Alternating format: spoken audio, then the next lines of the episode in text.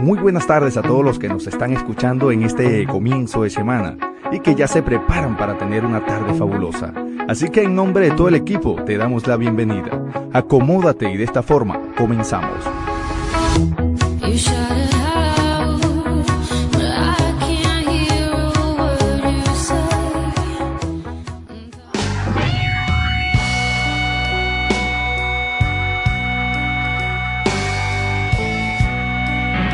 Todos los miércoles. Tienes una cita con Cambalache Internacional, lo que la verdad no esconde, en 33 HF Estéreo Digital, a partir de las 12 horas de México, las 13 horas de Nueva York, 6 horas en un magazine sociocultural y musical, conducido por Marcos Iacobelli, Cambalache, cuando la tarde-noche vuelve a hacer radio, Cambalache, donde el tiempo no pasa, aquí en 33 HF Estéreo Digital. La radio, la radio que te enamora. El hombre es libre cuando hace lo que le gusta. Por lo tanto hay que tener la mayor cantidad de tiempo para dedicárselo a las cosas que a uno le gustan. No, no, no, no. A partir de este momento arranca el programa de radio tan inspirado. Julito, ¿qué vamos a hacer esta tarde? Como todas las tardes, Marta. Apagar el televisor y prender la radio. Bueno, y a preparar el mate, entonces así no te pones pesado, carajo. ¡Ay, me caí, Julio, me caí! ¿Eh?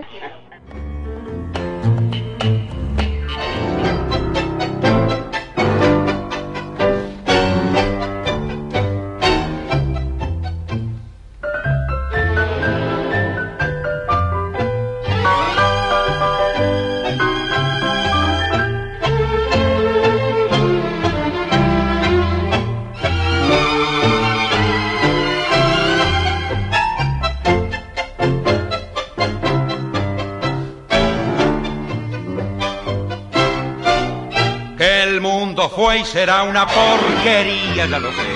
En el 510 y en el 2000 también, que siempre ha habido chorros, maquiavelos y estafados, contentos y amargados, valores y doblez, pero que el siglo XX es un despliegue de maldad insolente ya, no hay quien lo niegue.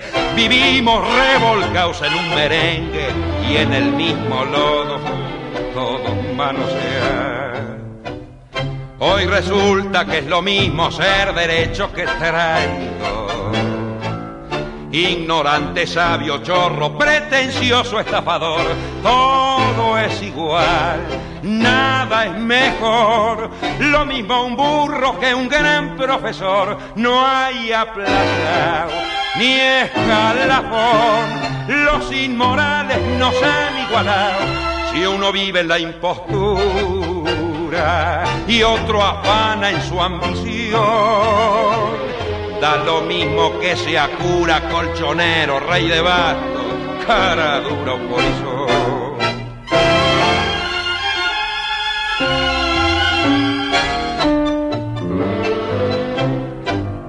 Qué falta de respeto, qué atropello a la razón.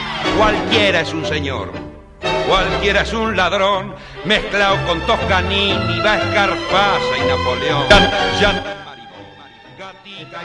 ¿Qué tal? ¿Qué tal? Buenos días, buenas tardes, buenas noches, dependiendo del sitio donde se encuentren. Reciban los saludos cordiales de Marco y Jacobelli. Estamos transmitiendo desde los estudios A de Cuautitlán Izcalli en el Estado de México. Un fuerte abrazo para todos. Estamos en 33 HF Estéreo Digital desde la ciudad de León Mister, Massachusetts, en Estados Unidos, la radio que te enamora, la radio que te informa y decimos las cosas como son por su nombre. Porque hoy, hoy también es un día eh, extraño, ¿no? Es un día que pasan cosas y no, y bueno, hay de todo. En este mundo hay de todo.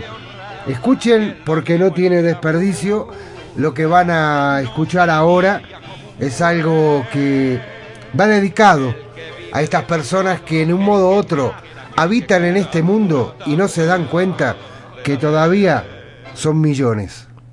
El universo siempre está dispuesto a complacernos, por eso estamos rodeados de buenas noticias. Cada mañana es una buena noticia, cada hombre justo es una buena noticia, cada niño que nace es una buena noticia, porque cada niño que nace significa que Dios todavía cree en nosotros y no nos seguiría mandando gente al mundo. Es más, cada cantor es una buena noticia porque cada cantor es un soldado menos.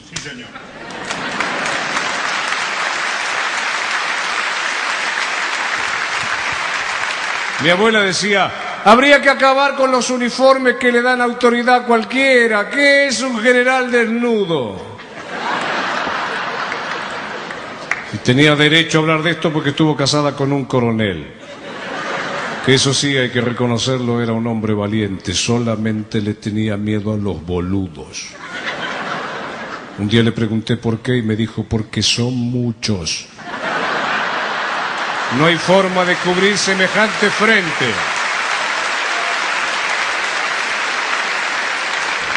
Por temprano que te levantes, a donde vayas ya está lleno de boludos. Y son peligrosos porque al ser mayoría eligen hasta el presidente.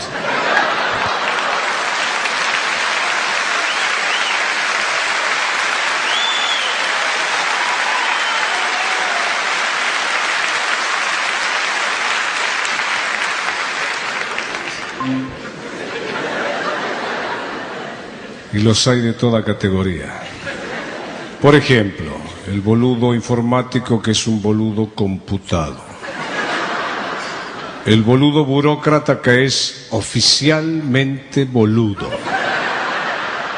El boludo optimista que cree que no es boludo.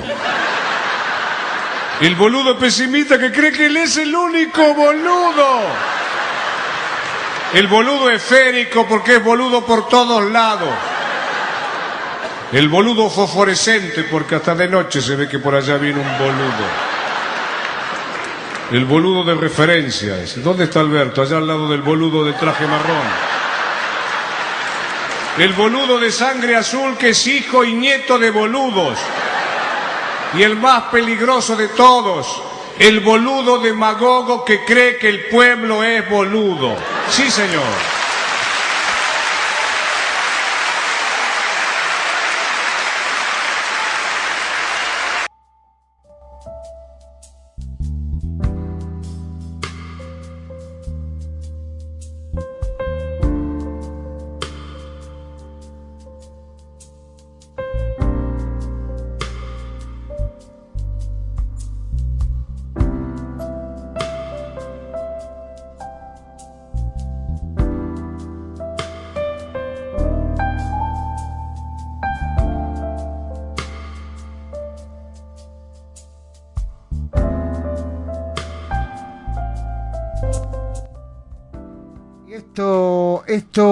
Relación que ayer en el programa Lo que necesitas amor es amor. Hablábamos de los pendejos, ¿no? Los pendejos que existen en el mundo. Y hubo personas de aquí, de México, que se sintieron afectados porque dicen, ¿cómo que nosotros somos pendejos? A ver, eh, primero que todo yo no lo dije. Segundo es Facundo Cabral que hace una parodia sobre los pendejos, los reales que vivimos y que nos toca aguantar día a día. Y a todo esto tenemos, para que ustedes vean que no solamente hay pendejos en este mundo, hay boludos. Así que ahí lo tienen eh, clarito, ¿no? Clarito que eh, hay boludos en el mundo. Hay pendejos, boludos, gilipollas, estronzo en italiano. ¿Y qué le vamos a decirle? Así que esto es lo que hay en este mundo de Cambalache.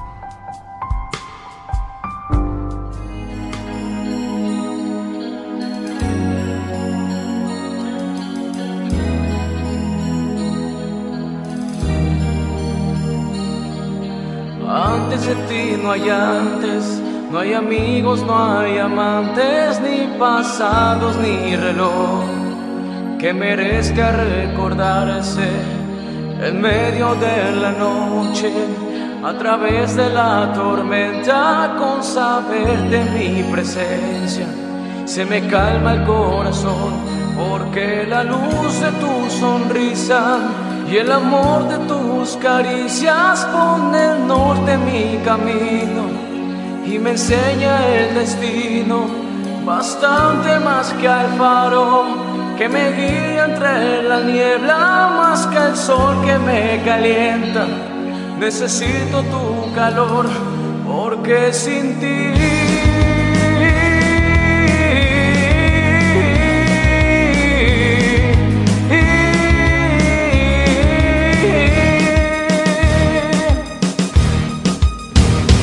Bueno, estamos, estamos conectados con México, con la ciudad hermosa de Veracruz, que debe hacer un calorcito, ¿no?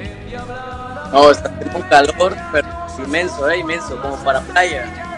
Bueno, pero por lo menos, eh, ¿cómo se dice? Eh, disfrutando también de la playa, porque ahí ustedes tienen unas hermosas, hermosas playas. Y cuando busca playa Las Palmitas es otro, otro universo. Ahí está. Bueno, espera que vamos a. Para que no haga problema, ahí está. Eh, cambiamos un poquito la música para que no nos tape la voz. Eh, estamos con Octavio Rey, cantante, compositor, eh, músico, que acaba de estrenar disco, acaba de estrenar un sencillo y lo quiere estrenar aquí en 33HF Estéreo Digital, la radio que te enamora, la radio que pasa música, la radio que ofrece a todos los cantantes del mundo la posibilidad de estar en una emisora, poder estar y que la gente lo escuche, lo disfrute, como lo están disfrutando aquí en 33HF Estéreo Digital. Octavio, cuéntanos de qué trata la canción Quiero que me quieras. A ver, ¿a quién se la dedicabas esta canción? No, no, no, esta, esta canción este, va muy dedicada a una persona muy especial, a mi familia, a, todas las personas que, que pues han estado con el COVID, han estado todos los problemas que han pasado. Y pues eh, esta canción se la dedico a todas las personas que lo necesitan, que necesitan un abrazo, que necesitan un cariño, a todas las mujeres como hombres que están pasando malos problemas en esta pandemia tan fea y la verdad esta canción este, se la dedico a todos, eh, también especialmente para usted Marco, eh, para algún programa que tenga, este, la puede escuchar y se puede animar a todo mi pueblo de, de Abuelo de Cruz que me está escuchando, me está apoyando en este tema. Este, de, también le mando un fuerte abrazo a todos mis amigos que me apoyaron. Toda esta canción eh, me, entra para todas las personas. Claro que sí, qué bonito, qué bonito detalle que tienes Octavio. Así que a todos los oyentes de 33HF Estéreo Digital, a través de Cambalache, eh, Octavio hoy estrena esta canción para todos ustedes, para que la disfruten, para todas las personas que en un modo u otro se nos fueron, se nos fueron por este maldito COVID, para todas las personas que están y están padeciendo el COVID. Gracias a los enfermeros, gracias a los médicos, gracias a los camilleros, gracias a, los bomberos, a las ambulancias, a la policía, a todas estas personas que en un modo u otro están dando su vida, arriesgando la vida por nosotros, porque aunque el presidente diga que vamos bien, está muy equivocado, vamos mal, porque ya superamos una cifra grande de personas fallecidas en México y que eso lo lleve en su conciencia. Él es el responsable de estas muertes, no yo, ni tú. Pero bueno, es bueno también recordar a la gente y recordarla de esta forma. La verdad que es muy bonito. Sé que hoy tienes que ir a, creo que tienes que ir a la disquera, ¿no? A la casa discográfica. Eh, más al ratito, pero la verdad me gustaría cantar una canción, no sé si me lo permite usted, eh, para todas las personas que están luchando en este momento. Sí, claro, claro que sí. El micrófono es tuyo, ¿eh? Espera que bajo esto y ya el micrófono es todo tuyo. Muchas gracias. Este, esta canción este, de, va dedicada a las personas que se han ido, que han luchado y esta canción es un cover de, de salsa, se llama Fabricando Fantasías. Se la dedico a toda Dulce, a todo Estados Unidos, a toda Argentina, a todas las personas que están luchando. Se las dedico. Ahí va.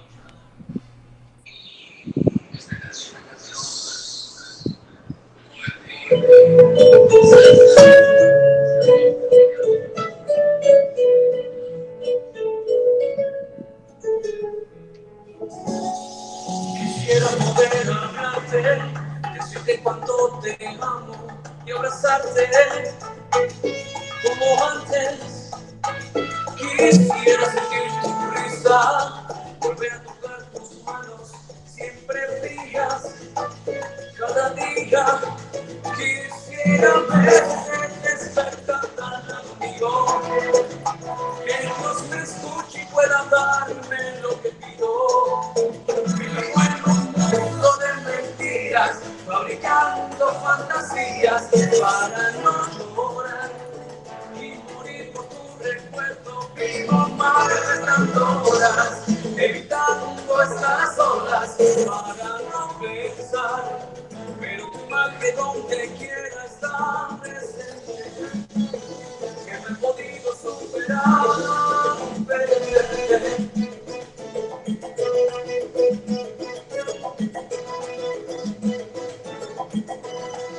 Quisiera ganar el tiempo que se me escapó y no dije, me arrepiento, lo siento. Quisiera escribir un libro para que no se me olvide lo vivido contigo. Quisiera verte despertar al lado mío, que Dios me escuche y pueda darme lo que pido. Fabricando fantasías para no llorar ni morir por tu recuerdo. Vivo más de esas horas, evitando estas olas para no pensar. Pero tu mano donde quiera está presente. Yo no he podido superar tanta tristeza que siempre deja este es amor amargo de tu ausencia. Vivir sin verte, cuánto me duele. La vida va pasando y tú no puedes. ¡Upa!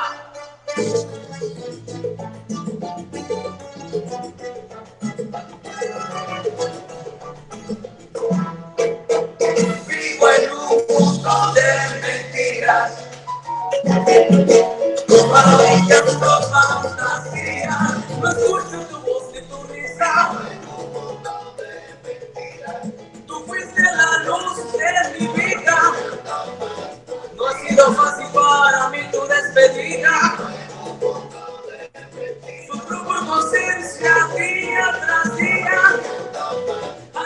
este Dios mío, que no se me quita.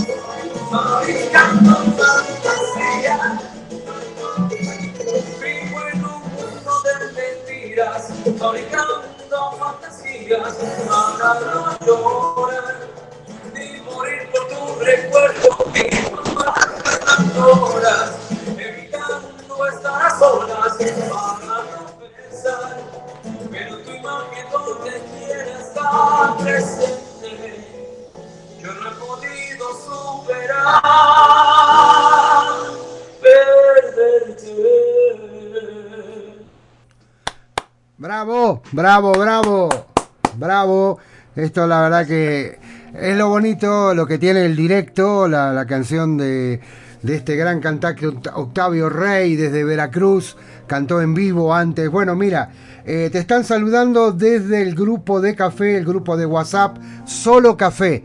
Un fuerte abrazo, son 156 integrantes que tenemos que nos están escuchando a través del WhatsApp, así que muchas gracias a los chicos de eh, Solo Café. Eh, a esto, una oyente que tenemos te manda muchas felicitaciones, pero quiero hacer un llamado a través de, del espacio que tenemos con Octavio, porque es un llamado urgente, es un llamado de necesidad para una abuelita de acá de Cuautitlán Izcalli, en el Estado de México.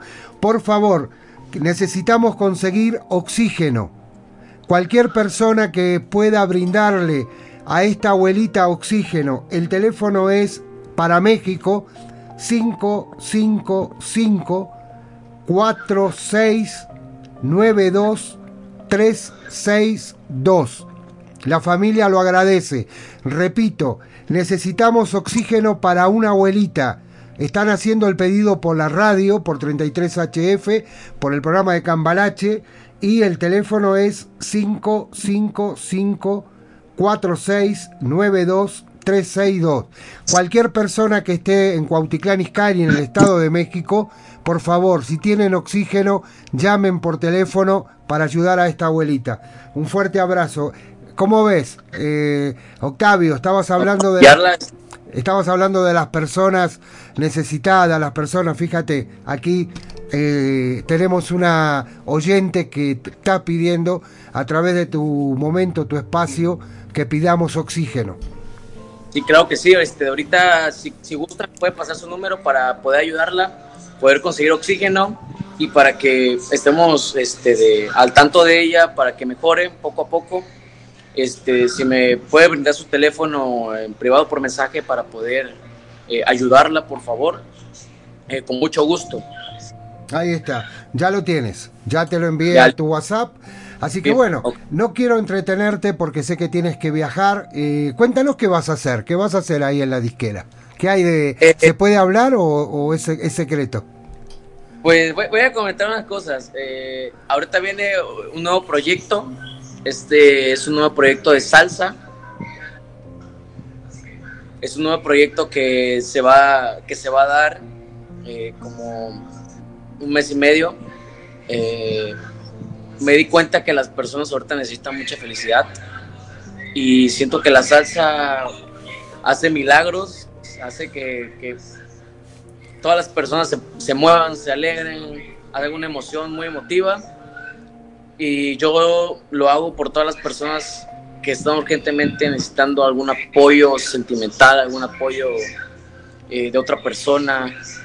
Eh, yo no puedo estar al lado de ellos, pero yo puedo dedicarle una canción a ellos claro. mucho gusto. Claro que sí. Bueno, eh, es un trabajo, tenos al tanto de todo lo que vas haciendo. Recibe los saludos de nuestro director, Quique Fernández. Muchas gracias. Desde Estados Unidos, también desde eh, la administradora general Esmeralda, desde Los Ángeles. Te mandan un fuerte abrazo, gracias por confiar en nosotros y esta es tu casa. Gracias, Marco. Citrali de acá del Estado de México también te manda un abrazo y muchos éxitos. Muchas gracias Marco por la confianza y por todo lo que me, has aportado en, en, esta carrera que se ha hecho y en serio de corazón te lo agradezco mucho. A ti como a Argentina, como a Estados Unidos, como a todo el mundo, a mi pueblo, a Dulce, a mis abuelos, a todos y en especial a ti por darme esta confianza muy grande. Claro que sí. Eh, presenta la canción. Ya cuando salga algo nuevo o que nos quieras comentar, sabes que tú puedes entrar, me avisas, me dice Marco y acá te tenemos. Eh, presenta la canción, así nos despedimos con esta canción. Así vamos a dar paso a España, a otra persona que está aquí con nosotros. Octavio. Claro, Marco, presentamos. Claro que sí, Marco. ¿Me escucha? Sí, sí, te escucho. Ok, soy Octavio de Jesús. Quiero saludar a toda la audiencia de 33HF, Estéreo Digital. y también invitarlos a que sigan escuchando la radio que te enamora y soliciten mis canciones. Un abrazo desde México, Veracruz, para todos. Eh, Alejandro Canals. Un abrazo fuerte. Gracias. Ahí ponemos tu canción. Para todas las personas que okay, necesitan... Muchas gracias, Marco. Un fuerte abrazo de Veracruz. Claro que sí, mi hermano. Aquí escuchamos la canción que dedica nuestro querido amigo eh, Octavio Rey para todas las personas que en un modo u otro han padecido el COVID, están padeciendo el COVID, para todos. Así que vamos con esta canción.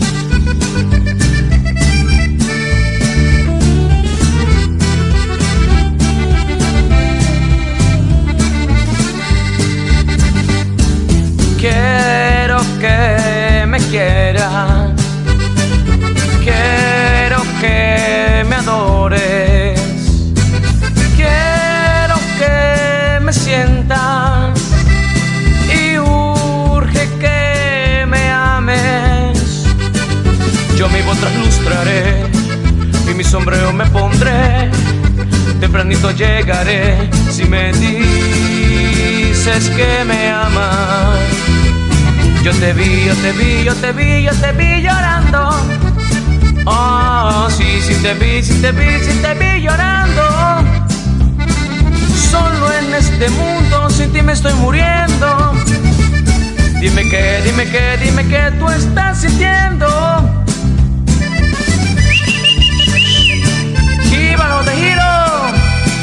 Chaparrita, ya tanto yo ya está hinchadita. Pero tú me sigues gustando. Ya no, estés conmigo.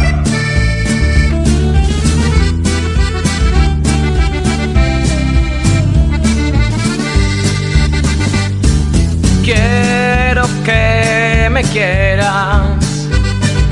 Quiero que me adores. Quiero sientas y urge que me ames. Yo me traslustraré y mi sombrero me pondré. Tempranito llegaré si me dices que me amas. Yo te vi, yo te vi, yo te vi, yo te vi llorando. Oh, sí, sí te vi, sí te vi, sí te vi llorando solo en este mundo, sin ti me estoy muriendo. Dime que, dime que, dime que tú estás sintiendo.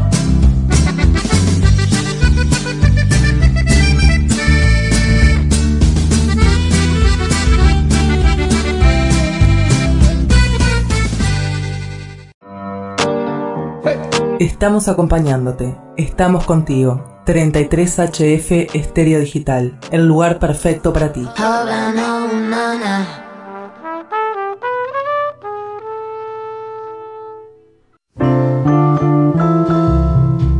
Cambalache no es solamente un programa de radio. Solamente un programa de radio.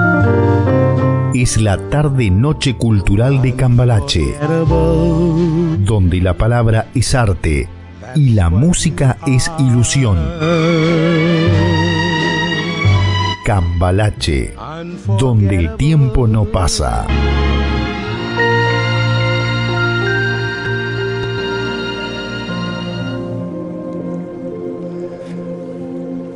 Bueno, y desde las playas de Veracruz, el estado de Veracruz en México, ahí donde llegaron eh, los españoles, llegaron Hernán Cortés, nos vamos a otra punta del mundo, nos vamos a Sevilla, nos vamos con el cantante internacional español Jorge Afonso Mesa, que lo tenemos aquí con nosotros le damos la muy buenas tardes, buenas noches, dependiendo del sitio donde nos estén escuchando, pero para él, muy buenas tardes, ¿qué tal? ¿Cómo estás, Alfonso?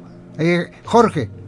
¿Qué tal, Marco? Muy bien, muy bien, buenas tardes aquí en Canarias, no en Sevilla. En Canarias, perdona. Nos fuimos, nos equivocamos de. Ahí está, en Canarias, un hermoso lugar. Bueno, eh, ¿qué tal? ¿Cómo estás? ¿Cómo vas? Muy bien, Marco. Muy bien. Con mucha, con mucha ilusión y muchas ganas de hablar contigo. Ya hace ya pues algún tiempo que no, que no nos comunicábamos, creo que, que unos cuatro o cinco meses, y con mucha ilusión de, de poder presentar mi, mi nuevo single en, en Cambalache, claro. Pero bueno, antes de presentar, antes de presentar este single que has, sacado a la luz hace unos días, eh, eh, vamos a repasar un poquito qué te parece para que la gente refresque la memoria para los que nuevos, los, las nuevas personas que ingresaron ahora en, en Cambalache. Vamos un poquito, eh, cuéntanos cómo, cómo nació la música, cómo se fue desenvolviendo la música en tu vida, eh, Jorge. Pues mira, tal como hablamos en, en su día, eh, la música, Marcos, es una gran pasión que nació eh, cuando desde, que era un niño, vamos, es decir, hace ya algunos años, eh, y es, un, es una, pasión absolutamente vocacional. Desde que era niño empecé a aficionarme con la música, empecé a intentar eh, pues formarme, estudiar, aprender, y hasta el día de hoy, y bueno, he hecho, he tenido la fortuna de grabar pues algunos discos y de, y de intentar formarme lo máximo posible con, con, la música desde que era niño. Marcos, es una gran pasión. No, y lógico, y aparte sé que Canaria inspira, inspira mucho, y en un momento dado de tu vida se encendió la luz. Eh, sacas un disco que se llama Ilusiones, un disco de bolero, un disco hermosísimo al cual recomiendo a los oyentes de buscar eh, dónde te pueden encontrar para poder escuchar tu música. En cualquier plataforma. Es decir, hoy en día eh, todo el mundo tiene un móvil. Eh, me pueden escuchar en mi canal de YouTube, Jorge Afonso Música. Me pueden buscar en Instagram, en Spotify, en cualquier plataforma digital. Podrían eh, tranquilamente poniendo mi nombre y apellido, Jorge Afonso, y ahí pueden escuchar gratuitamente pues los discos, las canciones, los singles, lo que, lo que seleccionen. Qué bonito. Eh, ¿Cómo ese disco de bolero que, que apasiona, es un estilo de música acá en México, la gente va loca por el bolero porque les gusta, como en Colombia, en Venezuela. Pero bueno, cuéntanos cómo, cómo nació Se me encendió la luz, cómo, cómo fue escrita. Pues mira, desde, o sea, eh, hay múltiples géneros que a mí me fascinan. Es decir, tanto me gusta el rock como el pop, como el bolero, como la música mexicana, como el mariachi. Se me encendió la luz es una canción eh, que compuse allá por el año 2005, 2006 y que adaptamos a banda, que grabamos y producimos en Madrid. Y Se me encendió la luz es un, una canción, un bolero, una, una historia de amor, evidentemente, eh, que se grabó en el 2008 y que se grabó adaptada a banda. Por lo tanto, es una canción bueno que tiene su, su, su cosa, ¿no? En el sentido de que eh, yo creo que es un bolero eh, muy bien adaptado y muy, muy bien compuesto. Qué bonito, qué bueno. Vamos a hacer una cosa, vamos a escuchar, porque acá me están preguntando una cosa muy bonita, pero quiero que eh, vamos a, escuchar esta canción. Preséntala. Bueno, se mencionó la luz, eh, es un bolero adaptado a banda, grabado en el 2008 en la ciudad de Madrid, aquí en España, y bueno, a toda la audiencia de Cambalache, México y bueno, en medio mundo, Marco, porque te escucha medio mundo, pues tengo la, la, la, ilusión, me siento muy honrado, pues de presentarle eh, Se me enciende la luz.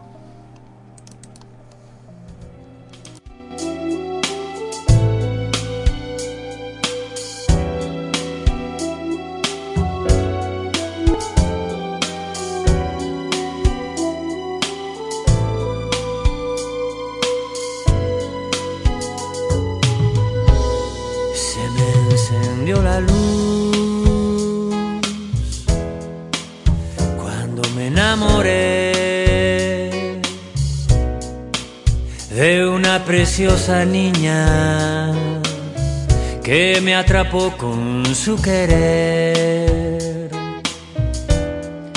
Limpio, puro y bello,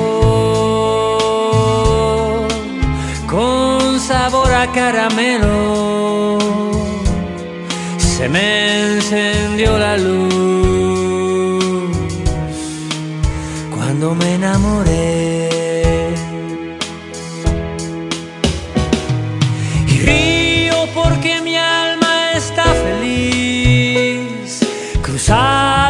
Los charquitos de la mano en cada rincón. Nos encontramos y es que a mí se me encendió la luz.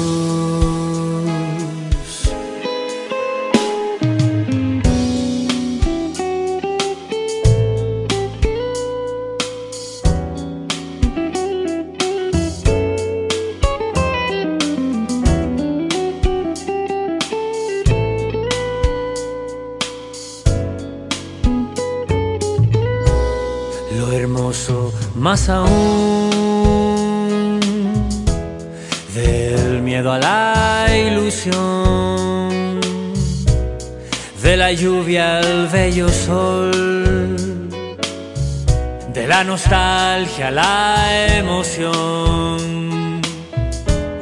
Tan solo quiero verte. Bueno, Jorge, es hermosísima. Se me encendió la luz del disco Ilusiones, es un disco de bolero. Acá te está saludando eh, Franco desde acá desde México. Te manda un fuerte abrazo y dice, ¿no te atreves a hacer un disco de tangos? Aya, ¿eh? Aya. Pues fíjate que es un, es un género que me da mucho respeto y no, no, no creo que me atrevería nunca. Yo creo que para hacer un disco de tango, sinceramente, habría que, que nacer en Argentina, ¿no? O tener mucha, mucha conexión con esa, con esa cultura, me da la sensación, ¿eh? El tango ya es otra, otra cuestión. Bueno, pero viste, eh, por lo menos te das cuenta que, claro, el público escuchó rock, escuchó bolero, tus formas Sí. de, de cantar, y bueno, todo, todo puede ser, ¿no? Fíjate, Bueno, todo, todo puede ser en, en este mundo, evidentemente, eh, claro. un cantante español, Diango, Serrat, han interpretado tango. ¿Por qué no Jorge Alfonso eh, pueda sacar una, un tango? Y sería muy bonito. Es todo, viste, probar, ¿eh? Probar. bueno, pues cojo el desafío. Ay. Me gusta el reto, me gusta el reto, Marco. Muchas gustó. gracias por las palabras de Franco. No, no, gracias a ti también. Aparte, te, te están saludando, fíjate, eh, de San Pedro Sula, la- eh, desde Choluma y también de San José de Poquerón, el Zapota. Todas estas personas son de Honduras. Wanda, Jesús Reyes, Carlos Valle, Noelia Reyes, Mari, Naúm Mejía, Jorge Fernández, Rigoberto Mejía, Ernestina. Un fuerte abrazo, Jorge. Ojalá un día puedas venir aquí a Honduras a cantar estos boleros, esta música tuya. Qué bonito. Bueno, bueno, pues qué maravilla. Me siento muy honrado. Eh, muchísimas gracias por, por esas palabras y, y un saludo, un saludo para todos. Ya. La última vez que hablamos nosotros estábamos bien, Jorge. No teníamos el problema del cor- coronavirus, estábamos en una situación diferente. ¿Qué cambió en la vida de Jorge Afonso Mesa en este año de coronavirus? ¿Descubriste algo en tu casa, con la gente? ¿Cómo te afectó? ¿Qué, qué has descubierto algo nuevo?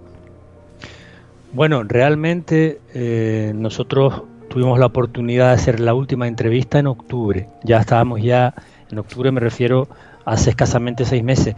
Estábamos justo, en- bueno, llevábamos ya confinados aquí en España y con el, con el estado de alarma muchos meses. La situación no ha cambiado tanto de la última vez que hablamos, Marco, mm, tristemente. Es decir, en España, en igual que, que yo creo que, que en, en todo el continente americano y medio mundo, el coronavirus ha sido eh, terrible. Terrible a nivel sanitario, terrible a nivel psicológico y muy malo a nivel económico. Nosotros estamos ahora mismo en una situación aquí, en Canarias, pues eh, inédita, en el sentido de que estamos inmersos en una crisis económica brutal. Date cuenta, Marcos, como lo expliqué aquella vez, Canarias es un archipiélago que estamos a unos 2.000 kilómetros de Madrid y que vivimos fundamentalmente del turismo y los hoteles ha- han estado prácticamente cerrados pues todo este tiempo. Tú imagínate las consecuencias que tiene cuando todo este sector que forma parte del Producto Interior Bruto en, un- en un porcentaje altísimo y que da de comer y crea empleo a una gran parte de la población, cuando esa actividad se cierra, se cierran las puertas, eh, las consecuencias han sido terribles. Entonces, estamos en una espera tensa, ya empezamos con, con la vacunación aquí en España, se va lento, pero más o menos van a un ritmo que se entiende que en el verano puede estar un 70% de la población eh, vacunada y deseando salir de esta situación cuanto antes porque está afectando ya psicológicamente a, la población. Supongo que ahí en México y las zonas que tú controlas será igual, ¿no? Sí, igual, igual. Acá es un desastre. Pero bueno, eh, Franco dice, soy de Toluca, estamos en Toluca con mi esposa Liz, así que un fuerte abrazo y anímate a cantar un tango. Mónica, desde el Estado de México, eh, está en compañía de Dafne, de Christopher, Melissa, Jessica.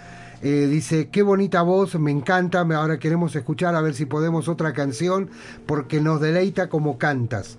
Marcia Almeida desde Bahía, Brasil, dice, qué bonita voz tiene. Ay, si un día viniera aquí, me lo quisiera llevar a la playa. Opa, opa, escucha, Yo- yo atrevida, eh, atrevida, eh. Qué bueno que tanta gente escuche tu programa, qué bueno que a la gente eh, le apasione la música como a mí y que si, bueno, si, si, encima de hacer alguna canción tengo la posibilidad de emocionar a alguien, pues ya el, el- el- el- vamos, mi satisfacción es absoluta. Claro. Mira, desde Maryland, Estados Unidos, Drina dice, yo soy una ciudadana boliviana que vive muchos años aquí en Maryland. Me encanta cómo cantas. ¿Te animas a cantar alguna canción en vivo en lo largo del programa? Bueno, igual que la última vez, Marco, como no, no, no, no estoy preparado con la guitarra aquí ni con la microfonía, pero en el siguiente programa sí prometo tener algo en casa preparado para poder cantar en directo. Perfecto. Eh, gracias a, a esta chica boliviana, nosotros aquí en, en Canarias desde siempre hemos sido una, una comunidad que hemos recibido a, a multitud de, de personas migrantes que vienen de fuera. Canarias en su día eh, emigró muchos canarios a, a Venezuela y al continente americano, a Cuba, y bolivianos hay muchos en, Canarias. Bueno, bolivianos, colombianos, mexicanos, argentinos, chilenos, de todo. Somos una, una- un archipiélago multicultural. multicultural. Y fíjate que ese cielo abierto, ese cielo abierto que tiene Canarias abriendo los brazos a todo el mundo, tú del disco Fuegos en el cielo eh, tienes sacas una canción pop rock, se llama Cielo abierto. Cuéntanos cómo nace esta canción. Mira, Cielo Abierto quizás sea una de las canciones que a mí más eh, me gusten de las que he compuesto a lo largo de mi vida. Es una canción que tiene una letra y un mensaje muy bonito. eh, bueno, todos en algún momento sentimos presión por la vida que nos rodea, no estamos a gusto por lo que quiera que sea. Y esta canción viene a, trasladar un mensaje de liberarse de esa presión, de, escapar ¿no? de la rutina que todos tenemos en un momento determinado de la vida y de soñar con, otro mundo. ¿no? Cielo abierto a nivel musical, de producción, eh, tiene un aire mucho más pop rock, evidentemente, que la canción que acabamos de escuchar, que se me encendió la luz. Y precisamente lo que yo intento en cada disco es generar un- un género multicultural dentro de mi propio sello, si es que tengo alguno, ¿no? Es decir, pop, bolero, rock, más latino. En este caso es una canción pop rock que tiene un corte eh, ah, producida con banda que yo creo que es muy, muy bien producida. Tiene incluso hasta ciertos tintes de The Police en, en algún momento. Fíjate. Ya la escucharemos. Claro que sí. Eh, espera, que acá se me, se me coló algo. Eh, preséntala tú y ya la ponemos. Bueno, les presento a toda la audiencia eh, multicultural que tiene, que es increíble la cantidad de gente que escucha el programa, pues Cielo Abierto, que es una canción que se grabó en el año 2010, también producida en, en Madrid con arreglos eh, de Ricardo Montelongo, de Kiki Tornado, de grandes músicos aquí de España. Cielo Abierto. Ahí va.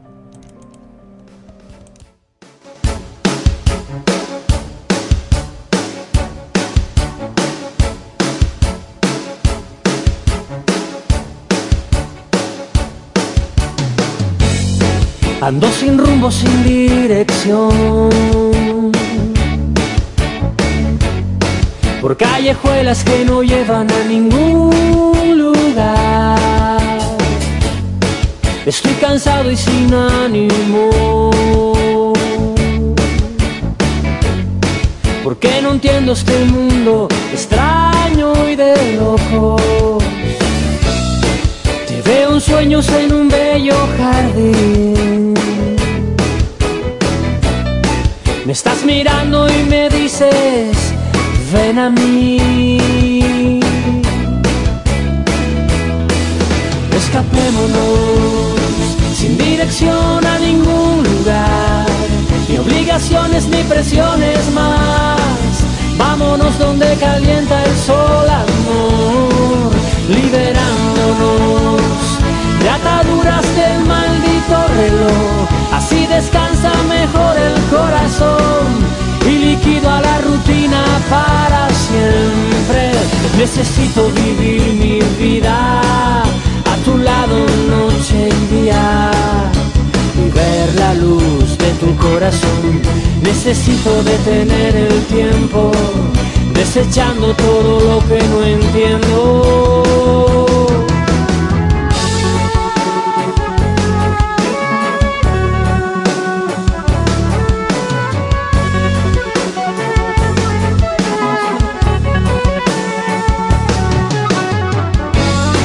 Comienzo todo lejos de aquí. Camino que me lleva junto a ti.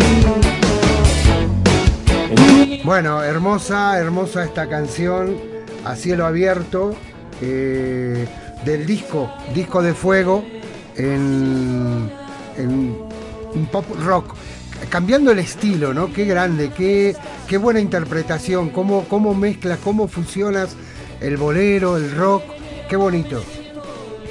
Gracias, muchas gracias. Es, lo que se intenta en cada, a cada paso que he dado a lo largo de, estos años de aprendizaje musical, pues lo que intento precisamente es eso, o sea, el, el- nunca aburrir, el que la, el que aquella persona que me descubra por primera vez, como hoy, por ejemplo, que muchas personas pueden descubrir a Jorge Afonso por primera vez, pues tengan la posibilidad de escuchar eh, una cantidad de canciones que están en, mi canal, que creo que hay casi dos horas de música ya, y tenga la oportunidad de escuchar un abanico amplio de géneros musicales dentro de mi propio estilo, ¿no? Claro. De eso se trata, de eso se trata, creo. Bueno, te está mandando saludos Jenny desde Ecuador. Dice, estoy trabajando y deleitándome con las canciones de este gran cantante. Elizabeth de Gregorio Laferrer, Argentina, desde Buenos Aires, Argentina, dice, me encanta. Bueno, esperemos que pase la pandemia y pueda llegar aquí como llegaron tantos cantantes españoles. Un fuerte abrazo desde Buenos Aires, Argentina. Jenny Tamaochi desde Nueva York, me encanta cómo canta. Bueno, levantando pasiones. Parece que son todas mujeres, me, ¿eh? me- me estás alegrando, hay una frase, Marco, aquí yo supongo que hay igual también, me has, me has alegrado el día, me, me estás alegrando el, el mes con, con tantos comentarios tan agradables de, de tantísima gente, de tantos lugares distintos, ¿no? Gracias, muy, muy No. amable. Mira, acá también está Aida, que te está escuchando, está en el chat de Unidos a 33 HF Estéreo Digital. Dice, ay, qué bello, me encantan los programas en vivo, felicitaciones y al cantante. Muy bien. Ahí está, qué Muchas bonito. gracias. Muchas gracias, muy agradecido. Eh, ¿Todavía eh, concierto has podido hacer algo en vivo o has hecho algo por internet? No, no, es que la situación ahora mismo aquí en, en- en España es, es muy difícil. Ha afectado a la cultura. Antes hablábamos del, del mundo de la hostelería, del mundo de la restauración, en general del comercio, y a la cultura le ha, le ha sacudido de lleno. Est- Esto es terrible en estos momentos. Empieza ahora a levantarse un poco, fundamentalmente en la península, en grandes ciudades que tienen eh, un panorama cultural en recinto eh, mucho mayor que en Canarias, aunque, aunque en Canarias también, empiezan a darse conciertos, pero con aforos muy, muy limitados. Hombre, mi ilusión es poco a poco, con el paso del tiempo y, una vez la pandemia esté pasando, poder empezar a, presentar en- como, como buenamente pueda en vivo y con los músicos que pueda el, el material que, que, pues, que, que hemos estado grabando, ¿no? Claro, claro que sí. Sacas, eh, estamos escuchando los estilos, has cantado bolero, ahí en- terminamos de escuchar esta canción que también era un pop rock. Vamos a otra canción pop rock con una canción muy bonita, Solo tú, del Sí, disco Ilusiones. Esta, esta te gustó mucho a ti cuando presentamos en octubre eh, Venciendo al Miedo, que es la siguiente canción que escucharemos. Eh, recuerdo que cuando escuchaste esta canción solo tú te gustó mucho, a ti y a la audiencia. Es una canción pop rock, pero ahora de corte más romántico y también con una letra, pues, no sé, que tiene un mensaje muy bonito, una canción de amor, eh, que a mí personalmente también le tengo mucho cariño, que quizás ha sido dentro de las canciones que yo he compuesto a lo largo de mi vida la que más ha sonado a nivel de radios, a nivel de medios, a nivel de redes sociales, sí. Ay, qué bonito. Bueno, Carolina desde el Estado de México, excelente cantante, muy padre de sus canciones, muchas felicitaciones. Madre mía, pero me están sonrojando. Yo que soy un apasionado de Quiero México. que veas, que no es que te estoy, acá están los, los mensajes, ¿no? Yo soy un apasionado de México, me chifla México, me, me encanta cómo hablan los mexicanos, la comida mexicana, el mariachi. Mi cantante favorito al que me apasiona totalmente es mexicano. Bueno, bueno, bueno, bueno. Bueno, a ver, eh, ya que te gusta, un día puedes cantar alguna canción mexicana, ¿no? Eh, Rocío Durcal fue una, una embajadora en, en México de España y se puso a cantar eh, canciones mexicanas como es, pero bueno, todo es posible, ¿no? Ya te piden tango, ahora te piden Sí. canciones mexicanas. Canciones mexicanas, nunca, o sea, nunca he grabado a nivel de producción musical mía, porque siempre he grabado eh, canciones compuestas por mí, pero sí es cierto que aquí en mi casa, con mi familia, con mi guitarrita, siempre cantamos eh, boleros y, y rancheras. Es que aquí en Canarias las rancheras gustan, es que lo, lo que no te puedes ni imaginar. Mira, qué bonito, qué bonito. Sí, sí, sí, las rancheras, el, el- la cultura mexicana está muy arraigada en, en- en este país, en España. Y, y los cantantes mexicanos, los, los que son universales, Luis Miguel, Alejandro Fernández, cuando llegan aquí llenan estadios. Y la música mexicana y la ranchera gusta muchísimo. Vicente Fernández es conocidísimo en, en, en España y en Canarias y muy querido. Mira, Laura, desde Cuautitlán Izcalli, dice, ¿extraña los escenarios? Sí, claro, hombre, yo sí, sí, claro, claro, por supuesto. No tengo una gran trayectoria como músico de directos, pero el escenario es para un músico, es como, como dije en, en aquella entrevista ¿no? que, que hicimos en octubre, el escenario es donde tú defiendes tu, tu, tu música, ¿no? Tu, en vivo, sin trampa ni cartón. Y a mí los conciertos me, me apasionan totalmente. ¿no? Qué bonito. Bueno, eh, ¿qué te parece si presentas esta bonita canción? La vamos a volver a escuchar, solo tú. Sí, solo tú creo que es una canción que ahí en México y a los oyentes con el creo corte que tienen ellos, ¿no? De, de géneros que les gustan, creo que les va a gustar mucho. Solo tú se grabó en el 2008, también en Madrid, tiene una producción musical, eh, yo creo que, que muy interesante, una letra muy bonita y bueno, les presento solo tú a toda la, la audiencia de, de Cambalache, espero que les guste.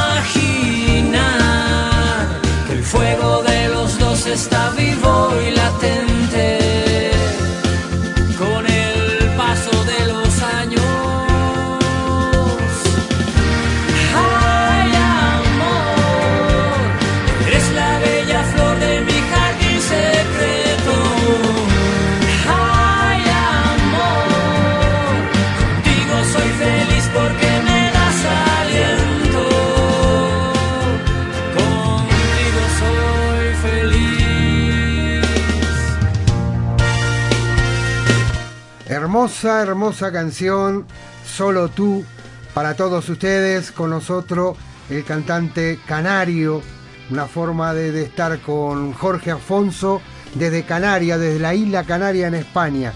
Eh, fíjate que nos están enlazando, esto es muy bonito, a un grupo de WhatsApp. Hay integrantes de Cuba, Venezuela, Argentina, España, Brasil. Dice, somos 156, mira, se me pone la piel de gallina. 156 integrantes. Estamos escuchando eh, el programa de Cambalache, estamos escuchando a Jorge Afonso y el grupo se llama Solo Café, grupo de WhatsApp. Mira, eh, para que veas que no, acá lo tiene. Solo Café. Vaya, vaya, vaya. Espera. Y es toda esa gente está escuchando Mira, ahora mismo el sí, programa y a ti y a mí. Sí, sí. Tenemos que agradecer, esto lo Qué ha bueno, hecho. Fíjate que en México hay muchos no- negocios que trabajan en la calle. Bueno, Sí, en la calle sí, sí. hay una pollería, acá en Cuautepec, Arboledas, en la calle Guayabo, esquina con Canitas. Ahí están los pollos Paco. Bueno, Paco, Javier, pues nosotros lo conocemos por Javier, ahí lo conocen por Paco, es el que enlazó el grupo a la radio para que podamos, puedan escuchar el programa. Envíale un fuerte saludo a la gente de Solo Café. Bueno, bueno, eh, es que yo estoy tan abrumado. eh, bueno, primero un saludo enorme y un abrazo desde aquí de Canarias al grupo Solo Café eh, y yo estoy encantado de que tantísima gente de tantas nacionalidades distintas me, me esté escuchando. Ya pasó en la última entrevista que hicimos, que me quedé absolutamente flipado, como decimos aquí, del recorrido, o sea, de la, de la capacidad que tienes tú, Marcos, y tu programa de llegar a tantísima gente y cómo la gente interactúa y que encima me digan esos comentarios tan bonitos, no hace sino motivarme para, para continuar siempre intentando aprender un poquito más, ¿no? Muchísimas gracias, un saludo afectuoso a este grupo de WhatsApp. Igualmente un abrazo fuerte. Mira, Inés de tu tierra, Inés desde la ciudad de Jumilla, la ciudad del, del vino, ahí en Murcia, dice, Sí, te sí. felicito, me encanta cómo cantas. Eh, ¿Qué posibilidades? Esto se asocia a Mónica, a Carolina, ¿qué más está? A Aida, que preguntan si pueden tener una foto firmada tuya, ¿cómo la pueden obtener? Una foto firmada mía. Pues yo creo que lo, lo- lo que podríamos hacer, Marcos, es eh, cogerte una foto mía, fir- firmarla con un rotulador bien que se vea bien mi firma, mandártela a ti por, por, por Skype Y nosotros que se la mandamos se la hagas llegar a ellos. Después, después de la entrevista me dices sus nombres y yo le hago a cada una un- una foto con un nombre y, y te lo mando. Por supuesto, hombre, encantadísimo. Qué bueno, faltaría, mira. más, faltaría más. Te está saludando Gustavo Romero, es un compañero nuestro, un periodista argentino de la CNN Argentina, está en Barcelona, trabaja para Radio Pi Barcelona y te envía un fuerte, fuerte saludo. Dice, nos encanta cómo canta desde aquí de Barcelona, la ciudad condal, Gustavo Romero. Qué bien, qué bueno. Gustavo Romero, que está en Barcelona, tiene su programa de radio extraordinario, argentino. Hay muchos argentinos en, en España, eh, Marco. Buena Sí, sí, gente. mucho, mucha Gran país. gente. Pero bueno, eh, siguiendo con la música, eh, hay un sencillo que sale en el 2020, es un pop latino.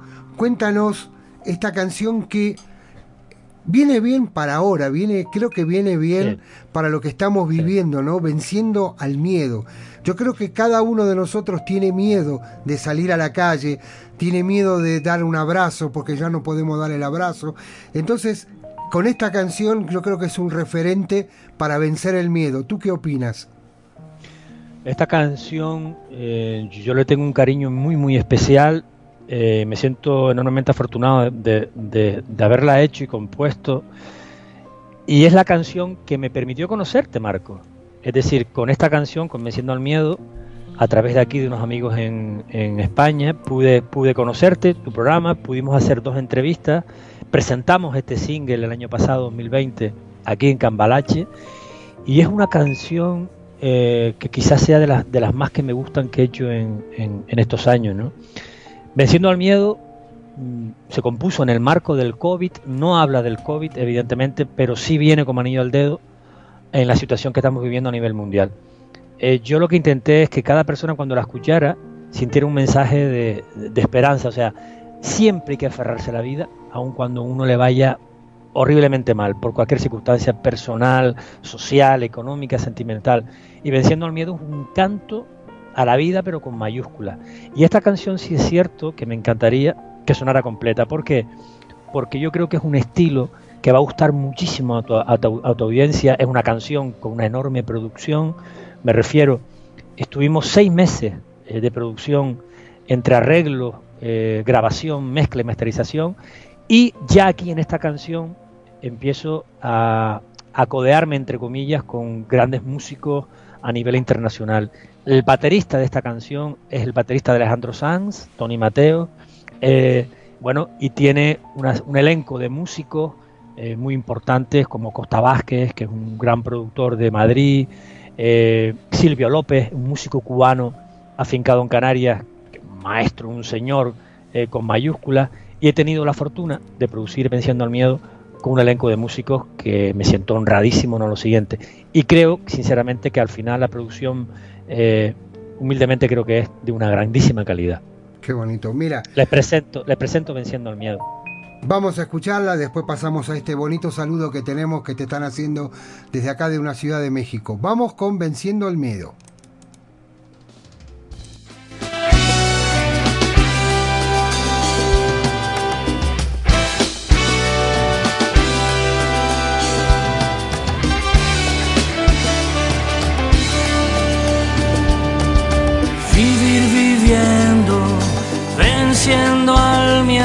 Se unen nuestras almas, volver a la luz. La mujer más bella de este mundo siempre habita en mí, en mis sentimientos más profundos. Ella es fuente de la vida, de la inspiración, un regalo emocionante. Mira la esperanza en tu interior, está luchando y venciendo al miedo, volverá a brillar la luz, conseguirás ser tú de nuevo.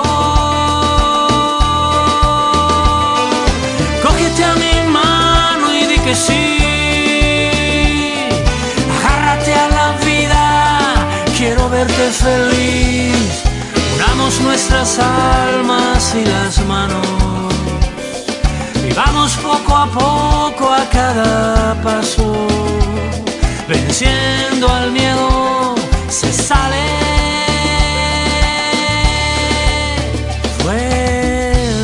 A ti. Vivir viviendo, venciendo al miedo, se unen nuestras almas, volver a la luz. La mujer más bella de este mundo siempre habita en mí, en mis viajes a otros mundos. Ella es fuente de energía, espuma, arena y sol, en mis adentros. Mira la esperanza en tu interior, está luchando y venciendo al miedo, volverá a brillar la luz, conseguirás ser tú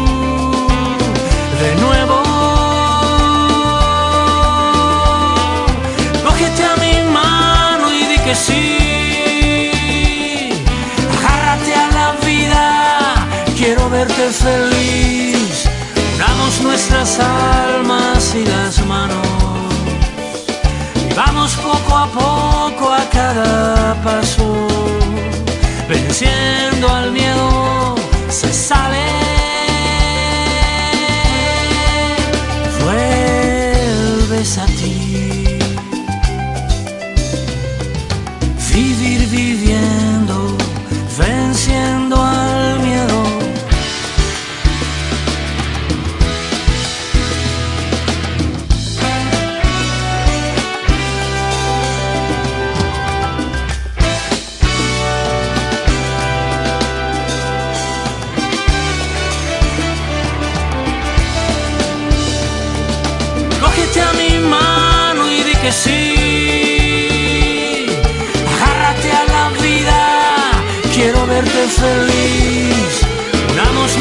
Nuestras almas y las manos.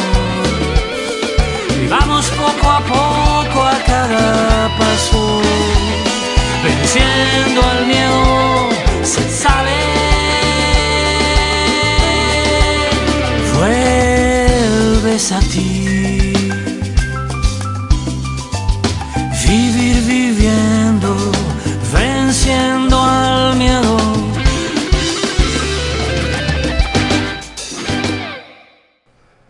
Hermosa, hermosa canción, venciendo al miedo, que sea un referente para todos, para vencer este miedo, para ser fuertes ante el COVID, ser eh, uno más, ¿no? Eh, esta canción que es como un mensaje de, de amor, de paz, de unión de las personas en el mundo a través de las canciones de Jorge Afonso. Gracias, muchas gracias. Yo creo que es una canción eh, de corte universal, como, como digo yo, ¿no?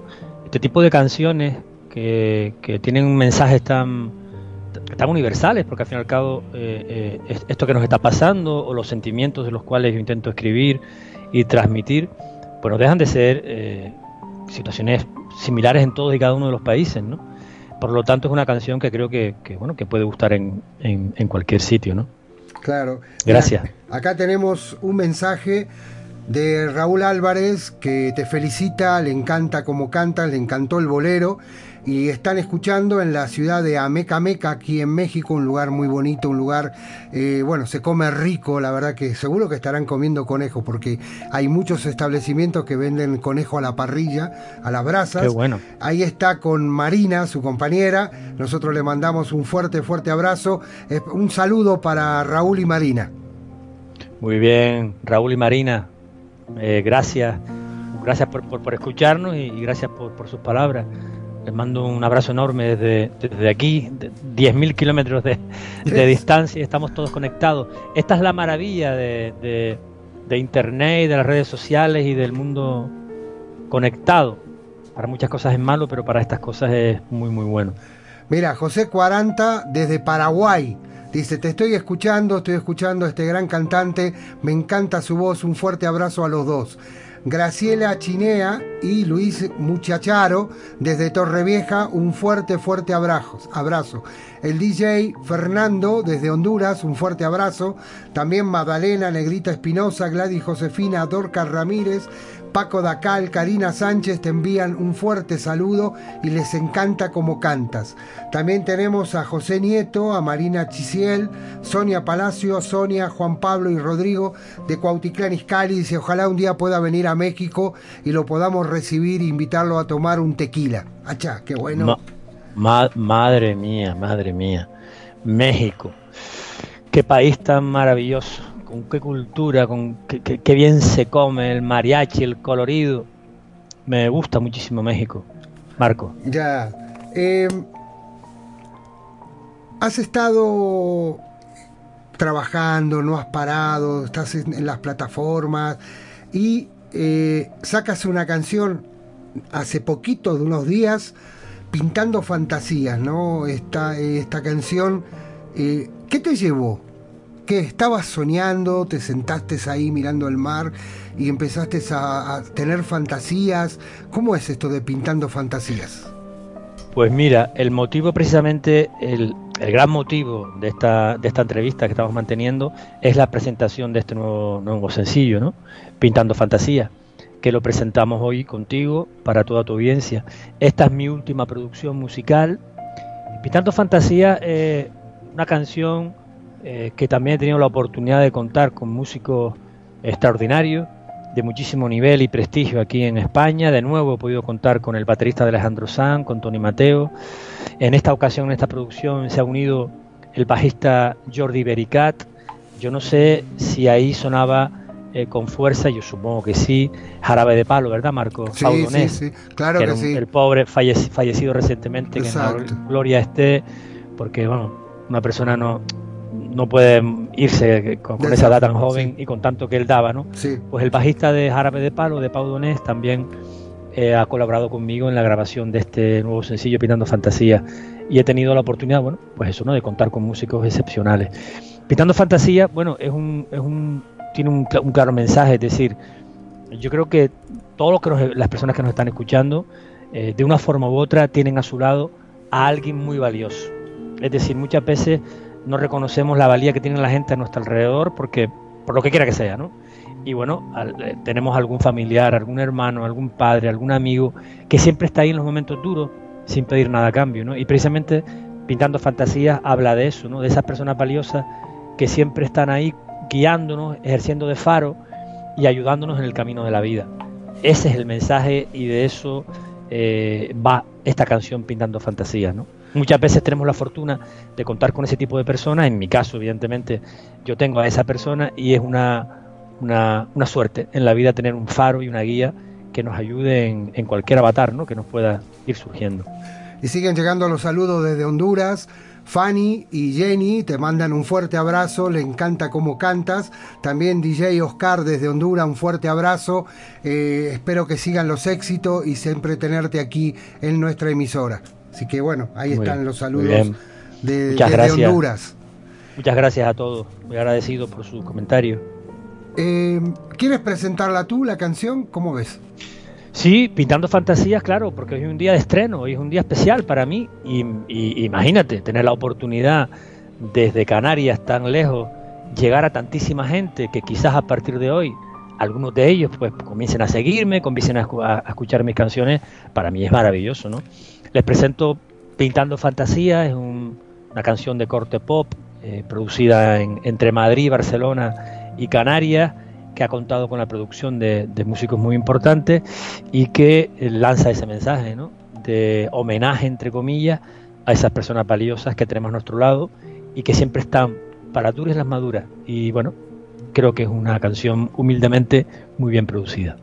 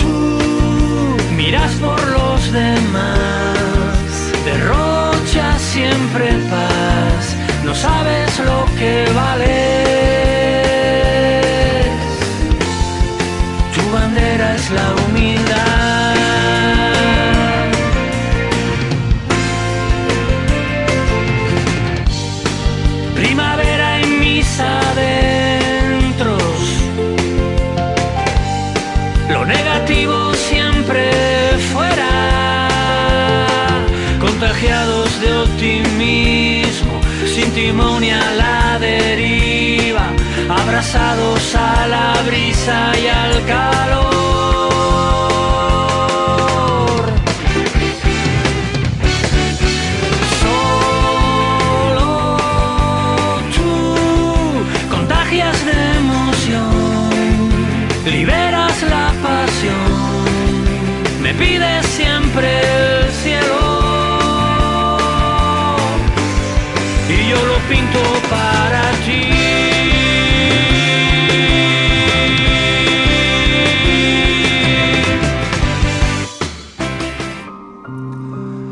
Bueno, qué, qué hermosa, qué hermosa canción, Jorge. Este es el último estreno, acá estrenada, eh, la hemos estrenado antes de que saliera a, las plataformas, así que tuvimos la, la suerte, la, la- ¿cómo se dice? La alegría de poderla estrenar aquí. Recibe los saludos cordiales de nuestro director Quique Fernández desde la ciudad de León Mister, Massachusetts, de nuestra administradora general desde la ciudad de Los Ángeles. Dice, gracias, gracias por estar en Cambalache, gracias por estar en 33 HF, que es tu casa. Un fuerte abrazo y muchos éxitos. No, gracias, gracias a ustedes, gracias a la familia de Cambalache. Eh, yo me siento primero abrumado por, por tantas eh, muestras de, cariño de tantísima gente distinta. Gracias a ustedes, a la familia de Cambalache, por permitirme la oportunidad eh, pues de estar ¿no? en, en- tu, en tu programa y, dedicarme tantísimo tiempo a hacer un recorrido a algunas de mis canciones. Yo me siento totalmente, vamos, privilegiado y eh, estoy flipando, Marco. Recibe los saludos desde la ciudad de Guadalajara, en México. Dice Lucy, un- te manda un fuerte, fuerte abrazo. Estoy con mis padres, Enrique y Rosario. Estamos escuchando atentamente el programa de Cambalache y a Jorge nos encanta cómo canta. También tenemos a Rosalinda, tenemos a Marcelino y Fátima desde Madrid. Un fuerte abrazo, compatriota. Qué bonitas canciones que nos estás regalando. Pamela desde Hermosillo, Sonora. Un fuerte, fuerte abrazo. También Camila desde Guatemala. Me encanta, me encanta cómo canta. Bueno, ahí está tu público. Qué bueno, Guadalajara, Madrid, Sonora, bueno, bueno, bueno, Los Ángeles, Massachusetts, qué bueno, qué bueno, la verdad. No, no me quedo sin, sin palabras, la verdad. Que la gente le puede, le pueda gustar, ¿no? Una canción, perdón, una canción que pueda, pueda haber hecho yo en un momento determinado, que es la, el mérito si hay alguno, es, la capacidad de componer, cantar, pues canta muchísima gente muy, muy bien. Y que uno haga una canción y encima la gente pues se emocione o le guste, pues vamos, yo estoy ya más alegrado del mes, como, como te dije antes. También acá Citlali dice, me encantó la entrevista, me encanta, me encanta la forma que se expresa, eh, tiene un castellano que es claro, es limpio y dice, es bonito poder escuchar sus canciones a la cual vamos a ir a buscar. Bueno, ella también pregunta si puedes repetir las redes donde pueden encontrar tu música. Sí, eh, yo sí, bueno, mi nombre, Jorge, tal cual, Afonso, A-F-O-N-S-O, Jorge Afonso, música. Si van al canal de YouTube y ponen Jorge Afonso Música, ahí se encontrarán con casi 24 canciones que he colgado ahí ya, que son casi dos horas de música. Y lo mismo en Instagram, lo mismo en Spotify, o sea, en cualquier red, poniendo mi nombre y apellido, Jorge Afonso Música, pueden acceder y descargarse la, la música que quieran, las canciones que quieran, los singles, de una forma gratuita y poder escuchar mi- mis canciones. Qué bonito. Bueno, acá te saluda de Cuautitlán Izcalli. También Aide, me encanta, me fascina cómo canta. También está su hija Fátima, su hijo Diego, su esposo Germán. Dice, estamos atentos escuchando el programa. Un fuerte, fuerte abrazo. Desde Cádiz, te está escuchando Maripaz. Dice, Marquito, estoy acá en la casa con la mamá, acá escuchándote y qué bonito canta mi compañero, mi compatriota Jorge. Un fuerte abrazo, Madre por mía. favor. Madre verdad, mía, qué, qué, qué bonito. Gracias, muchas gracias a tantísima gente.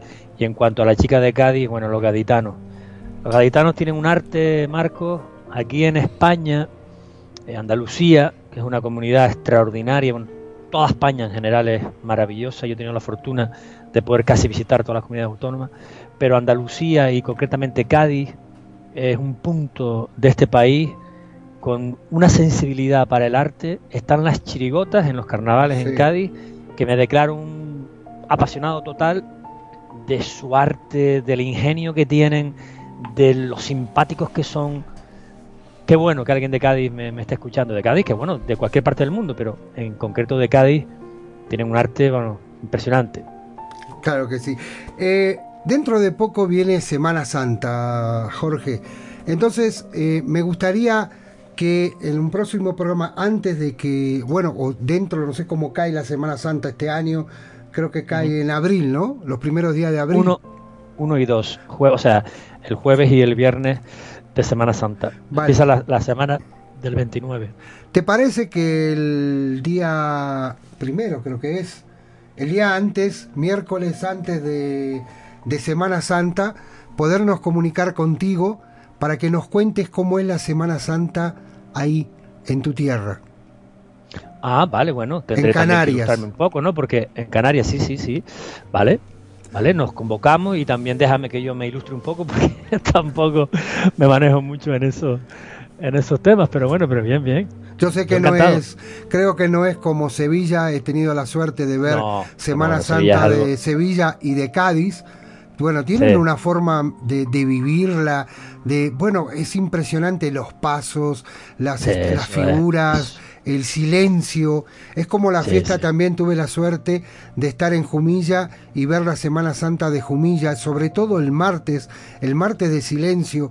Te puedo asegurar que ese día, ese martes a la noche, la ciudad estaba oscura. Solamente se veían las velas y un silencio, solamente el redoble de los tambores acompañaba esos pasos de la gente que llevaba las cadenas, caminando descalzo. Bueno, tenemos mucho para contar, pero me gustaría que tú nos hablaras un poquito de lo que es en Canarias, cómo lo viven. yo, sí, yo tomo, tomo el testigo y intento ilustrarme para, para, poder contar un poco cómo se vive aquí, que más o menos yo, yo lo sé, pero con un poco más de, de, documentación. Y sí es cierto que en España hay ciertas ciudades donde se vive la Semana Santa de una forma súper religiosa, vamos. Para ellos es muy, muy importante. Por ejemplo, en Sevilla o en otras muchas eh, ciudades y localidades de este país. La Semana Santa es algo para ellos. Bueno, de hecho, eh, siempre ha sido un atractivo turístico brutal y con el problema que tenemos ahora, pues creo que todo, creo que todo no seguro, que tampoco por segundo año consecutivo se va a poder eh, celebrar esa, esos acontecimientos religiosos tan importantes, ¿no? Sí, la verdad que sí, eh, acá te está saludando Doris Mabel, dice un fuerte, fuerte abrazo desde Chile. Doris Mabel es una poeta, una escritora chilena que nos está escuchando desde la región de Araucaña, Chile. Espera que te le voy a poner porque está la foto para que la veas. Estamos en directo aquí en 33 HF Estéreo Digital. La ves bien, Qué bueno. Sí, sí, sí, sí. Te manda un fuerte saludo, así que le vamos a dedicar también una foto a ella.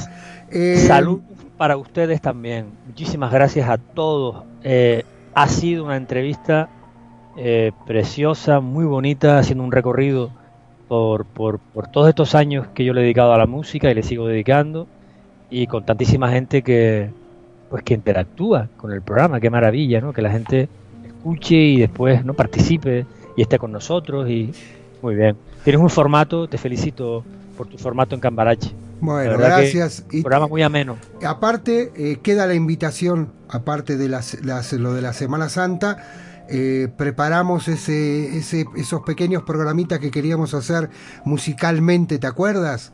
Sí, tenemos que organizarnos. Ya estos, estos, días nos llamamos Marcos Exacto. y nos, organizamos. Sí, sí. Bueno, te agradezco muchísimo, Jorge, Jorge Afonso, desde, desde la ciudad de Gran Canaria, en España, la isla de Gran Canaria, en España. Gracias por estar aquí con nosotros. Un fuerte, fuerte abrazo, bendiciones y éxito. Gracias Marcos, solo un pequeño matiz, sin ánimo de corregirte. Eh, el archipiélago tiene ocho islas, yo estoy en la de Fuerteventura. Fuerteventura. Es decir, el archipiélago canario, que para, para tantos amigos que nos están escuchando y no nos ubiquen muy bien, estamos enfrente de la costa del Sáhara, en, de la costa africana, a unos 2.000 kilómetros de Madrid, en dirección hacia abajo, en el Atlántico. Somos un archipiélago medio camino entre África, Europa eh, y América. Eh, vamos, una, una, una tierra y una isla extraordinaria que, bueno, cada año tenemos la fortuna, ahora no, de que nos visiten casi 15 millones de turistas de muchos países del mundo y estamos compuestos, está compuesta por ocho islas. Entre ellas, eh, pues está Gran Canaria, Tenerife, que son las más pobladas, y después Fuerteventura, que es donde yo resido, que es mi isla, y estoy, ahora mismo estoy contigo en contacto desde la isla de Fuerteventura en las Islas Canarias. Bueno, qué bonito, gracias por la, la, la, la corrección, Fuenteventura. Eh, hay un manantial, ¿no? En Fuenteventura creo que sacan agua muy bonita, muy cristalina, ¿puede ser o voy equivocado? No, no, no, Fuerteventura es, es una isla más rocosa, Ah. es prácticamente plana, tiene poca altura, tiene unas playas, no es por nada, Marcos, pero las de, las mejores, de las mejores del mundo, sin, sin quitar sí, sí, sí, protagonismo. A, la- a las de México y a las que hay ahí, pero las playas que hay aquí son de las mejores del mundo, junto con las que tienen ustedes ahí. Y hay otras islas que tienen una orografía muy distinta, que por ejemplo la isla de La Palma, que es súper frondosa, que tiene manantiales. O sea, Ah, en general Canarias es un vergel, es un pequeño continente en miniatura, ¿no? Tiene campo, tiene playa, tiene el Teide, que es el octavo, creo que era el octavo volcán del mundo, más alto del mundo. Es decir, porque lo miré una vez, de los picos de volcanes creo que es el octavo del mundo porque hay muchos más primeros que están en Hawái. En fin, que tiene de todo. Es una tierra eh, maravillosa, se come de maravilla, con un clima increíble. Los invito a venir a Canarias, Marco. Te tomo la palabra, ¿eh? Ya es una ilusión. Pero bueno, Jorge, un fuerte abrazo. Nos sentimos ya pronto para coordinar esto del programas especiales y para hablar también de la Semana Santa. Un abrazo grande para ti, para la familia. Os quiero mucho y gracias. Un abrazo. Esta es tu A casa. ustedes también. Un abrazo enorme. Gracias. Cambalache no es solo un programa de radio, es la tarde-noche cultural de Cambalache. De Cambalache. Cambalache, Cambalache, donde la palabra es arte y la música ilusión.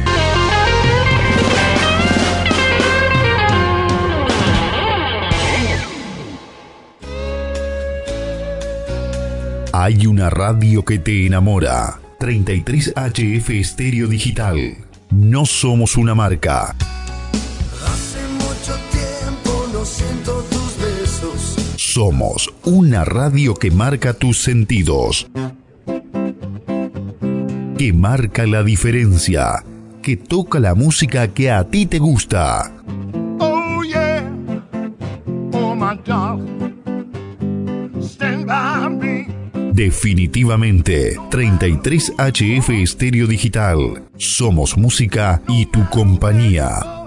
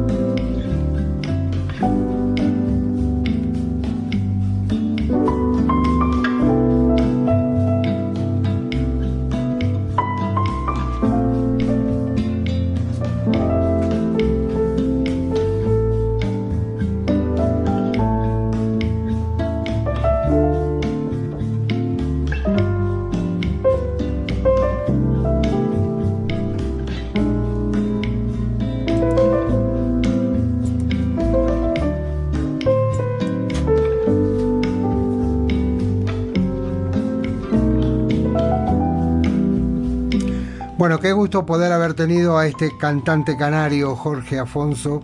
La verdad que estoy orgulloso y siempre traemos cosas nuevas. Vamos a. La semana próxima vamos a tener un cantante eh, de Honduras, Así que atención a la gente de Honduras, vamos a tener a un cantante que va a presentar unas canciones para todos ustedes desde Honduras, que tenemos una gran audiencia ahí. Gracias a Mari Carmen y a Quique desde Buenos Aires, Argentina. Bueno, vamos a un tema musical porque después vamos a pasar a las pequeñas, a las noticias que tenemos en nuestra redacción para todos ustedes. Vamos con un poquito de música, con un poquito de música de jazz. ¿Qué les parece?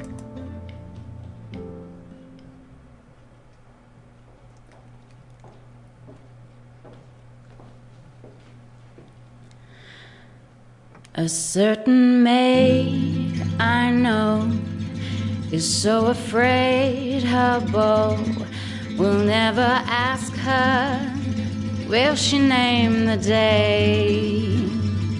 He calls on her each night, and when she dims the light, it's ten to one that you will hear her say. Oh, Joseph, Joseph, won't you make your mind up?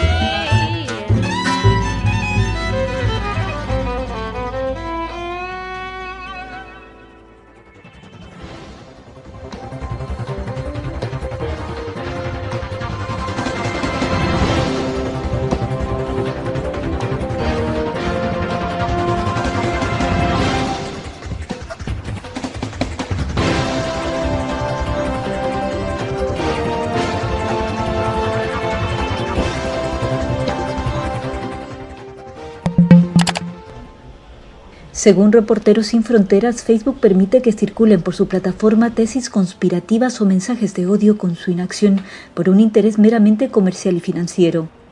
Por ello presentó una denuncia ante la Fiscalía de París contra la red social, a la que reprocha el incumplimiento de los compromisos con sus clientes para impedir la propagación de informaciones falsas y de mensajes de odio. El procedimiento que busca la apertura de una investigación se sustenta en una serie de informes que ponen en evidencia, entre otras cosas, que Facebook constituye el principal foco de las teorías conspirativas sobre las vacunas. Facebook ne peut pas ainsi avoir une telle contradiction entre ses engagements et la réalité.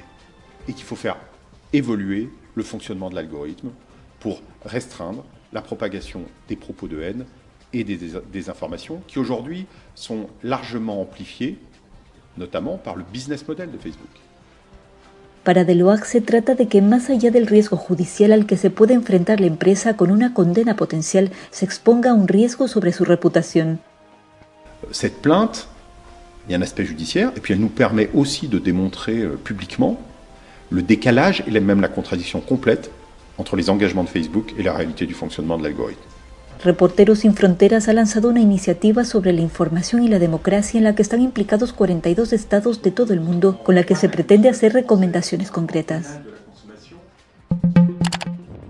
Debido a la caída de ceniza que lanza el volcán Pacaya, que registra una fuerte actividad desde febrero pasado, la Dirección General de Aeronáutica Civil de Guatemala anunció este martes el cierre temporal del Aeropuerto Internacional La Aurora en la capital del país. El cierre del aeropuerto fue recomendado por el Instituto Nacional de Sismología, Vulcanología, Meteorología e Hidrología por la fuerte actividad del coloso. La pista de la terminal aérea está cubierta de ceniza y arenilla volcánica, por lo que cuidando la seguridad operacional se han cerrado operaciones. De acuerdo con reportes del INSIBUME, las columnas de ceniza del volcán Pacaya alcanzan entre los 3.500 y 5.000 metros sobre el nivel del mar y su desplazamiento hacia el norte llega hasta los 50 kilómetros de distancia. La Coordinadora Nacional para la Reducción de Desastres alertó que la lluvia de ceniza afecta a varios municipios ubicados al norte del cono, entre ellos la ciudad de Guatemala. El volcán Pacaya comenzó una erupción a principios de febrero pasado y se ha mantenido con esa actividad hasta ahora, aunque con periodos de descenso según el ente científico. El Producto Interno Bruto PIB de Argentina registró en el cuarto trimestre del año pasado una mejora del 4,5% frente a los tres meses precedentes, pero acumuló en 2020 un desplome del 9,9%. Según informó el Instituto Nacional de Estadística y Censos, pese a confirmarse la recuperación ya iniciada en el tercer trimestre entre octubre y diciembre, el PIB mantuvo un desempeño negativo en términos interanuales con una caída del 4,3% en comparación con el cuarto trimestre de 2019. Con este resultado, Argentina acumuló 11 trimestres consecutivos sin crecimiento interanual en el PIB, aunque el nivel de caída del cuarto trimestre estuvo muy por debajo del desplome del 19% registrado en el segundo trimestre de 2020, una magnitud de derrumbe sin antecedentes en las series estadísticas del país suramericano. La recuperación de la actividad económica respecto al tercer trimestre y la moderación en el nivel de caída interanual se explican principalmente por el mayor grado de actividad en muchos sectores que en los meses precedentes se habían visto paralizados por las medidas sanitarias impuestas por el gobierno de Alberto Fernández ante la pandemia de la COVID-19.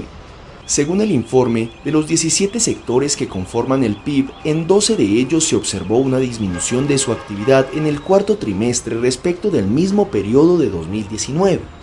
La economía argentina completó así tres años de recesión, incluyendo una caída del PIB del 2,5% en 2018 y del 2,2% en 2019. Hong Kong y Macao han suspendido de manera temporal la vacunación para la COVID-19 con el antígeno de la empresa alemana BioNTech, desarrollada de manera conjunta con la estadounidense Pfizer por defectos en el embalaje de uno de sus lotes. El gobierno de Hong Kong anunció este miércoles a través de un comunicado que por seguridad la vacunación se suspende de manera inmediata. El fabricante avisó a los territorios semiautónomos de Hong Kong y Macao de problemas en las tapas de los frascos del lote 210102, lo que ha llevado a los gobiernos a decir que por cuestiones de seguridad pública se paralice la vacunación mientras se investiga. En este sentido, el Departamento de Sanidad de Hong Kong se reunirá hoy de urgencia con Fosun Industrial, la socia de Pfizer BioNTech para la distribución en China para conocer más detalles y realizar seguimiento del incidente. Hasta la fecha, 152.200 personas han recibido la vacuna de Pfizer BioNTech en Hong Kong, según los últimos datos proporcionados por el gobierno hongkonés, mientras que los datos de Macao señalan a 39.257 inoculaciones, aunque no precisan con qué producto. El Parlamento andino aprobó una declaración que rechaza la injerencia del secretario general de la OEA en Bolivia. El anuncio llega después de que Luis Almagro cuestionara los procesos judiciales contra la autoproclamada expresidenta boliviana Yanina Áñez por los hechos de 2019. Todo ello ocurre en el contexto de un reciente acuerdo entre la OEA y Facebook, una plataforma que también se ha visto involucrada en numerosos escándalos por presuntamente defender los intereses de ciertos gobiernos. Precisamente vamos a analizar esta polémica cooperación entre ese organismo y la red social con nuestra compañera María Starostina para preguntarle pues, de qué se trata este pacto. ¿Cómo estás? Hola María, hola a todos. Pues se trata de un acuerdo de cooperación entre la Organización de Estados Americanos y la red social Facebook. Según su comunicado, lo que buscan con este paso es promover la integridad electoral, también los derechos humanos y la recuperación económica. También precisan que quieren luchar conjuntamente contra la desinformación y por la libertad de expresión. Realmente se trata de un uh, convenio que ha dejado perplejos uh, a muchos, sobre todo en vista de las acusaciones lanzadas contra ambas organizaciones justamente en los ámbitos en los que quieren uh, cooperar. Vamos a comenzar con el polémico papel de la OEA en los sucesos postelectorales en Bolivia en 2019. Entonces, el secretario general del organismo, Luis Almagro, denunció manipulación dolosa e irregularidades graves en las elecciones que nunca fueron demostradas. Sin embargo, aquellas alegaciones por parte del organismo uh, sirvieron de un punto de partida para los sucesos que posteriormente desencadenaron en un golpe de Estado. Por lo menos así lo ven muchos en uh, Bolivia. Entre ellos está la ex jefa de gabinete de Evo Morales, con quien conversó RT. Bueno, yo creo que la OEA no tiene moral ni criterio para vertirlos en Bolivia. Ellos han sido parte del golpe de Estado, ellos han avalado a los golpistas, eh, ha sido una institución que prácticamente ha sido parte del golpe. Uh, Facebook también tiene la reputación manchada. Basta con recordar el escándalo de Cambridge Analytica, uh, una empresa contratada por Donald Trump durante la campaña electoral y entonces ellos tuvieron acceso a los datos de unos 87 millones de personas, por supuesto, sin que ellos lo consintieran. Fue una violación de privacidad a gran escala. Bueno, pero también hay polémica en torno a la violación de derechos humanos. Exacto, mucha polémica sobre las apreciaciones uh, hechas por parte de la OEA sobre diferentes sucesos. Por ejemplo, el organismo respaldó las medidas de seguridad por parte del gobierno de Sebastián Piñera uh, durante el estallido social en Chile en 2019, mientras que muchos defensores de los derechos humanos uh, lo vieron, lo evaluaron como violación, como abuso del poder por parte de los policías. Una situación parecida tuvo lugar en Ecuador el mismo año. Entonces, Luis Almagro uh, felicitó al presidente Lenín Moreno por sus decisiones tomadas durante las protestas. Recordemos que durante los enfrentamientos, en el marco de aquellas manifestaciones, fueron heridas uh, cientos de personas y algunos fueron asesinados, mientras que Almagro tardó al menos 10 días para pronunciarse sobre las manifestaciones en los Estados Unidos tras el homicidio del afroamericano George Floyd por la policía. Y seguimos con el aspecto moral de la red social. Uh, Facebook uh, la acusaron desde las Naciones uh, Unidas por la difusión de mensajes de odio hacia el pueblo rohingya en Myanmar en 2017. En Facebook parcialmente reconocieron su culpa, asegurando que no hicieron lo suficiente para prevenir la incitación a la violencia en su plataforma. Bueno, muchas gracias por estos detalles, eh, María. Y el periodista internacional José Manzaneda considera un chiste este pacto entre la OEA y Facebook. Parece todo esto una broma de mal gusto tratándose de estos dos actores precisamente, ¿no? Y que nos digan que van a trabajar, por ejemplo, contra las noticias falsas, las fake news en las campañas electorales, cuando la OEA fue quien creó precisamente la fake news, la noticia falsa, el supuesto fraude de Evo Morales, que no hubo, tal como demostraron hasta cinco estudios internacionales en los meses siguientes, y esa fake news fue lo que justificó y de- desencadenó un golpe de Estado, la imposición de una dictadura durante un año que asesinó a 37 personas.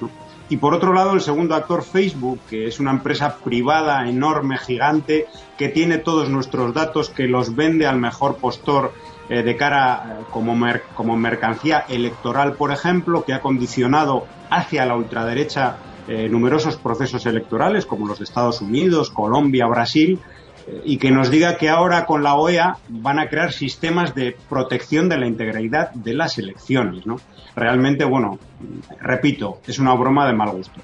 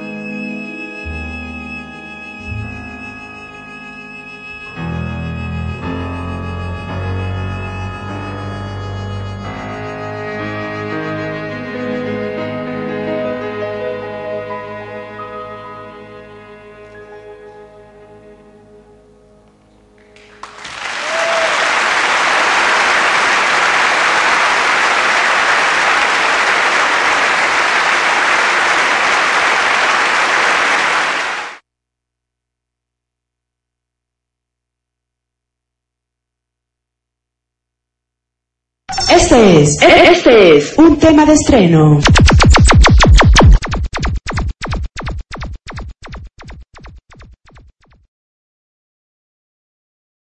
Este es, este es un tema de estreno.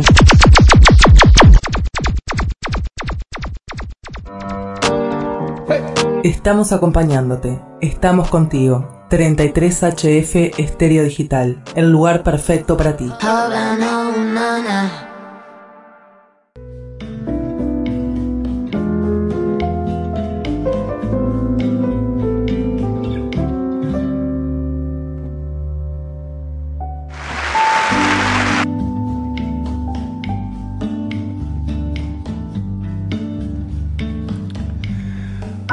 Para los que sabemos apreciar la, buena música, hemos escuchado nada más y nada menos que al maestro Astor Piazzolla con su canción Adiós Nonino, con su quinteto Tanco Nuevo. Esto fue grabado en el año 1984 y hoy lo compartimos con todos ustedes. Saludamos a los chicos de Solo Café, este grupo de WhatsApp que está conectado con nosotros. Un fuerte abrazo, gracias Javier, un fuerte abrazo, la verdad que eh, nos da gusto poder estar conectado con 156 personas eh, de Cuba, Venezuela, Argentina, España, Brasil. Qué bonito, la verdad que agradezco mucho y los saludo correspondiente. Bueno, acá tenemos también mensajes de Comodoro Rivadavia, Argentina. Buena música, un fuerte abrazo. Qué bonito, qué lindo. Mercedes, besos Marco, ya la Ciudad de México que te ha dado lo que querías. Los sueños sí se hacen una realidad. Muchas gracias Mercedes desde Campello, en España.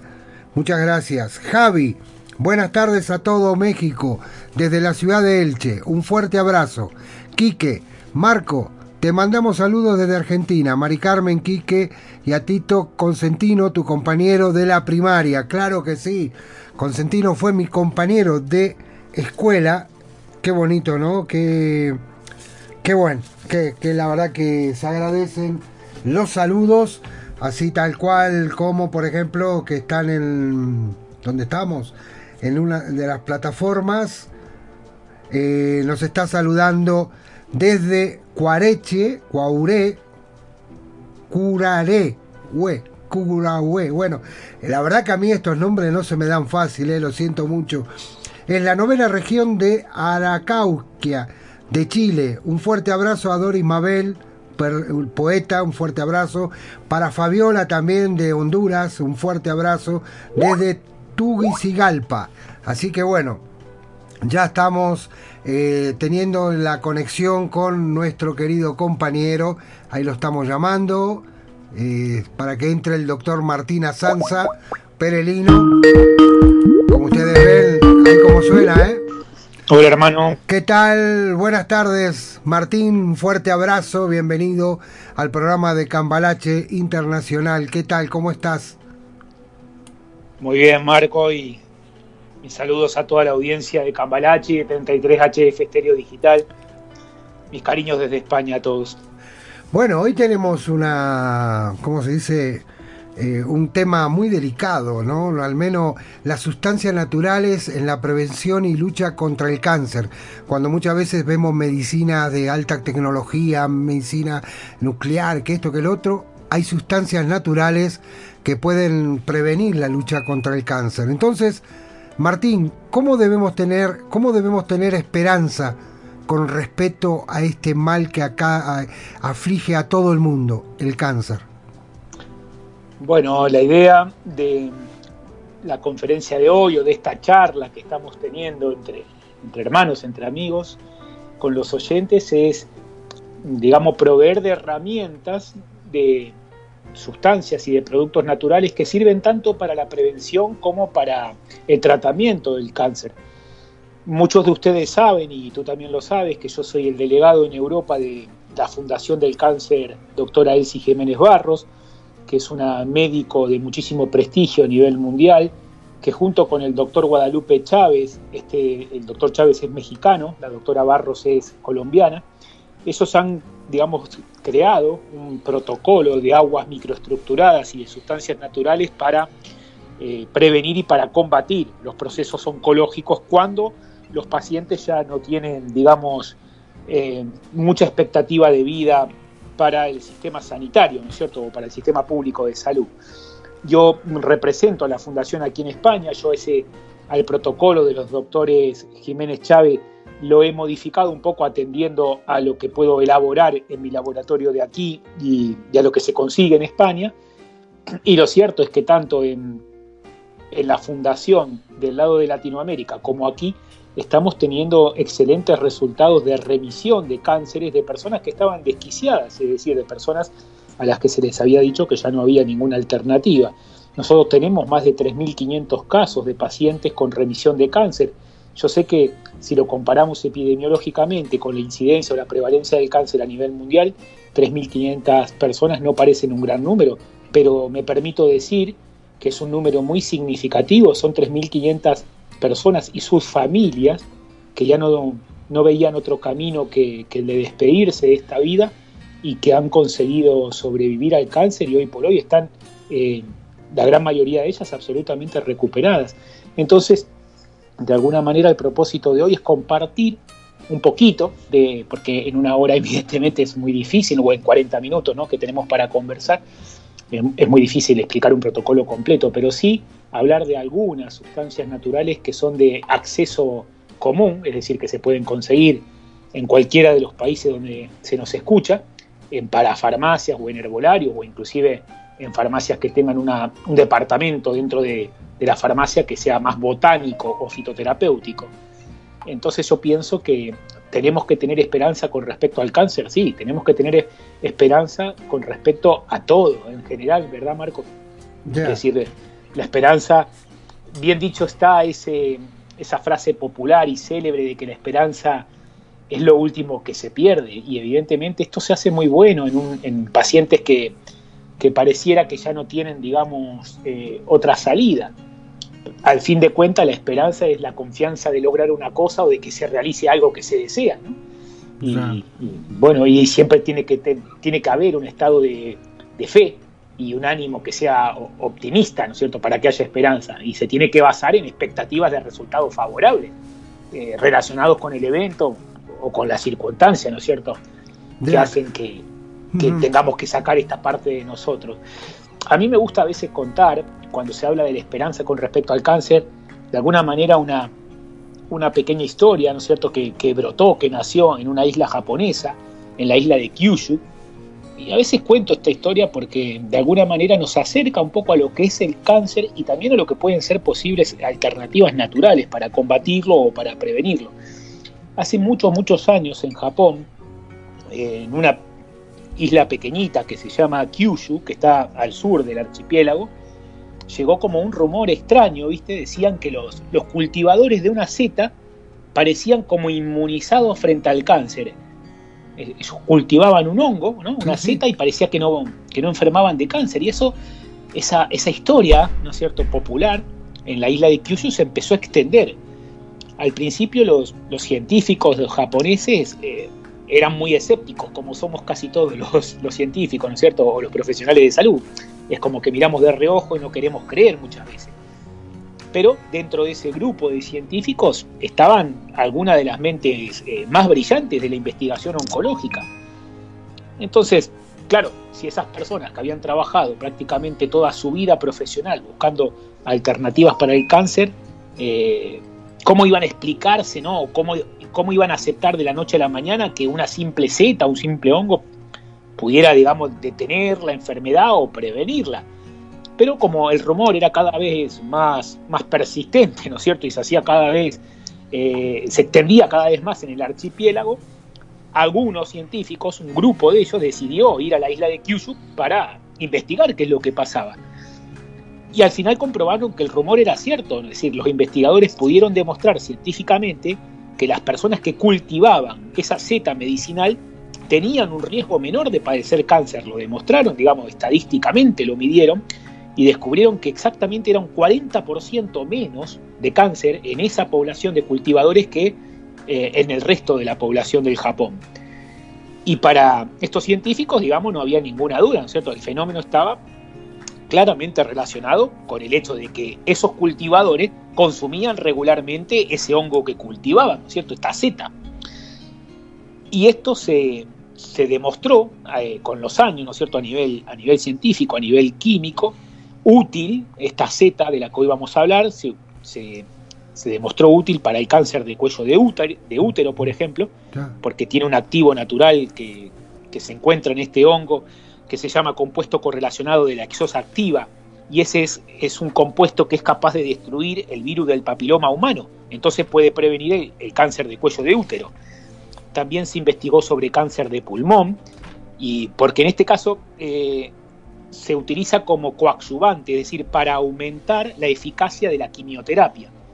Y se demostró que utilizando esta seta, la eficacia de la quimioterapia en el cáncer de pulmón puede aumentar hasta en un 50%. Esto es muy significativo lo que estoy diciendo.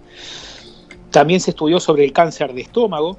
Eh, se, vio que la esperanza de vida de los pacientes que tienen este tipo de, cáncer, tomando un extracto estandarizado de la seta, se duplica la esperanza de vida, inclusive cuando siguen tratamientos quimioterapéuticos o de radioterapia y además aumenta la fuerza para luchar contra el cáncer cuando se consume esta seta, es decir, se consigue más energía vital, ¿no es cierto? Más se, se, estimula el sistema inmunitario para que desarrolle más capacidades para luchar por sí mismo contra el cáncer. Y esto es importantísimo, porque las personas eh, muchas veces, las personas afectadas por un proceso oncológico, eh, se vienen abajo porque su sistema inmunológico se debilita mucho, se desmorona de alguna manera.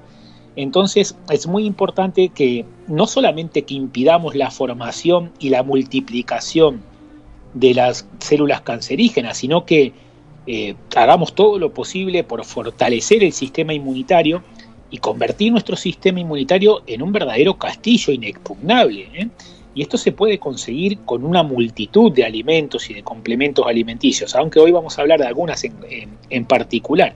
Pero la lógica es que todos entendamos que lo primero que tenemos que hacer ante un proceso oncológico y en general ante cualquier enfermedad porque esto es de buen criterio, es reforzar el sistema inmunológico, ¿verdad? La persona que tiene un sistema inmunológico competente, fortalecido, pues tiene menos, menos predisposición a enfermar, ¿no? Menos probabilidades de enfermar. Ya. Ahora, eh, antes de... Porque hay una pregunta que eh, esto no la estamos haciendo todo. Quiero transmitirte un mensaje desde la Ciudad de México, NAM. Dice, la humildad es un don que solo tenemos los grandes. Usted es uno de los grandes entre los grandes. NAM. Muchísimas gracias. muchísimas gracias. Eh, Hay cosas que me sonrojan. Tú sabes que soy una persona que ya lo sé. se pone colorado estas Eh, no, no quería salirme del, del guion, ¿no? En el sentido de eh, cómo lo tenemos llevando, cómo no, pero esta, este mensaje creo que es importante, porque tiene razón, eres un grande entre los grandes. Ahora, Muchas gracias. doctor Martín Azanza, la curiosidad creo que la siento yo y todos nuestros oyentes. ¿Cómo se llama esta Z? Eh, sí que es verdad, ¿no? Cuando uno empieza a hablar sobre lo bueno de algo, todos queremos saber el nombre. Ya, acá están Bueno, no lo, voy, preguntando. no lo voy a hacer esperar más, queridos amigos. Es el famoso shiitake, el shiitake, ¿eh? que a muchos de nosotros conocemos. Se escribe S-H-I-I-T-A-K-E, el shiitake. ¿eh? Esta es una increíble seta anticáncer. Seguro que a muchos de ustedes les suena. A lo mejor la vieron en algún menú, inclusive de los restaurantes orientales, ¿no? Cuando uno va a restaurantes asiáticos, muchas veces eh, está la seta shiitake para consumirla. En algunas fruterías, en algunos supermercados también podemos conseguir shiitake en los herbolarios. Ya llega a ser, si se quiere, bastante común acá en España cuando se busca, ¿verdad? Pero yo no estoy hablando del shiitake de uso culinario, ¿no es cierto? Estoy hablando de un shiitake de uso medicinal. No son exactamente lo mismo. Es el mismo hongo, sí, pero no es lo mismo, eh, digamos, un shiitake medicinal que un shiitake de consumo culinario. Eh, fíjate una cosa, eh, Marco, y esto lo cuento para todos, en Japón el, el shiitake medicinal lo prescriben la gran mayoría de los médicos, de los médicos, no estoy hablando de terapeutas alternativos o, digamos o terapeutas no titulados que crean que esto funciona, no, no, lo- los médicos japoneses prescriben shiitake y quienes somos especialistas en medicina natural, pues atendemos a todo este conocimiento ancestral, porque la medicina occidental no nos da todas las soluciones. De hecho, la quimioterapia, la radioterapia y la inmunoterapia no siempre son la solución, a veces son el problema. Entonces, ah, tenemos que estar abiertos a otros tipos de alternativas. Eh, en China, por ejemplo, en Corea, también se utiliza desde hace muchísimos años el shiitake en tratamientos de oncología. Y el problema es que en estos países que están muy poblados, ¿no es cierto? Porque imagínate, la población china, la japonesa, son eh, millones, ¿no? Yo no sé cuánta gente vive en China, pero son, son millones, ¿verdad? Y al final, claro, cuando un país está densamente poblado, la, eh, esta vida moderna hace que aumente el número de personas con cáncer, entonces la demanda de shiitake medicinal es muy elevada en esos países y por eso cuesta tanto conseguirlo, porque hay una altísima demanda. Mm, eh, eh, ten en cuenta que el shiitake, como es un hongo de la naturaleza, lo que la naturaleza da, uno no lo puede producir industrialmente, ¿no es cierto? Como hacen, por ejemplo, la- los laboratorios farmacéuticos con, con las estatinas para el colesterol, ¿no? Por poner un ejemplo. No es algo que uno se pueda en un laboratorio fabricar hongo shiitake, eso no, no, no ocurre. Entonces, al final, la cantidad de shiitake medicinal se limita porque la demanda es muy alta y aumenta mucho el valor. Eh, en Japón, por ejemplo, especialmente en la isla de Kyushu, que es la isla que yo comentaba que está al sur del archipiélago, donde me permití compartir con ustedes esta breve historia que he contado al inicio, aún se cultiva el shiitake de manera tradicional. Es decir, eh, se, siembran las setas y van creciendo sobre troncos de madera que tienen más o menos un metro. Y tienen que pasar 16 meses para que, para que ese champiñón, ¿no es cierto? Ese hongo, crezca correctamente y se pueda, y se pueda, eh, se pueda cosechar. Entonces, estamos ante un, ante un problemita a veces de, escasez del, del medicinal. Y para eh, solucionar este problema de escasez, eh, en China crearon plantaciones, pero enormes, enormes, donde el shiitake se cultiva sobre troncos artificiales, como, eh, digamos, simulando a la, al cultivo tradicional de la isla de Kyushu en Japón. Y, de alguna manera han paliado un poco el tema de la demanda, pero a veces no resulta suficiente para responder a, la- a las necesidades de todos los países. Es decir, es, es a veces un, un poquito complicado encontrar shiitake medicinal en Europa. Por eso, normalmente, los laboratorios de medicina natural nos dedicamos a aprovechar mucho el shiitake medicinal que conseguimos y a titularlo y estandarizarlo para hacer cápsulas que sean muy potentes y que con una cápsula al día sea suficiente.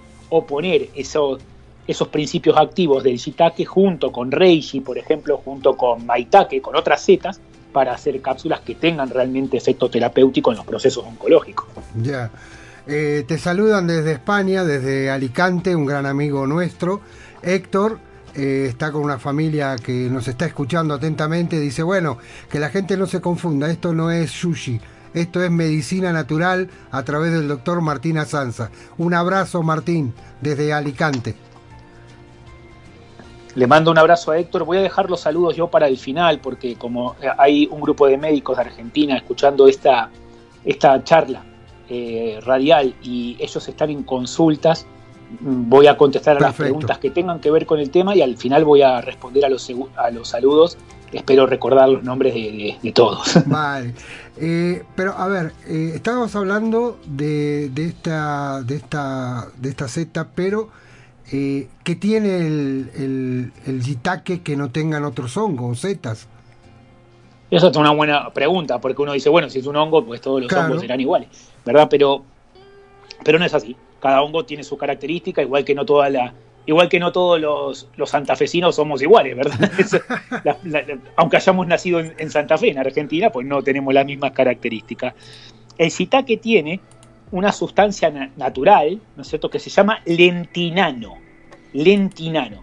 Y esta sustancia, hay investigaciones científicas que demuestran que es capaz de estimular considerablemente el sistema inmunitario y entonces hace retroceder al cáncer. Es un excelente estimulador del sistema inmunitario el lentinano y actúa sobre los tumores limitando la, proliferación de la célula e induciendo un fenómeno que se llama apoptosis. Las personas que tienen cáncer o que lamentablemente tienen que acompañar en su familia o en sus afectos a alguien que la contiene, conocen este término, el de apoptosis. El, el término apoptosis hace referencia a, un fenómeno en el que las, las células cancerígenas se suicidan, digamos, se, se- se matan ellas mismas. Entonces, eso nos interesa que ocurra. ¿eh? Eh, Nos interesa que haya sustancias que promuevan la apoptosis, ¿no es cierto? Que se suicide la célula cancerígena. Y justamente el lentinano que tiene el shiitake ayuda a inducir la apoptosis, es decir, a este fenómeno de suicidio de las células cancerígenas. Lo estoy diciendo de una manera que se, que se pueda comprender para todo, ¿verdad? La apoptosis en términos médicos o en términos bioquímicos se podría explicar con una, con una terminología mucho más cientificista, pero no es el propósito. El propósito para mí es que me entiendan todos, me entienda Doña María, me entienda el doctor Pérez y, y me entienda toda la audiencia de Cambalache. El shiitake tiene una sustancia que hace que las células cancerígenas se suiciden. Ese suicidio se llama apoptosis, la sustancia se llama lentinano. Ya. Eh, mira, eh, Juan Antonio de Mar del Plata, la ciudad feliz de Argentina, pregunta, doctor, eh, ¿y qué me puede contar del Reiki? Hola Juan Antonio, buenas tardes en, en Argentina. Gracias por participar en el programa. Bueno, eh, el Reishi, también conocido, muy conocido como Ganoderma lucidum, es, digamos, la segunda de, las maravillas de, dentro de las setas medicinales para los tratamientos oncológicos, tanto para la prevención como para el tratamiento per se. El, el Reishi aumenta hasta en un 27% la eficacia de las terapias anticancerígenas. Es un- una seta que es originaria de China, donde se usa desde hace miles de años.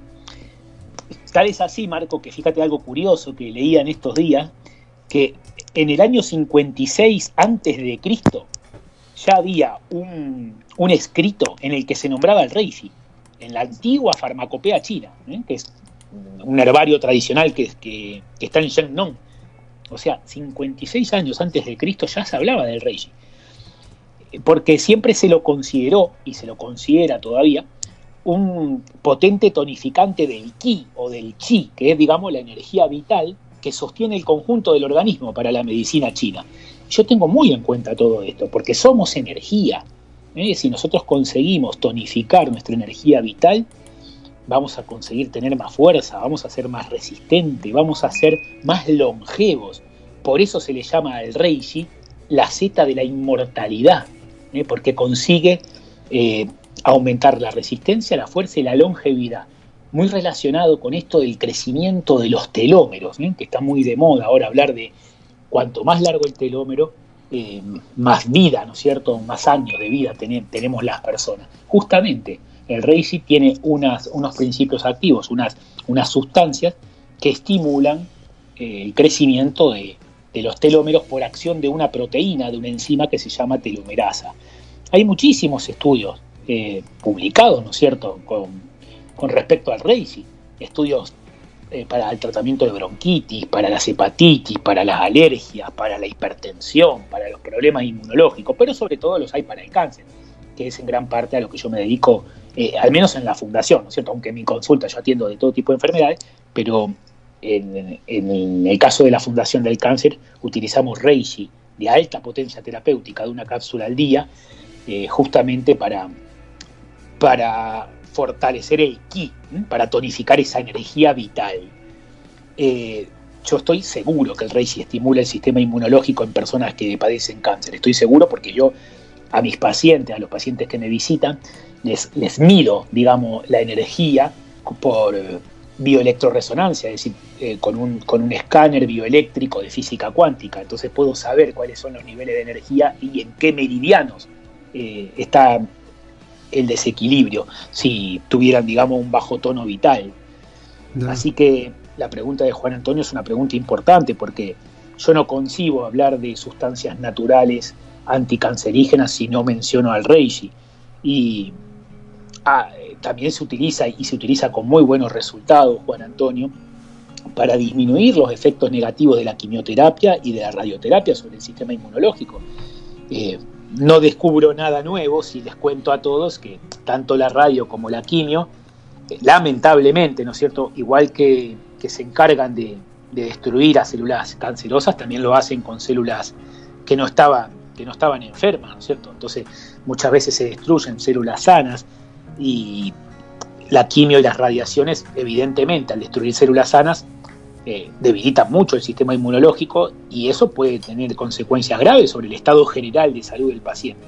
No estoy en contra de ninguna de las terapias, ¿eh? porque básicamente yo atiendo a personas a las que eso no les resultó. Claro. Pero yo soy más de defender que hay que hacer la terapia tradicional, pero coadyuvar, es decir, complementar con estas sustancias que yo estoy contando hoy. Es decir, lo, lo ideal es que haya una buena respuesta a la quimioterapia, a la radioterapia o a la inmunoterapia dirigida, pero sí se puede que se complemente con cuantas más sustancias naturales mejor para fortalecer el sistema inmune, para promover la apoptosis que yo comentaba hoy, ese suicidio de células cancerosas, y para reducir la agresividad de los tratamientos y acelerar las posibilidades de curación. Qué, increíble. Eh, María Emilia de Guayaquil, Ecuador, dice, muy buenas noches, doctor. Me encanta cómo explica todo. Mi pregunta es, ¿es bueno que los enfermos de cáncer tomen ginseng? Hola María Emilia, buenas tardes, gracias por, por tu comentario. Eh, bueno, me encanta que me encanta que te encante, significa que has comprendido un poco los conceptos que hoy queremos compartir. El ginseng, bueno, eh, María, María Emilia, ginseng hay varios tipos de ginseng. Vamos a hablar del ginseng que podría servir, o que sirve, mejor dicho, para procesos oncológicos, que es el ginseng Panax, ¿eh? Panax ginseng. No estamos hablando aquí del ginseng rojo coreano, sino que estamos hablando del ginseng Panax. Mira, María Emilia, hace unos años, no recuerdo en qué año era, si el 2016 o el 2017, se publicó a nivel científico una revisión muy grande de todas las propiedades del ginseng. Y se, se encontró, o se, mejor dicho, se verificó que tiene propiedades antioxidantes, antiinflamatorias, antifatiga, cardioprotectoras, neuroprotectoras, ah, inmunoestimulantes, es decir, estimuladoras del sistema inmunológico, incluso propiedades que permiten luchar contra los problemas de determinados tipos de cáncer. Y esto abrió los ojos de todos quienes nos dedicamos a esto, María Emilia. Y entonces empezamos a investigar un poco más ¿eh? qué pasaba con pacientes si le dábamos, con paciente oncológico me refiero, ¿no? Si dábamos ginseng pana. Y llegamos a hacer, bueno, todos los que contribuimos al metaanálisis, ¿no? Se hizo una- un metaanálisis, un estudio muy grande, donde se descubrió que el consumo de ginseng reduce hasta en un 16% el riesgo de desarrollar diferentes tipos de cáncer. Y esto se, mm, se observó mucho sobre todo en el cáncer de mama, en el cáncer de estómago, en el cáncer de esófago y en los cánceres gástricos. ¿eh? Los, pacientes operados de adenocarcinomas gástricos y que después consumieron ginseng duplicaron las posibilidades de supervivencia cinco años después de la operación. Y eso es muy importante. Es decir, hay cánceres que todos sabemos, ¿no es cierto?, que la posibilidad de recaída suele ser grande, ¿no es cierto? Y, y bueno, importa muchísimo disminuirla lo, lo máximo posible. Entonces, el ginseng, eh, respondiendo a tu pregunta, María Emilia, si se padece alguno de estos tipos de cánceres, o se padeció, mama, estómago, esófago, gástricos o inclusive de pulmón, eh, yo recomiendo que se tome ginseng. En el cáncer de pulmón, por ejemplo, eh, eh, tomar ginseng pana que en altas concentraciones, en, alta- en altas concentraciones siempre me refiero a, a cápsulas con un extracto seco titulado y estandarizado, ¿no es cierto? Como hacemos los laboratorios que elaboramos de medicina natural, no tomar ginseng un poquito de la raíz, porque eso no será suficiente, ¿no es cierto? Pero en, lo- en los casos de cáncer de pulmón mejora mucho la eficacia de la quimioterapia.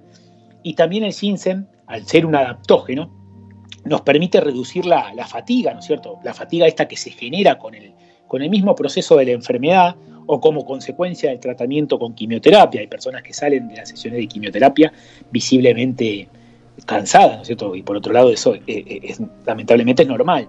Entonces les devolvemos la energía a los pacientes justamente con este tipo de sustancias, ¿no es cierto? Con ginseng, eh, aumentando evidentemente la- las probabilidades y las posibilidades para vencer la enfermedad, María Emilia. Hay, muchos estudios eh, científicos en el que recomiendan ya inclusive ciertas dosis, ¿no es cierto?, de 200 a 800 miligramos eh, en extractos titulados que tengan por lo menos un 7% de ginsenócido, que es el principio activo. Nosotros, por ejemplo, trabajamos con un 20% de ginsenócidos en, los productos de nuestro, de nuestro laboratorio y eso aporta evidentemente una cantidad de principio activo que es muy efectiva. Ya, eh, Martín, yo creo, bueno, eh, he leído, quiero saber si es verdad, porque se comenta que el jengibre es bueno para quitar las ganas de vomitar en las personas que van a quimioterapia. ¿Es verdad esto? ¿Tú lo puedes confirmar? Eso es verdad, sí, Marco, eso es real.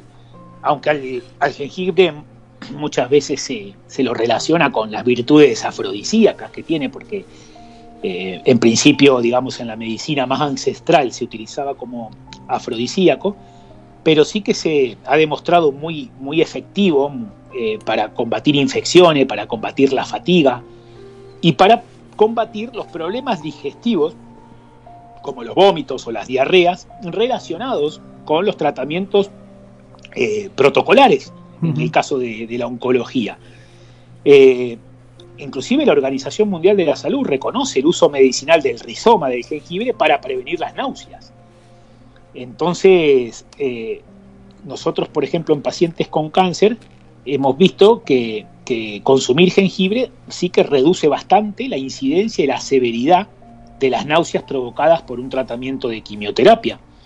Entonces, como es, digamos, una planta que tiene, o un rizoma, una raíz, ¿no? que tiene propiedades digestivas, yo pienso que de alguna manera lo que se podría explicar porque acelera el vaciado del estómago, ¿no es cierto?, después de haber comido. Entonces, claro, la náusea remite y es menos probable que se vomite.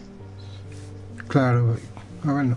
Mira, Esteban desde Campello, España, nos dice que primero que te saluda con afecto y pregunta si siempre se pueden utilizar estas sustancias sin temor a tener efectos secundarios.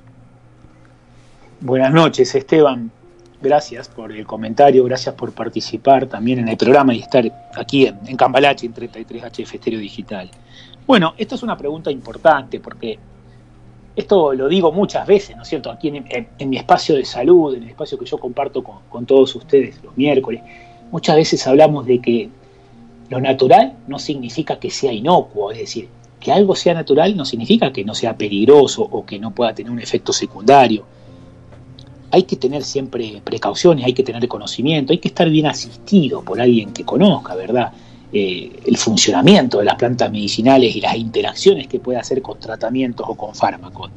Si la pregunta de Esteban es justamente, ¿no es cierto? Siempre se puede utilizar. Yo podría decir cuándo y para qué utilizar la sustancia, ¿verdad? Estas sustancias de las que hablamos hoy, para prevenir eh, o para reducir el riesgo de cáncer, sí, se puede utilizar.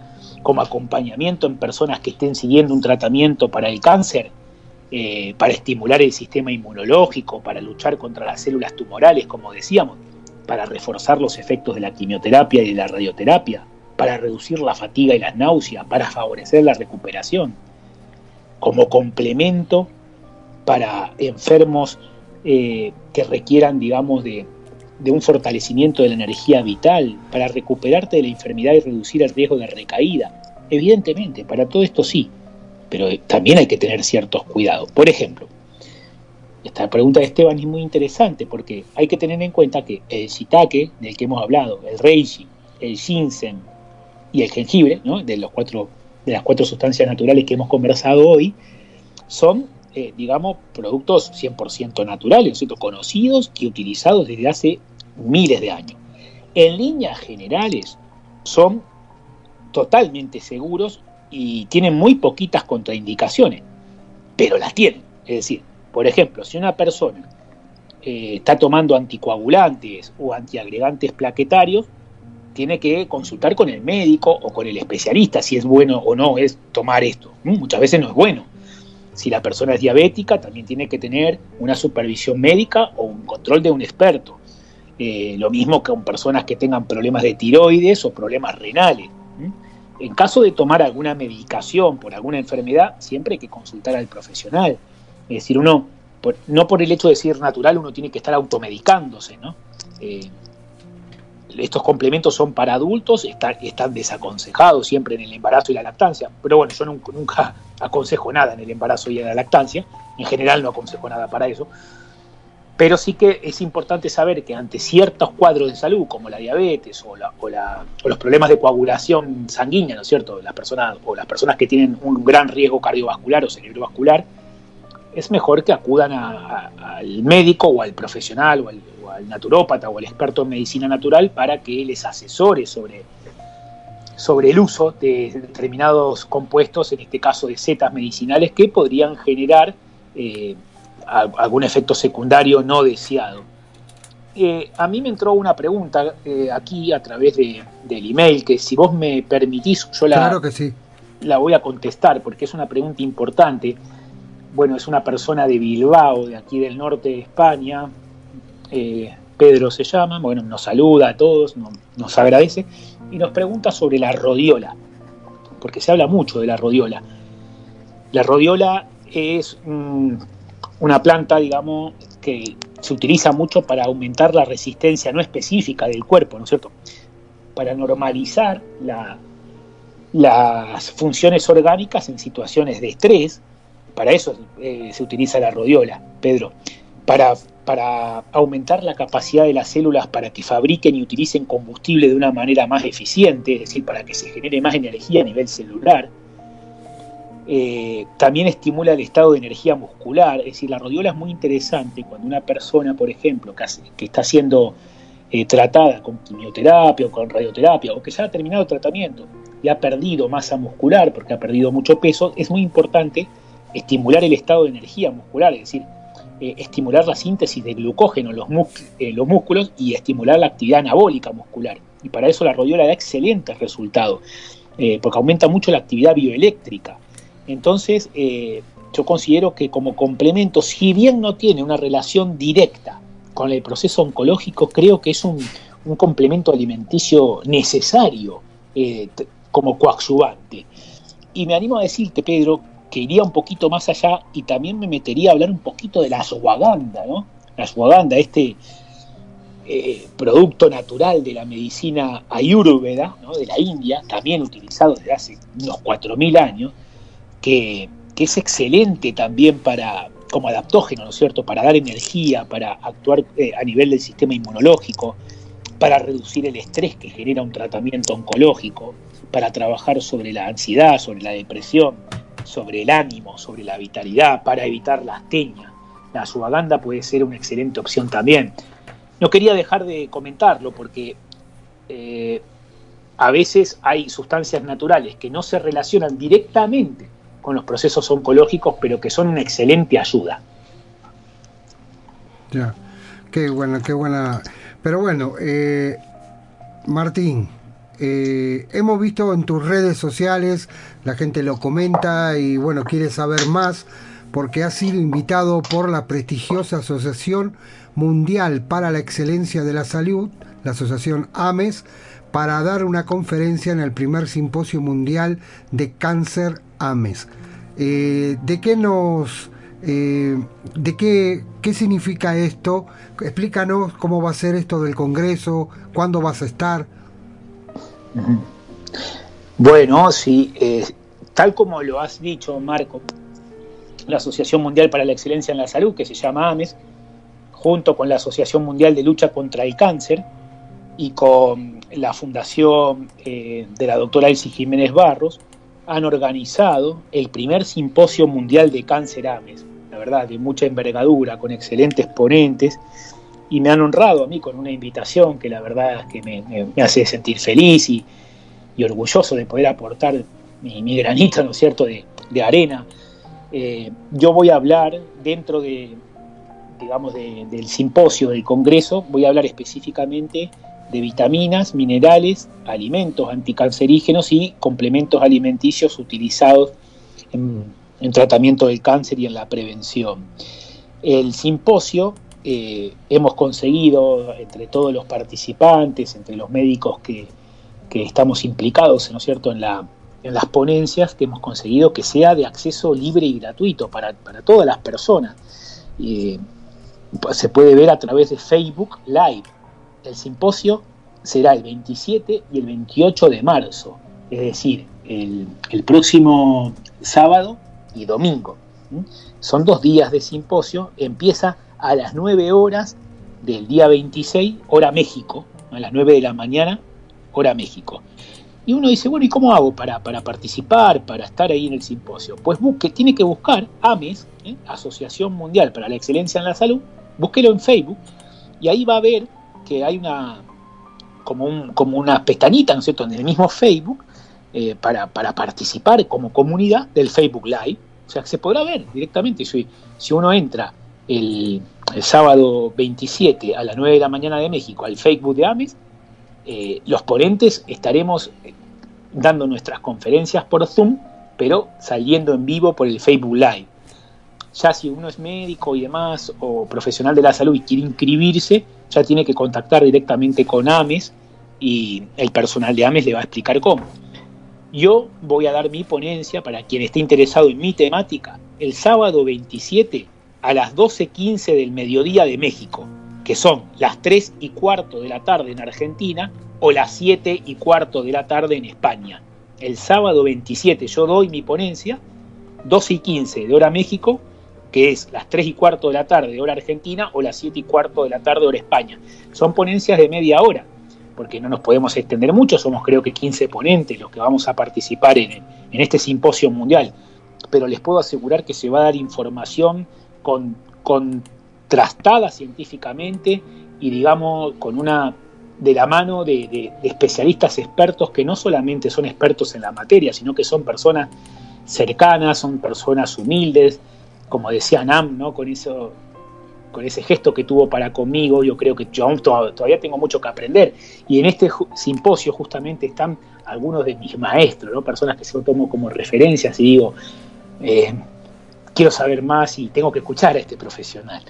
Eh, bueno, yo voy a aportar la parte que, manejo mejor y, escucharé con muchísimo eh, con muchísima inquietud y con muchísima ilusión a cada uno de los ponentes, claro. Ya.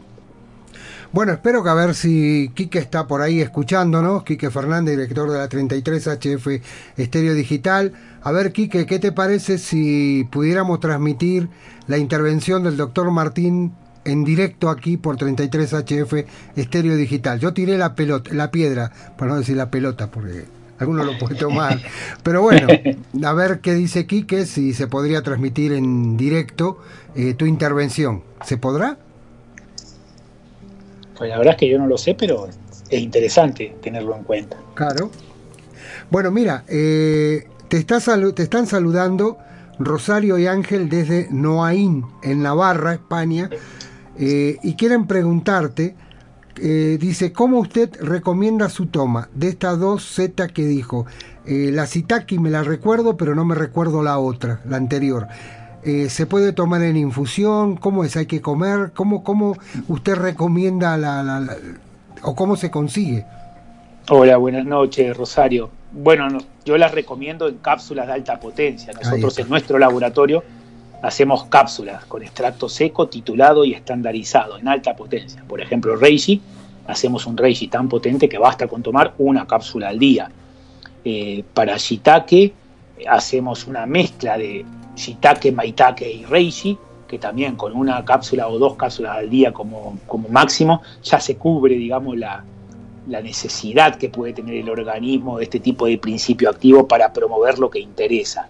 Está bien comer eh, más shiitake, más maitake, más setas, también está bien, ¿verdad? Pero no va a ser lo suficiente. Entonces, hay que por lo que yo comentaba hoy, que no es lo mismo el shiitake de uso culinario que el shiitake medicinal. Si hablamos de un shiitake medicinal, tiene que tener un- una gran concentración del entinano, ¿no? del principio activo que es el que nos interesa, y eso lo conseguimos en laboratorio. Pero son laboratorios, el nuestro, por ejemplo, es un laboratorio de medicina natural, es decir, nosotros hacemos complementos alimenticios, con base farmacéutica, sí, pero complementos alimenticios, no hacemos fármacos. Muchos de nuestros productos se pueden ver en el Facebook de la parte comercial, que es CNS Complementos Naturales Saludables, que también está, está en Instagram, pero el Facebook tiene mucha información, CNS Complementos Naturales Saludables, ahí está gran parte de los productos de nuestro laboratorio. También la parte más técnica de cada producto, de cada conversación o de cada ponencia que yo doy, se puede ver en CNS Coaching Nutrición y Salud, que para encontrarlo fácilmente es arroba DR Martín Asanza, ¿no? Doctor Martín Asanza, que es, digamos, mi Facebook profesional. Aunque eh, muchas veces la gente me invita a amistad eh, por el Facebook personal y yo les invito a, que, conozcan CNS y terminamos este, estando relacionados los unos con los otros, pero a, a nivel profesional, a nivel técnico, digamos. Ya, esto creo que es, eh, ¿cómo se dice? Eh, me gusta, me gusta. La verdad que estoy, estoy emocionado por escucharte, emocionado por, por todo el avance eh, medicinal que estás teniendo, los reconocimientos.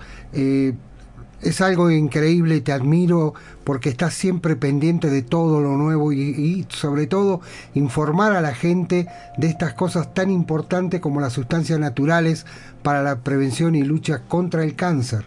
Así que ahí tienen otra. Entonces, eh, traten de entrar a las redes del doctor Martín Sanza, eh, ponerse en contacto con él, al menos para la gente de España, la gente de Europa, que es más fácil que nosotros que estamos en Latinoamérica, se nos hace más difícil por el cambio de lo que es el peso, por ejemplo, al, al euro, bueno, todo esto. Pero bueno, eh, nunca es tarde para saber más.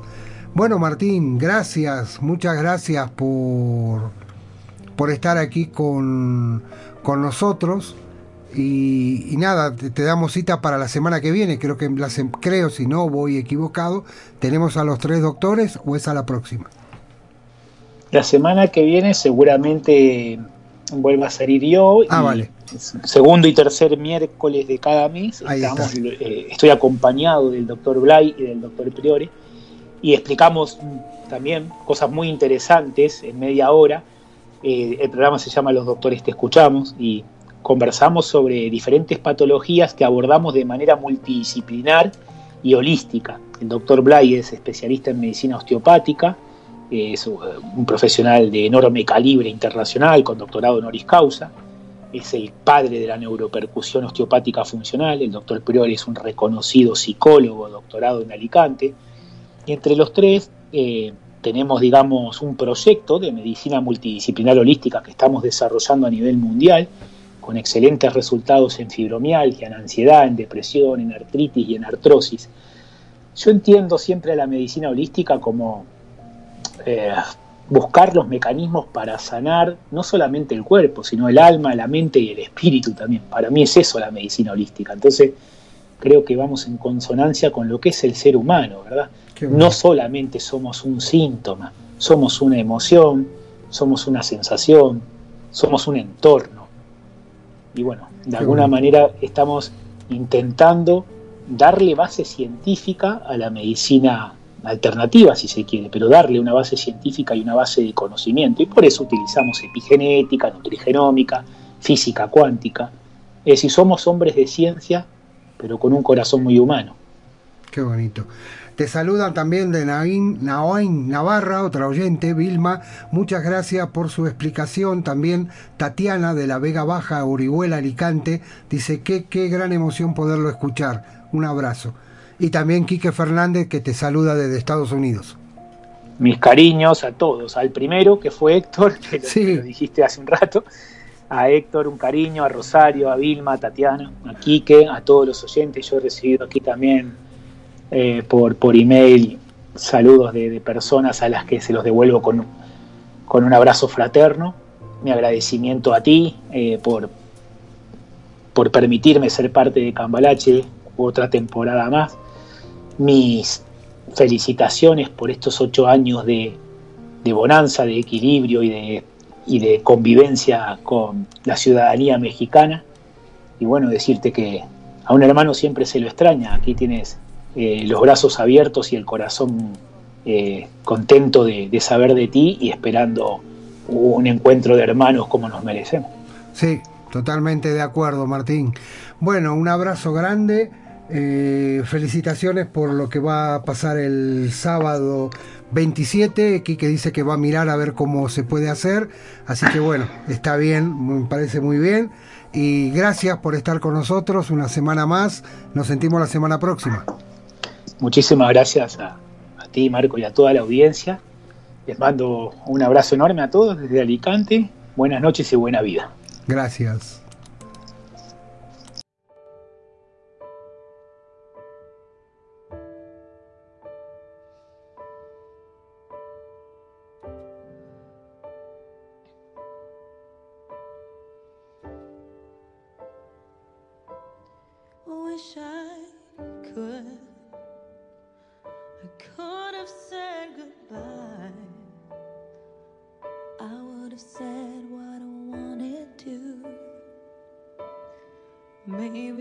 Cried for you.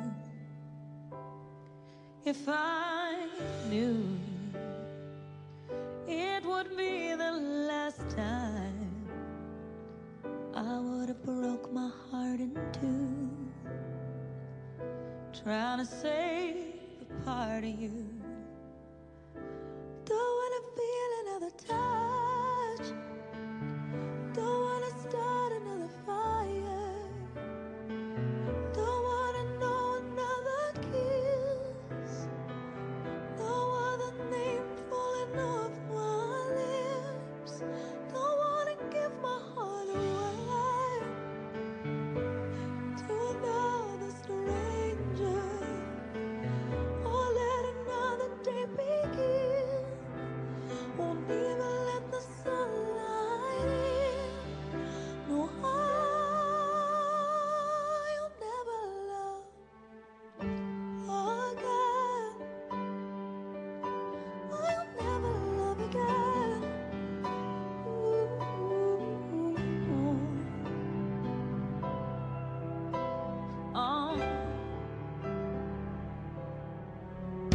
we first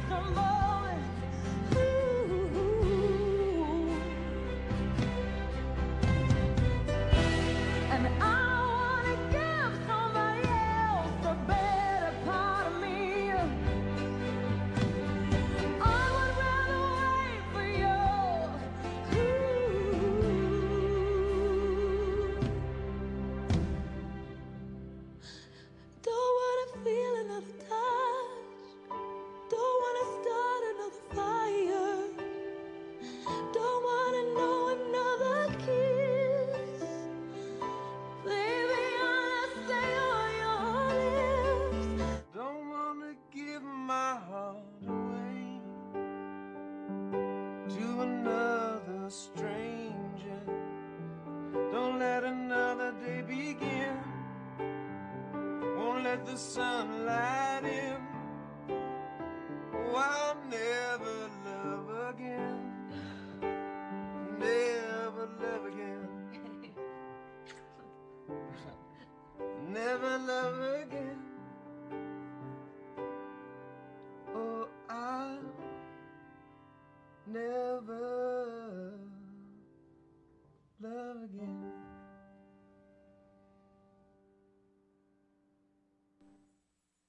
Y qué hermoso es perderse en la mirada de alguien. No, no os lo voy a contar yo. En este perfecto presente llega la voz de Yolanda Adaboy.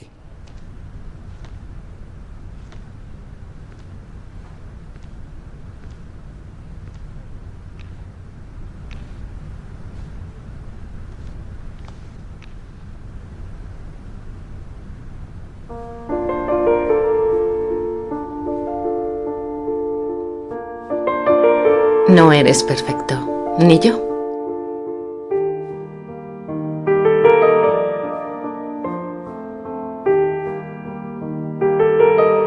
Y en la marisma de tus ojos a veces me pierdo. Qué placer de vez en cuando perderse. Y recuperar lo que somos. Cristalino mirar. Sin drama. Ni miedo.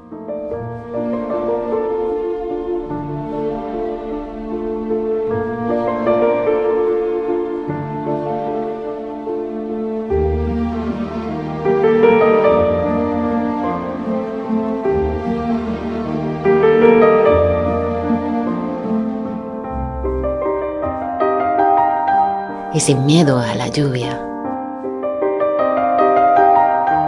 Con agradable sol. Me refugio en el presente.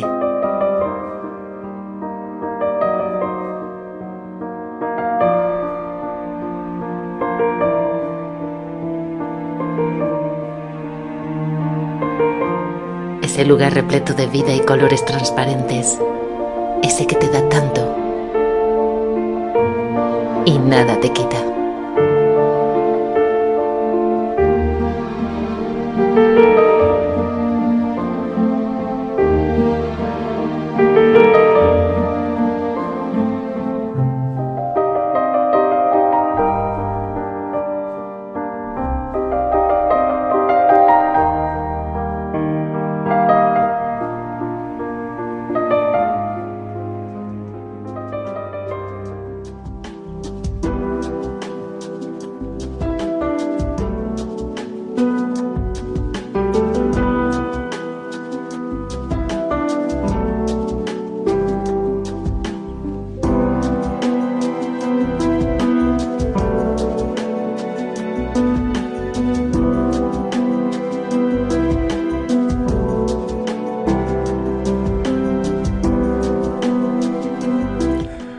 Cuando hacemos algo que nos gusta, algo que realmente nos, nos apasiona. Gracias Camila desde Guatemala, un fuerte abrazo. y gracias por, por estar aquí con, con nosotros. También a Gustavo de Radio Pi Barcelona, al cual eh, tenemos un mensaje que nos va a pasar. Mensaje que tenemos aquí preparado. Bueno, preparado. Estamos preparando. Perdón.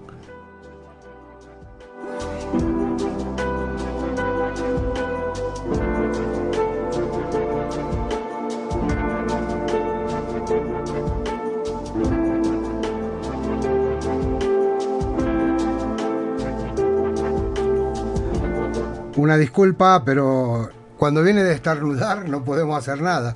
Es decir, tuve que cerrar rápido el micrófono. Pero bueno, tenemos de acá del otro lado a nuestro querido compañero Gustavo Romero, desde Barcelona, la ciudad condal, con su mensaje desde Radio Pi, Barcelona, para todos nosotros. Vamos a escucharlo.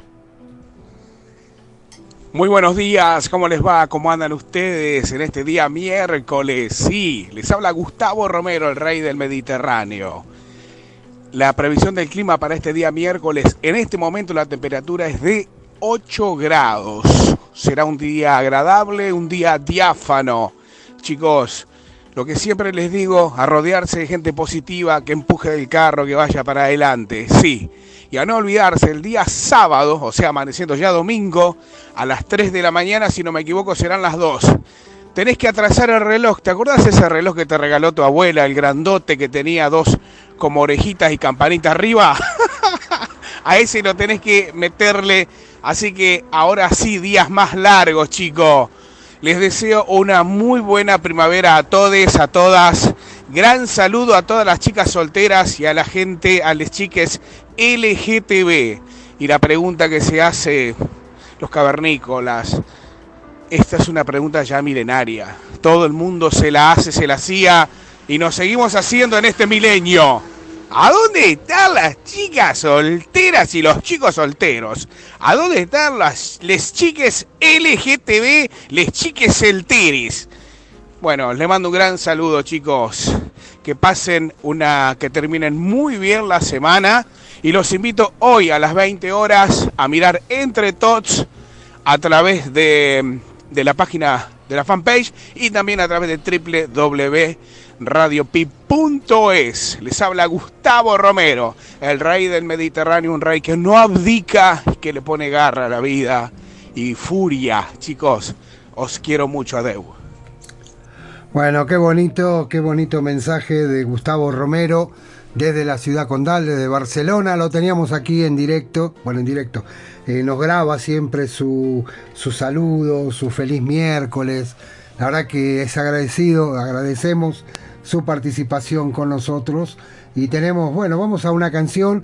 Ahora dentro de poquito ya viene Pierre, eh, Pierre Monteagudo desde la ciudad de Valladolid en España. Y también antes, primero vamos a poner a Rosana Río, la cantante internacional mexicana, con un mensaje espiritual para todos ustedes.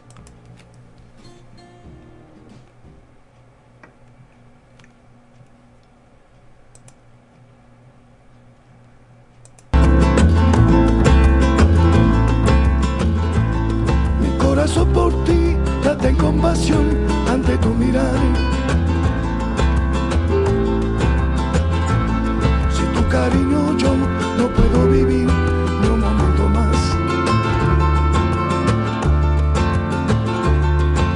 palabras son todo mi verdad, todo mi razón. Yo sé que tú vendrás, que lo sentirás como siento yo.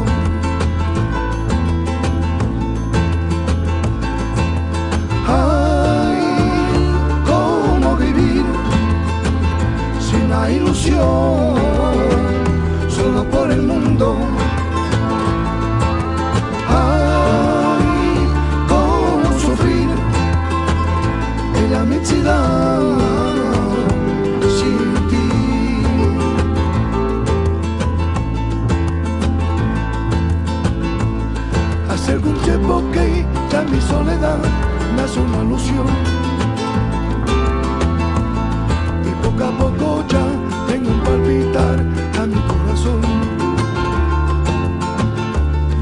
Soy el hombre que por primera vez siento libertad Sabe que esta vez con mi amor también tú lo sentirás Ay, amor a por amor el tiempo dirá, tendrás que quererme. Ay, si no está aquí, prefiero partir por siempre.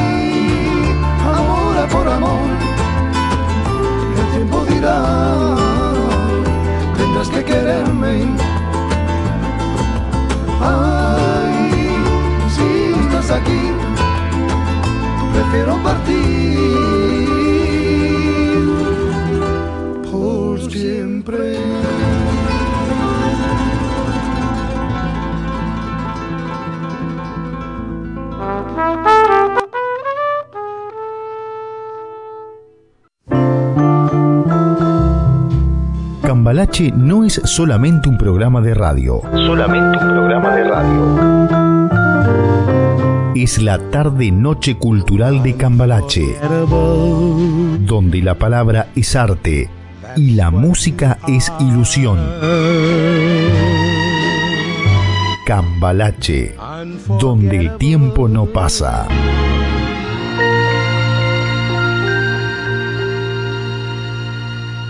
¿Te das cuenta, Benjamín?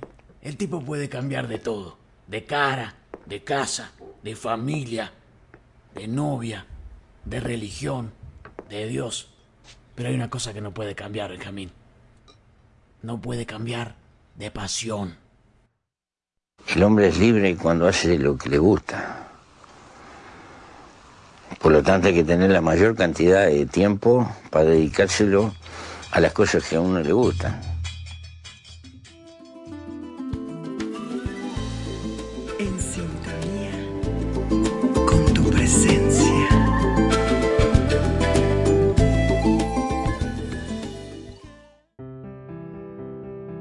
Hola amigas y amigos de 33HF Estéreo. Lo que necesitas es amor y cambalache. Soy Roxana Río, una vez más con ustedes en este espacio que tan gentilmente Marco Jacobelli me brinda para estar en sintonía con tu presencia. Deseo que se encuentren muy bien y en cada momento mejor y mejor. Que así sea. Hoy quiero hablarles de esos recuerdos que de pronto nos asaltan y no nos dejan en paz. Recuerdos que parecían olvidados y que de pronto vuelven a surgir. ¿Sabes por qué sucede esto? Pues bien, estamos aquí para evolucionar y convertirnos en seres mejores antes de partir al siguiente plano. Este es el objetivo de la vida. Esos recuerdos que nos molestan tanto brotan de pronto porque el subconsciente los trae para que los arreglemos. Sí, son cosas que tenemos que arreglar para seguir adelante. Y adivina, el presente es el único momento para arreglarlo todo.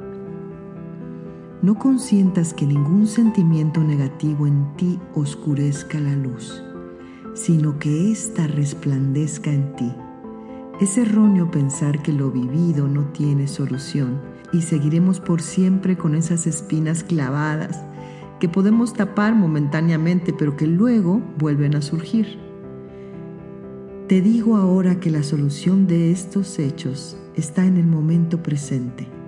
Es el momento presente el único que existe y el que crea nuestro futuro.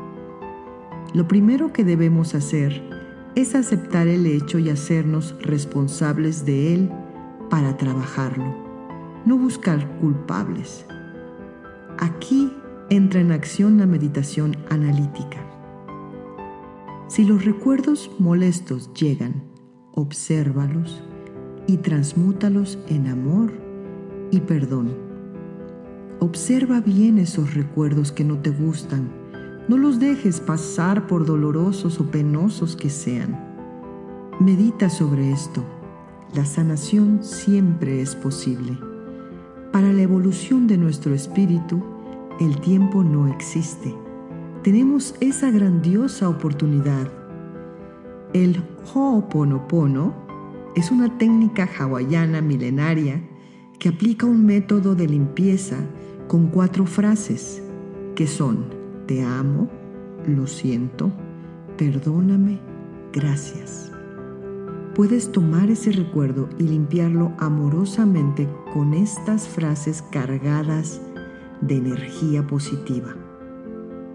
Puede ser solamente una de las frases, por ejemplo, te amo, te amo, te amo, gracias, gracias, gracias, lo siento, lo siento. O pueden ser dos, te amo, lo siento. O pueden ser todas, te amo, lo siento, perdóname, gracias, gracias, te amo, lo siento. Si lo haces sintiéndolo desde el corazón, tu presencia te guiará en esto. Recuerda que todos tenemos un maestro y una maestra interior. Dilo todas las veces que sean necesarias, con un sentimiento profundo en cada frase. En metafísica existe la llama transmutadora de Saint Germain. Saint Germain dice, todo aquello que les he revelado para ser corregido debe alegrarles grandemente, puesto que es una oportunidad para adelantar, corrigiendo errores que antes estaban ocultos. Para transmutar estas creaciones, visualízate dentro de una hermosa luz violeta y di, yo soy la magna llama consumidora que ahora y para siempre disuelve todo error pasado y presente, su causa y su núcleo, y toda creación indeseable por lo cual mi ser externo sea responsable. Para cualquier duda en tu vida, busca siempre un momento de tranquilidad. Aprende a buscar en tu interior todas las respuestas que necesites. Tómate tiempo de quietud y encuentra la o las respuestas en el silencio. Si éstas no vienen de inmediato, no cedas a la desesperación. Recuerda que todos tenemos un gran maestro interno y seres de luz que esperan ser contactados. No dejes que esa emoción que te inquieta se vaya sin ser transmutada. Estás trabajando tu paz. Si regresa, vuelve a intentarlo las veces que sea necesario. A veces el tratamiento puede ser más largo. No te rindas. Qué satisfacción tan profunda tendremos si hacemos lo que se ha de hacer perfectamente y para el beneficio nuestro y de todos. Si quieres continuar conmigo descubriendo cómo estar conectado, conectada a tu yo superior, te invito a escuchar más audios que pueden ayudarte en tu camino espiritual. Sígueme en el canal de En Sintonía con tu Presencia. En Sintonía con tu Presencia está en YouTube, Spotify, Apple Podcast, Spreaker, Google Podcast, etc. Soy Roxana Río. Amo, bendigo y agradezco estar en sintonía con tu presencia, porque somos unidad. Hasta la próxima.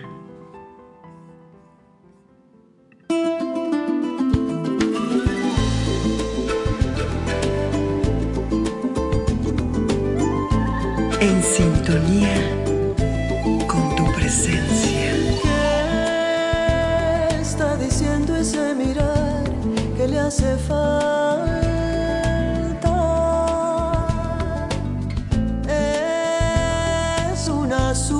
De amor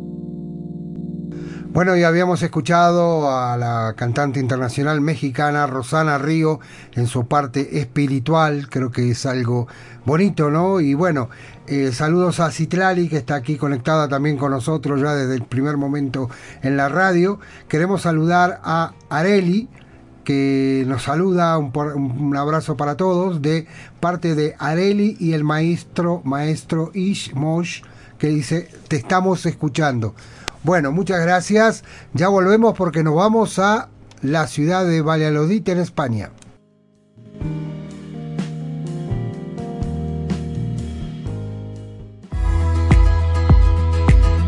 En Cambalache presentamos el espacio El Medio Ambiente, la alteración del ADN, la tecnología del cosmos, los misterios de la vida, con el investigador hispano-venezolano Pierre Monteagudo, en directo desde la ciudad de Valladolid. Su gran pasión es la divulgación científica. En Cambalache, aquí en 33 HF Estéreo Digital. La radio, la radio que te enamora.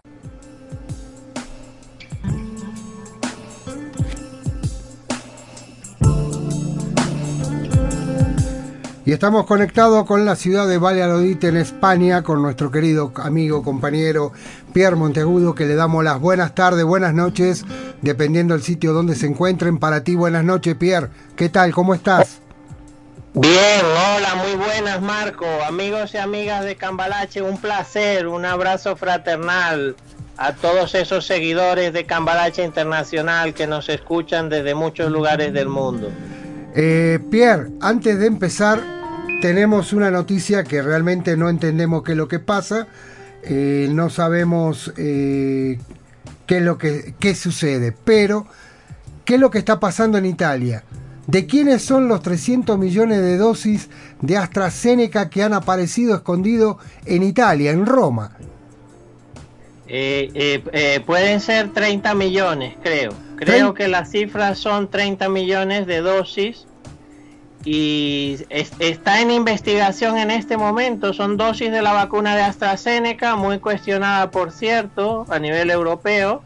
Y sin embargo están allí como varadas esas dosis en Italia que podrían tener como destino seguramente algún país árabe o algún país que ha negociado pues de forma ha negociado la adquisición de esas vacunas de una forma pues más bien misteriosa y al final han quedado allí y las autoridades están investigando eh, cuál es el destino final de ese cargamento de vacunas de AstraZeneca. Ya, porque eh, esto es, es impresionante. Si están jugando con la vida de las personas. Ahora, ¿qué es lo que pasa realmente con AstraZeneca? ¿Es buena? ¿Es mala? ¿Qué, qué, qué, qué diablo sucede? Bueno, las autoridades dicen, continúan diciendo la Agencia Europea del Medicamento y las autoridades del mundo que la vacuna es eficaz y segura. No obstante, hay una serie de países que ha suspendido la administración de la vacuna de AstraZeneca por algunos episodios que se han reportado de tromboembolismos que viene a ser como una embolia o coágulos en la sangre que en un momento dado se producen eh, y pueden ser pues habituales o pueden estar relacionados con el evento de, de vacunación. Entonces eso se está investigando. Hay varios países que han reanudado la administración de la vacuna, entre ellos España, y hay otros países que son más prudentes al respecto y continúan investigando y de momento tienen suspendida la administración de esa vacuna varios países europeos.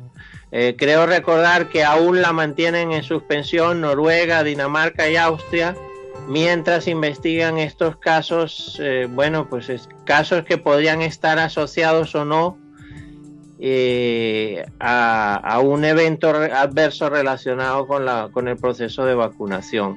Eh, debo decir con tristeza que se están multiplicando las informaciones Hola, se nos cayó, se nos cayó Pierre. A ver, vamos a tratar de conectar de vuelta con él. Se ve que ya, ya lo están silenciando, ¿eh? Ya por estar hablando lo que no tenemos que estar hablando. Para que vean ustedes que estamos en directo, lo estamos llamando. A ver si tenemos suerte de podernos comunicar. Pierre, ¿estás? Sí, se, sí, ca- sí. se- se cayó, se cayó la línea. Bueno, eh, Eh, sí, debo decir con tristeza, Marco, amigos, que se, se multiplican el número de referencias o el número de, de casos en los que se habla de una posible relación entre el proceso vacunal y efectos adversos graves. Eh, bueno, ya sabíamos que podía suceder y, y así ha sido. Ah, ya, qué increíble. Ahora, la Unión Europea está que echa humo, ¿eh? Porque está pidiendo explicaciones a AstraZeneca y por lo que estamos entendiendo van a tomar duras sanciones. Es muy posible porque el- los convenios, los contratos se celebraron anticipadamente, se pagó un dinero y ahora pues el laboratorio no termina de cumplir con las entregas.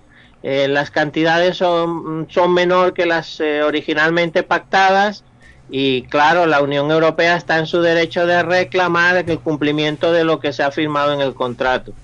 Bueno, algo un poco típico de farmacéuticas que primero vendieron el humo de, de los miles de millones de dosis que iban a fabricar y ahora pues tienen problemas para realmente fabricarlas y distribuirlas o las distribuyen a, a países que pagan más. Y entonces desconocen muchas veces el contrato, la palabra pactada mediante contrato es desconocida y sin embargo atienden el requerimiento de otros países que tienen más dinero o que pagan más din- por esas dosis, por las mismas dosis que ya habían vendido. Sí, porque el, el vicepresidente económico de la Comisión Europea, Valdis Domovrovsky, fue bastante duro al hablar esta mañana, porque esto sucedió hoy, esta mañana, dice que debe ser AstraZeneca la que explique qué pretenden hacer con los 30 millones de dosis. Eh, sí, porque están esas dosis ahí perdidas, el laboratorio no quiere explicar a dónde van dirigidas, cuál es su destino final. Eh, bueno, y el gobierno italiano tiene derecho incluso a incautarlas, debería proceder inmediatamente a incautarlas y utilizarlas, incluso para, para inmunizar a parte de su población. Entonces, bueno, pues eh, eh, las autoridades europeas en este sentido tienen mucha razón de estar eh, pues muy enfadadas con la conducta de la farmacéutica relacionada con esta vacuna. La verdad que están negociando, están jugando con la vida, con la vida de las personas. eh, AstraZeneca, la, no sé quién sea. Lo único que sí sabemos que tus predicciones, ¿no? El maestro superior de, de la información, no te, ese, y vos lo dijiste, todavía la vacuna no sabemos cómo va, todavía no hay nada claro y posiblemente para octubre, noviembre podamos tener, ahora se está, poder tener una vacuna real que cubra realmente las necesidades. Se está hablando también de una pastilla. Y tomar, Eh, es posible que surjan alternativas, pero nuevamente pongo el, el foco, la atención sobre lo equivocado de la, del, del planteamiento de inicio, cuando lo que se ha debido era desarrollar intensamente tratamientos económicos sobre la base de fármacos que incluso ya están en el mercado y, y procurar mediante el ensayo clínico eh, certificar que hay tratamientos, múltiples tratamientos eficaces para controlar la replicación del virus del SARS-CoV-2 y que podría mejorar las expectativas de vida de los infectados y salvar a mucha gente. Y se ha investigado poco en materia de tratamientos porque allí no hay negocio. Si son tratamientos y son accesibles y son económicos, allí no hay negocio y el negocio es vender vacunas y cuanto más caras mejor.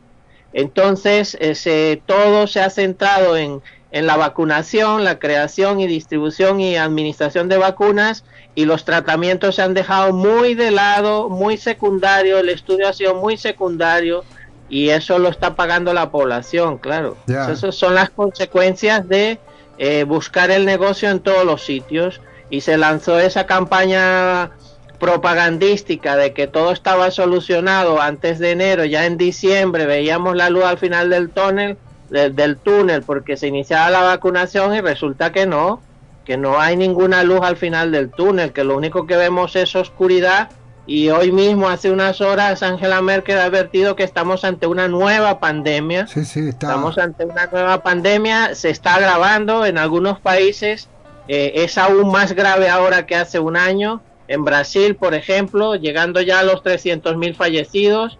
En las últimas 24 horas reportó 3.250 fallecidos en Brasil por COVID. Nuevos contagios tienen días de, de casi 90.000, 80.000, 90.000 nuevos contagios. Es decir, el modelo de vacunación sin confinamiento, sin limitar la- el contacto social, fracasó clamorosamente en Brasil y claro está, el máximo responsable de ese fracaso y de la mortandad que se está produciendo en Brasil es el presidente, el presidente de la gripeciña, eh, el presidente Bolsonaro, máximo responsable y aún ahí, ahí sigue como si no hubiera pasado nada. Ya.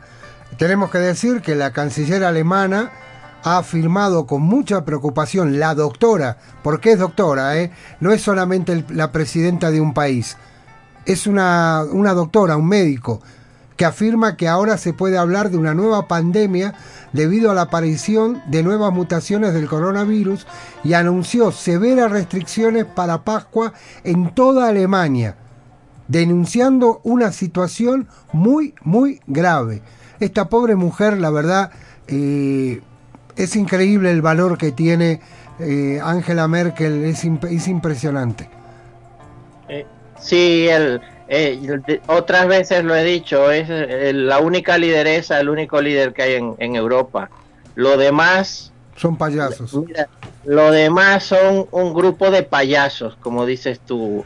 Eh, lo demás eh, no, no sirve y no ha servido una, un grupo de inútiles Sí, sí, sí. que han hecho una gestión de la pandemia tan nefasta que ha golpeado de una forma atroz al pueblo europeo y a los distintos pueblos que conforman la Unión Europea, atroz por la ineptitud y la inutilidad de una serie de dirigentes de medio pelo que no valen nada. Y en este escenario la única lideresa que hay en- Europa es Angela Merkel, doctora científica, eh, y la única con- con especializaciones, la única capaz de enfrentar este asunto y decirle la verdad a los ciudadanos.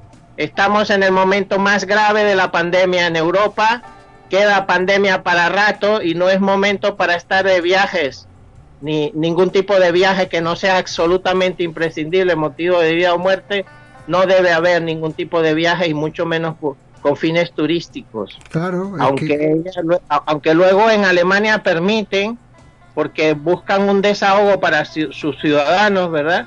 Y permiten que salgan del país y están viniendo masivamente a Mallorca.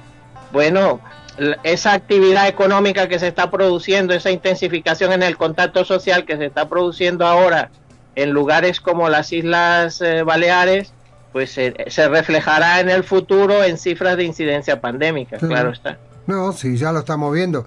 Latinoamérica es un chiste, es una, una forma de reírnos, una manga de pendejos, porque entre los gobiernos y los inadaptados es increíble. De- Argentina permite que salgan los estudiantes, que vayan de viaje, acá han venido a Cancún, eh, les han, le, le dijeron de que no tenían, que estaban bien, llegan a Argentina y están todos contagiados.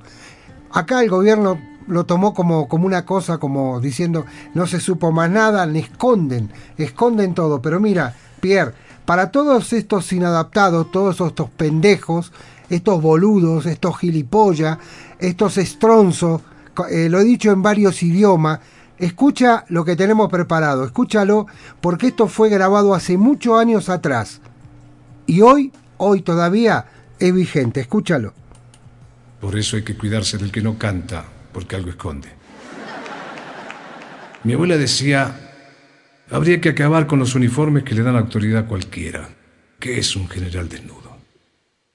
Y tenía razón, y tenía derecho a hablar de esto, porque estuvo casada con un coronel que era realmente un hombre valiente, solamente le tenía miedo a los pendejos. Un día le pregunté por qué y me dijo, porque son muchos. No hay forma de cubrir semejante frente. Y por temprano que te levantes a donde vayas, ya está lleno de pendejos.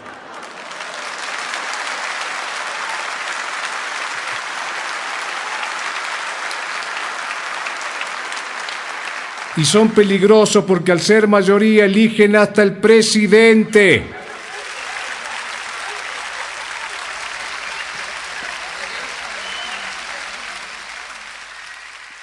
Y los hay de toda categoría. Por ejemplo, está el pendejo informático, que es un pendejo computado. El pendejo burócrata, que es oficialmente pendejo. El pendejo optimista, que cree que no es pendejo. El pendejo pesimista que cree que él es el único pendejo. El pendejo esférico que es pendejo por todos lados. El pendejo fosforescente porque hasta de noche se ve que por allá viene un pendejo.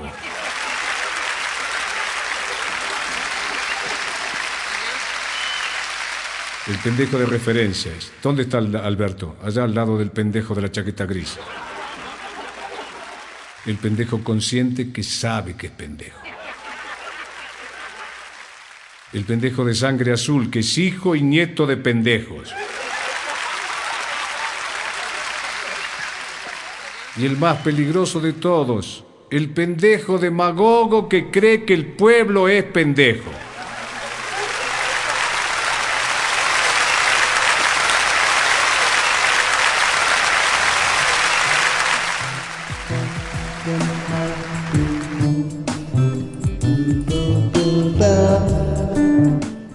Bueno, eh, yo no sé cómo, cómo tú tomas la palabra eh, pendejo, ¿no? En España, en español sería gilipollas. Entonces el mundo está lleno de gilipollas, de pendejos, de boludos, de estúpidos, de ignorantes, y es lo que tenemos hoy porque gracias a los votos de los pendejos, de los gilipollas, de los boludos, tenemos lo que tenemos en este mundo, Pierre. Bueno, y se están viendo imágenes por todo el mundo de incoherencia, de falta de civismo, de gente que desconoce todas las todas las sugerencias, recomendaciones de, de distanciamiento social, gente que se reúne masivamente en eventos públicos, en manifestaciones, en celebraciones, bueno, e- eventos de supercontagio del virus, de transmisión desbocada y descontrolada de- del virus, eventos que hacen aumentar la crisis sanitaria y pandémica, aumentan las hospitalizaciones. Otra vez en España estamos en niveles de máximo riesgo, hospitalizaciones en aumento, mayor tiempo de hospitalización por paciente, más días en la UCI, más días para recuperarse. La pandemia está empeorando, está cambiando también por la irrupción de las variantes. Y, sin embargo, la gente hacen fiestas, fiestas clandestinas, cientos de personas encerradas en un local. La policía cada fin de semana tiene que desalojar cientos de locales. Eh, bueno, se ven celebraciones por porque un equipo de fútbol le ganó a otro. Bueno, una cosa, eh, este es el teatro del horror y, de la y de la absurdez de- del comportamiento humano que, que el ser humano es capaz de lo mejor y en muchas ocasiones, como en estas que estoy describiendo, capaz de lo peor también. Un país dirigido por un pendejo, por un gilipollas, por un boludo, el señor Bolsonaro, bueno señor, es una forma de decir, ¿no? Eh, Bolsonaro eh, hoy batió el récord, reportó 3.251 fallecidos en las últimas 24 horas, aproximándose ya a los 300.000 decesos. Ya están poblando, el, está la forestación de Brasil se está transformando en un cementerio. Esto es increíble, la gente está eh, protestando con cacerola, gritando desde los edificios. Yo creo que esto es lo que va a terminar, a lo que va a llegar, si no, no vamos equivocados, a una guerra civil. Bueno, lo, que está claro es que dirigentes como ese individuo tendrían que estar en la cárcel por los crímenes atroces que han cometido contra su propio pueblo. Es decir, este hombre que abandonó al pueblo de Brasil a su suerte en el inicio de la pandemia, tratando de quitarle importancia a lo que estaba sucediendo, este ha incurrido en múltiples delitos contra la salud pública y si existe justicia en Brasil terminará en la cárcel, que es donde debe estar, por delincuente. Por, eh, se puede hablar de que la omisión en el deber de socorrer a la población en medio de una pandemia ha, ha ocasionado la muerte a muchos miles de brasileños. Y sin embargo ahí está, ahí como si no hubiera hecho nada, como si no hubiera pasado nada. Y yo lo, lo lamento y estoy muy triste por la dureza y la rudeza con que el pueblo brasileño tiene que enfrentar esta situación y que la pandemia y las variantes se están irradiando al mundo entero y a los países vecinos de Brasil y, y lamento profundamente la deplorable actuación de este dirigente y otros que como él pues deberían ser conducidos ante la justicia para pagar por sus horribles crímenes. Exacto. Bueno, mira, para, para que tenga idea la gente, escuchen lo que pasó anoche.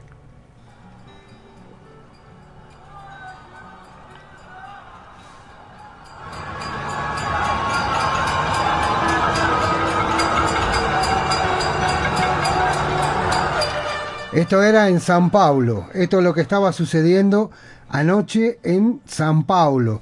Increíble la, la, la gente manifestándose desde los balcones de sus edificios, desde su casa, con las cacerolas, gritándole a este inadaptado gilipollas estúpido. No se le puede, no sé cómo. Yo la verdad es que, a ver, si están en el poder es porque los ignorantes lo votaron, Pierre.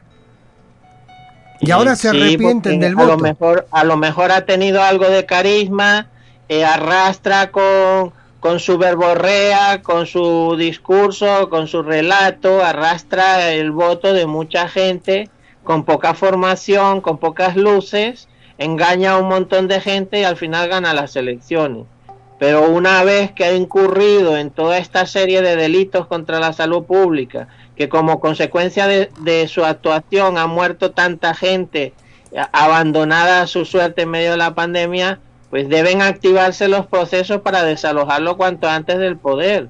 Un país tan grande, tan importante y con tanta población como Brasil no puede estar en manos de un individuo de esta calaña. Y sinceramente yo mm, te confieso que sufro mucho eh, pensando en que tantos millones de personas estén a merced de- del comportamiento de, de, individuos de este tipo, este tipo de gente gentuza que no, que no tiene nada de lo que debe tener para poder eh, conducir a, su nación a- por la vía del progreso social. Eh, ¿Qué opinas la, por la encuesta de Joe Gove que Rusia es el productor de vacunas más confiable y Sputnik 5 es el segundo fármaco más preferido contra el coronavirus, el COVID-19? ¿Tú estás de acuerdo? Pues tanto es así que Europa se está, la Unión Europea se está planteando eh, entrar en las negociaciones con Rusia para comprar la Sputnik 5. Y, pi- yo pienso que sí, que deben hacerlo, que deben pedir toda la información necesaria que avale la eficacia y la seguridad de la vacuna y sobre esa base autorizar su administración en Europa y que contribuya a inmunizar a la gente. Pienso que sí, es de, las vacunas que han salido, desde luego parece ser la más confiable, eh, la que a pesar de algún efecto adverso moderado que haya producido, eh, se han introducido, se ha atenuado un poco eh, o, se ha mejorado un poco el, el proceso de elaboración de la vacuna Sputnik 5 y al final está resultando ser la más confiable y tanto es que el ministro de Salud en Alemania ha propuesto que si la Unión Europea no asume las conversaciones para adquirir la vacuna rusa, que Alemania lo, hará, lo haría por su cuenta. Recordar ahora que ya en Hungría, por ejemplo, hace tiempo que se está administrando la Sputnik 5. Entonces puede ser un vector de, de inmunización muy útil en Europa y habría que entrar en esas conversaciones lo antes posible y entonces eh, lo procedente es que Europa le pida a Rusia que suministre toda la información completa sobre los ensayos clínicos, sobre la eficacia, los resultados, la eficacia y la seguridad de la Sputnik 5 y sobre la base de esa información decida cuanto antes utilizarla y comprarla, claro. Eh. Lo veo muy razonable, muy razonable y perfectamente viable. Qué bueno. Eh, hay un tema que llama la atención porque los medios de comunicación, radial, televisivo, eh, escrito, no se habla casi nada de lo que realmente está pasando en, Sudáfrica, ¿no? En toda la parte de, aquellos países que están eh, también con problemas y no, y no se dice nada, Pierre. Eh, Bueno, porque la cobertura está copada con informaciones de los países desarrollados. Eh, Se habla mucho de lo que ocurre en Europa, lo que ocurre en Estados Unidos, en el continente americano en general, y muchísimo menos eh, de lo que está ocurriendo, eh, la situación tan dramática que se está viviendo en África Claro. y, y en esos países donde no, no están teniendo, la mayoría de las personas no está teniendo acceso a ninguna vacuna, fundamentalmente porque no tienen dinero para adquirirlas. Entonces, la Organización Mundial de la Salud lo ha denunciado reiteradamente, eh, preguntándose dónde está la solidaridad de los países más ricos, porque las vacunas no están llegando a, a la mayoría de los ciudadanos de los países pobres. Eh, Hilda San Martino desde Palermo, Sicilia, eh, dice qué opinas de la AstraZeneca y si es real que cómo es posible que hay toda una cantidad de personas eh, con trombosis que parece que produce la vacuna. Es decir, una cosa es un caso, dos casos, pero otro cuando pasan los 50. ¿Cómo lo ves tú? Mm, hay, hay muchos casos. Algunos se llegan a conocer y otros no. Hay países que han suspendido la administración de esa vacuna en concreto. Las autoridades insisten en que es segura y eficaz. Te- te dicen lo que, lo que sucede. Ya. Las autoridades la- el- es mayor el beneficio que el riesgo. Pero cuando dicen, Marco, que es mayor el beneficio que el riesgo, lo que no te están diciendo es que si bien la mayoría de las personas que reciban la vacuna van a tener algún tipo de inmunidad frente al SARS-CoV-2, hay una minoría, un grupo muy pequeño que se va a ver seriamente afectado por los efectos adversos. Claro. Y es ese grupo donde están los que desarrollan estos embolismos o tromboembolismos o efectos adversos de otra naturaleza que en algún caso esporádico pueden llegar a ser mortales. El hecho de que no lo expliquen las autoridades de, de- del sector no expliquen esta realidad no significa que no exista. Es decir, el hecho de que la inmensa mayoría de los vacunados desarrolle algún tipo de inmunidad que les sea útil para evitar la muerte por COVID, por ejemplo, no significa que no va a haber algunos casos en los que el vacunado desarrolle un efecto tan adverso que incluso pueda morir. Esto ya lo sabíamos y ellos lo están diciendo. Ellos lo dicen a su manera, dicen es mayor el beneficio que el riesgo. Claro. Bueno, sabemos que unos pocos se pueden morir. Bueno, pues es el precio que hay que pagar por inmunizar a la mayoría. Y esta es la pura realidad. Ah, Bueno, decía Hilda, acá nos escribe que ahí en Palermo tuvieron tres casos de trombosis. Así que bueno, lo que- yo creo que es eso también, la mala información, la mala información sobre lo que pasa realmente, eh, decir a la gente, decirle la verdad, las vacunas están dando un efecto eh, dentro de lo normal, pero el problema está que mutua cada dos por tres. Y estos cambios yo creo que esto le afecta realmente a la vacuna, en el sentido, la vacuna está preparada para una mutación, para una cosa, pero no cuando aparecen tanto. Aparece la de África, en Estados Unidos dicen que está la, la, la- la asesina, la, la, eh, y así la brasilera, es decir, en, cada, en Inglaterra tienen una, es decir, ese es un problema. Y después las autoridades que dejan pasar, dejan tener el flujo, el flujo de la gente para el turismo, cosa que se tendría que cortar de una vez por todas, frenar todo este tipo de cosas para evitar los contagios de un país a otro, ser un poco más, eh, ¿cómo se dice? Eh, con un poco más de sentido común, Pierre. Eh, sí, también hay que reconocer que hay muchas familias que, que viven de la actividad turística, que hay, hay que salvar a las familias de la ruina, porque muchas están en peligro de caer en la ruina absoluta por tanto tiempo sin actividad. Eh, también hay que reconocer que es necesario preservar la salud mental. Hay algunas personas que no pueden estar durante demasiado tiempo sin el contacto social y al final, al estar privados del contacto social o demasiado tiempo confinados, pueden desarrollar problemas de salud mental graves. Ya. y este, esta misma semana en el Parlamento español se ha hablado de los 10 suicidios al día que se producen en España.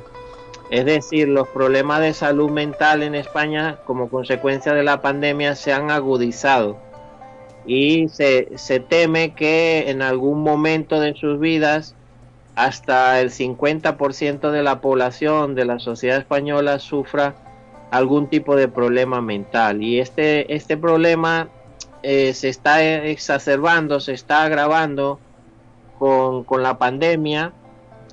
Y a veces eh, es difícil encontrar un punto de equilibrio entre la gestión sanitaria para tratar de atenuar o reducir a la mínima expresión la propagación del, del virus y también la necesidad que hay de salvar a las familias de la ruina y de preservar la salud mental de las personas. Es un equilibrio muy complicado, muy difícil, man. No, no, es tremendo. Es, algo que, bueno, eh, tengo que dar una noticia un poquito triste. Un oyente, un oyente de acá de que nos escucha, el señor Pe- Pedro, eh, el que la otra vez ya hemos hablado que mientras estaba escuchando el programa se estaba como durmiendo y después nosotros le pusimos unas cositas y se alegró, pero no era que se estaba durmiendo, era el cansancio porque era COVID. Ayer falleció su papá y él está contagiado. Es lamentable ya que vive en pobreza extrema y aparte pues la ignorancia que tienen no ayuda a nadie. No ayuda, claro. Lo sentimos mucho, lo acompañamos nuestro sentido pésame. Por supuesto que lo lamentamos, pues eh, es eh, una situación dramática que tantos congéneres en el mundo están sufriendo en este momento. Eh, tenemos varias cositas que quiero hablar contigo, pero ¿queda algo más del COVID para pasar a esto que quiero preguntarte? Bueno, por esta semana eh, lo que podríamos es comentar un poco lo del pasaporte de inmunidad. Yo no sé si alguien ha preguntado sobre eso. Sí, lo han preguntado, sí. Pues a mí me- lo del pasaporte este de inmunidad que están implementando ah, aceleradamente en, en Europa no es más que una forma para autorizar la movilización auto- autorizar o permitir la movilidad de personas eh, que hayan sido vacunadas o que hayan pasado la enfermedad, que se puedan mover sin limitaciones, sin ningún tipo de restricciones, sin pruebas PCR, eh, sin cuarentenas, eh, que puedan viajar libremente de cara al próximo verano para reactivar la actividad económica turística. Entonces hay que decir las cosas como son. Este pasaporte COVID em- realmente desde el punto de vista sanitario o epidemiológico no, no certifica absolutamente nada. Claro. Es, eh, lo que hace es establecer una discriminación positiva en favor de algunas personas, por ejemplo los vacunados, y una discriminación que es negativa en contra de aquellos que no han tenido acceso a la vacuna o que no han pasado la enfermedad. Entonces, en este sentido, me parece que nuevamente las autoridades vuelven a mentir. Que el que ha tenido COVID puede volver a contagiarse con una variante de- del SARS-CoV-2, puede volver a transmitir el coronavirus a otras personas, de tal manera que ningún pasaporte COVID, ningún pasaporte de inmunidad eh, que se inventen los políticos eh, puede justificar el incremento de, de movilidad de las personas en plena pandemia. La única justificación es que quieran incrementar la actividad económica, la actividad turística. Y eso no tiene nada que ver con, con las gestiones de en materia sanitaria o epidemiológica. Bueno, mira, eh, para las personas que creen, porque esto es una realidad, por más que quieran esc- esconderla, por más que intenten decir que estamos locos, que somos, no, no, esto ya viene de los antes, de los antes y de los antes pasados, se vio con el pueblo maya, se vio en Egipto, se vio las figuras y todo esto, pero esta semana, esta es una pregunta también de Franco que se asocia con una tuya, Franco, de acá desde Toluca, te pregunta porque esta semana se habló de unos avistamientos los cuales no fueron desmentidos por el Pentágono en México y abre una ventana muy importante al tema extraterrestre. Es decir, se avistó en México y en el mundo. ¿Qué hay de cierto esto? Tú que estás más informado entre la NASA, con todo lo que pasa en el, en el espacio. Bueno, se, se nota, se observa una tendencia en la actualidad a dejar fluir ciertas eh, informaciones relacionadas con el fenómeno ovni. Lo, lo que el público debe saber eh, con relación a- al fenómeno eh, analizado globalmente es que eh, a día de hoy, ¿verdad? Eh, recordar que lo hemos dicho en otras oportunidades, la, la ciencia y la tecnología del mundo militar va por lo menos entre 50, 60 y quizás más años por delante de, la, de lo que conocemos en el mundo civil. Entonces, si aceptamos que la tecnología desarrollada en el campo militar puede tener 5, 6 o 7 décadas más de adelanto que lo que conocemos, eh, eh, hay que saber también que hay múltiples organizaciones gubernamentales, eh, sobre todo en las superpotencias mundiales, que actúan de manera subrepticia, es decir, que hacen sus cosas escondidas y, y prueban sus prototipos, sus naves eh, aéreas, marítimas, etcétera, y que a menudo una parte importante de los casos relacionados con el fenómeno ovni, objetos voladores no identificados, eh, tiene que ver con la actividad de organizaciones gubernamentales secretas que están probando nueva tecnología militar. Otra parte de, de ese mismo fenómeno ovni está relacionada con otras inteligencias acerca de las cuales lo desconocemos prácticamente todo eh, y seguramente allí encajaría parte de los avistamientos que se están reportando en los últimos días. Es algo increíble, ¿no? Porque bueno, está ahí, está, está. Pero bueno, eh, ¿qué hay sobre este, cómo se dice, este modelo para viajar a la velocidad de la luz? Que explícanos un poco qué es esta noticia. Sí, eh, de- decirte, Marco, también que a día de hoy no, no se puede diferenciar al observar el fenómeno, el fenómeno ovni del que estábamos hablando, no se puede de, a simple vista eh, saber si se trata de humanos siniestros que estén detrás de la expresión del fenómeno o si son otras entidades, entidades biológicas no humanas o diferentes de los humanos. Eh, a simple vista no se puede saber. Entonces, solo el futuro nos dirá cuando haya la voluntad, la verdadera voluntad, no de desorientar y desinformar, sino de informar correctamente de lo que está sucediendo. Si algún día la sociedad alcanza ese nivel de evolución en que hay la voluntad de informar lo que está verdaderamente sucediendo, entonces conoceremos los detalles de estas realidades que ahora son un poco pues eh, están un poco todavía mantenidas en secreto. Eh, ahora bien, me preguntas cómo es que esta semana ha, supera- ha, ha circulado mucho la información sobre eh, cómo superar la velocidad de la luz en un vuelo o en el vuelo de una nave interestelar.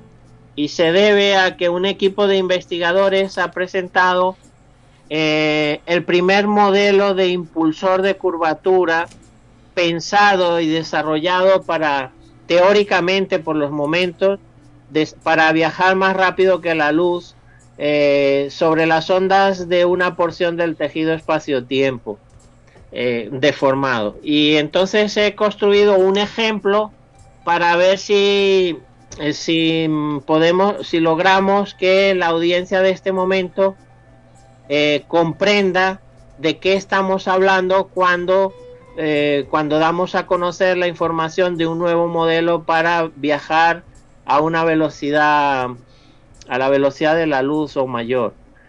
Bueno, eh, si te parece te lo voy contando y me vas diciendo si, si hay alguna duda. Claro que sí, sí, sí.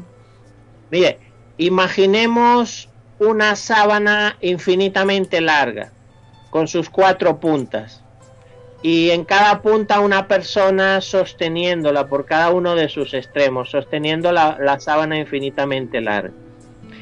Si, la- si tenemos la sábana extendida en todas direcciones, extendida y, y tensada, esa vendría a ser la representación del tejido espacio-tiempo en este ejemplo que estamos construyendo, por analogía. La sábana extendida en toda su amplitud infinita eh, es la representación de una entidad que llamamos tejido espacio-tiempo. Es decir, tejido espacio-tiempo significa que las dimensiones espaciales ancho, largo y alto y el tiempo son una sola cosa. A nivel nuestro lo diferenciamos o establecemos una clara diferenciación entre espacio, entre dimensiones espaciales y tiempo, pero a nivel físico en el universo se considera que las dimensiones espaciales, ancho, largo y alto, y el tiempo son una sola cosa, una sola entidad llamada tejido espacio-tiempo.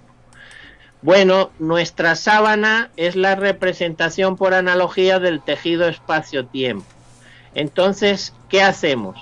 Si las dos personas de un lado que sostienen la sábana de un lado se aproximan hacia las dos personas que están sosteniendo la sábana del otro lado, por analogía estaremos doblando el tejido espacio-tiempo, eh, estaremos doblando el tejido espacio-tiempo y, y logrando que dos puntos muy distantes, dos puntos muy distantes del universo, se encuentren al unir el- ambos, ambos lados de la sábana. Es decir, cuando dos partes de los lados opuestos de la sábana se tocan, en nuestro ejemplo estaremos conectando dos zonas remotas, dos lugares muy distantes del universo y técnicamente en una fracción mínima de tiempo se, se podría recorrer en una nave la distancia enorme que separa esos dos lugares del universo. Eso es gracias a la curvatura o plegamiento del tejido espacio-tiempo que está planteado en esta nueva en esta nueva investigación cuyo estudio se acaba de publicar. Eh, ¿Qué tal vamos hasta ahora, Marco? No, bien, eh, lo que pasa es que nos llama la atención, ¿no? Que con todos los problemas que tenemos en el mundo, con todo el problema sanitario, salud, eh, las vidas, las muertes, se estén fabricando esto, como el otro día vimos la foto del impresentable pendejo de Putin, presidente de Rusia, eh, mostrando, mostrando el último fusil. La última, el último automática, ¿no? Que, que tiene Rusia. ¿Tú lo viste eso?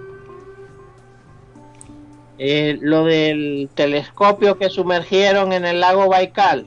No, no, no. Eh, se vio a la, imagen de Putin probando un, ar- un arma con alta tecnología, es lo último, lo último, el último modelo de esta, este fusil para matar gente, ¿no? Por eso digo que se están preocupando de hacer este tipo de cosas y no les importa la vida de la gente. No es que no les importa para nada, la vida de las personas no importa. Marco, ¿por qué crees que se desarrollan prototipos de armas tan mortíferas, tan sofisticadas? Porque se destina muchísimos recursos, miles de millones, se destinan al desarrollo del mal de esas armas de destrucción masiva y por eso es que tenemos pandemias, porque el dinero que se destina a desarrollar armas químicas, biológicas, armas eh, cibernéticas, a- armas de rayos, de, de todos los tipos, de todo el dinero, el aluvión de la cantidad de recursos inmensos que se dedica a hacer el mal, no se dedica a hacer el bien. Y como no se dedica a hacer el bien, pues tenemos pandemias un siglo después, tenemos una gravísima pandemia que arrasa a la población mundial, porque en el fondo es que no les importa. Si estas élites lo que están acostumbradas es a eso, si al contrario les viene bien que, que, que, que haya la pandemia o lo que piensan es que eh, para que ellos sigan viviendo instalados en los privilegios y, y para que sigan viviendo en la opulencia, en el lujo y en el privilegio constante, pues mucha otra gente tiene que vivir en limitaciones severas Claro. o incluso perder su propia vida para que ellos mantengan sus privilegios. Eh, si a estas alturas no comprendemos que a las élites dirigenciales les importa un cuerno el destino de la gente, es que no hemos comprendido nada. Eh, esto está clarísimo, Marco, y precisamente porque se invierte auténticas millonadas en hacer el mal y desarrollar armamentos, es por lo que no se invierte ese dinero en hacer el bien y buscar el progreso de la sociedad mundial. No, total, totalmente de acuerdo. Y lo que estabas hablando hace un momento que cortamos un poquito es lo de la Antártida, ¿no? Lo que se descubrió en la Antártida, esa base nuclear de antiguamente, de cuando era la Guerra Fría. ¿Era eso te referías? Bueno, no, no exactamente a eso, pero también sabemos que eh, durante, eh, durante la Guerra Fría sabemos que incluso se llegó a probar algún artefacto nuclear en la Antártida. Entonces, ahora las consecuencias son nefastas para, para el medio ambiente, para la ecología, para, para, para, el planeta, porque el planeta está muy altamente contaminado y hay contaminación radioactiva por todas partes, hay desechos radioactivos en muchos sitios, están drenando, están lanzando a, a las aguas y en muchos lugares se está filtrando la radioactividad y aunque no se hable del tema, sabemos que a raíz de toda esa contaminación de los ensayos nucleares que se hicieron el siglo pasado, en número de cientos, más de mil incluso, bueno, pues a raíz de eso han aparecido muchas enfermedades muy graves, de difícil tratamiento, algunas que no tienen ni, curación, y eso son debido en gran medida a la contaminación ambiental con radioactividad. Entre ellos, una epidemia monstruosa que hay por el mundo de cáncer de tiroides, por ejemplo. Eso está relacionado con la exposición del ser humano a, a niveles altos de radiación que han sido vertidos a la atmósfera luego de cientos, incluso más de mil ensayos nucleares que se hicieron el siglo pasado. Ay, qué problema, Pierre. La verdad que estamos... Sí, y después, eh, bueno, eh, vi otra noticia relacionada que en el fondo se encontró entre el hielo, se encontraron hojas de miles de años, hojas de árboles. Y puede ser, sí, porque eh, lo que hoy es una zona eminentemente helada en la Antártida, pues hace algunos miles de años pudo tener, y efectivamente hay algunos estudios que así lo señalan, que pudo tener una, una zona de vegetación importante. Ah, mira qué bueno. ya. Bueno, Pierre, eh, te agradecemos. No sé si queda algo, algo pendiente. Eh, es todo por hoy, Marco. Bueno, muchas gracias. Esperemos que la semana próxima, como siempre decimos, tengamos mejores noticias y que, bueno, que este, este pánico que se está creando en Latinoamérica y en Europa por nuevos brotes, nuevas, eh, nuevas cosas con el COVID, porque claro, la gente no toma, viene Semana Santa, va a pasar lo que pasa y bueno, ya veremos después lo que, de Semana Santa lo que va a pasar, ¿no, Pierre? Eh, bueno, no es nada recomendable la movilidad en este contexto pandémico. Es preferible, eh, pues, eh, hacer lo que se tenga que hacer o lo que se pueda hacer eh, en el hogar y, aguardar a que vengan tiempos eh, mejores desde el punto de vista sanitario y epidemiológico, porque ahora adicionalmente es un grandísimo riesgo enfermarse. Tener un accidente o enfermarse en estos momentos de saturación intrahospitalaria por a consecuencia del, del COVID, pues enfermarse, si ya es de por sí negativo, en este momento enfermarse es aún más, digo de COVID o de cualquier otra cosa, o tener un accidente es aún más negativo y comprometedor porque las instalaciones hospitalarias, los centros asi- asistenciales están eh, en, en muchos países están desbordados Claro. por la afluencia de pacientes COVID. Entonces, amigos, amigas, a cuidarse, a cuidar de su propia salud y la de sus seres queridos, porque nadie nos va a resolver nada que no podamos resolver nosotros mismos, nosotras mismas, y a tener muchísimo cuidado porque la pandemia arrecia y debemos procurar, debemos procurar por todos los medios no contagiarnos y si, y, y si se produjese ese contagio que no sea leve, que no sea leve y en la medida de lo posible no tener que acudir pues a, los centros hospitalarios que están mayormente desbordados en este momento. Ya. Un fuerte abrazo para todos y todas y hasta la próxima. Bueno, Pierre, muchas gracias, muchas gracias, buenas noches para ti, un abrazo a la familia y nos sentimos la, la semana próxima. Chao, Marco. Chao. Hasta luego, amigos.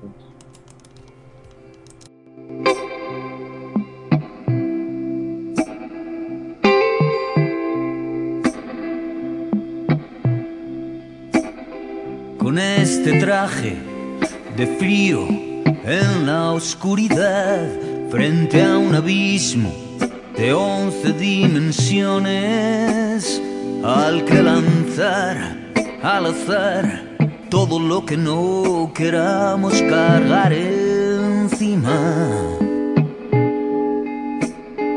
Deseos tan ligeros como promesas, una voluntad tan liviana como escasa y la sospecha persistente e impertinente, aunque traten siempre de disimular acciones y facciones que no me convencen. Y el reflejo en el espejo está loco de atar todo este abanico de pantomimas todas las risas todas las rimas no conseguirán engañarnos a todos, aunque a veces parecemos tontos, no conseguirán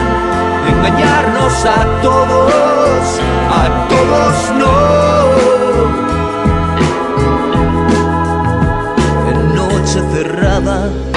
Entran todas las moscas y nos bañamos en el mar, la mar de bien, más allá, hasta donde no alcanza la vista, llegaban mis expectativas, un tejido de lucubraciones en teorías, en universal, galimatías, marionetas de agua a la deriva, bailando a lomos de oleaje sur. No conseguirán engañarnos a todos, aunque a veces parecemos tontos. No conseguirán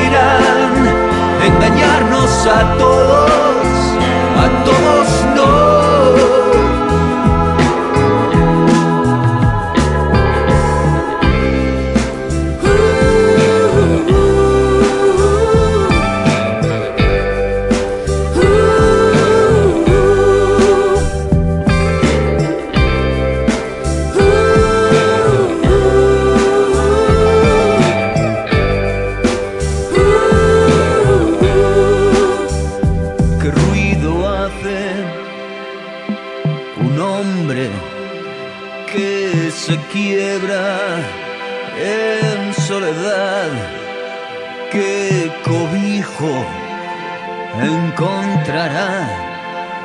En la sombra de un mal pensamiento?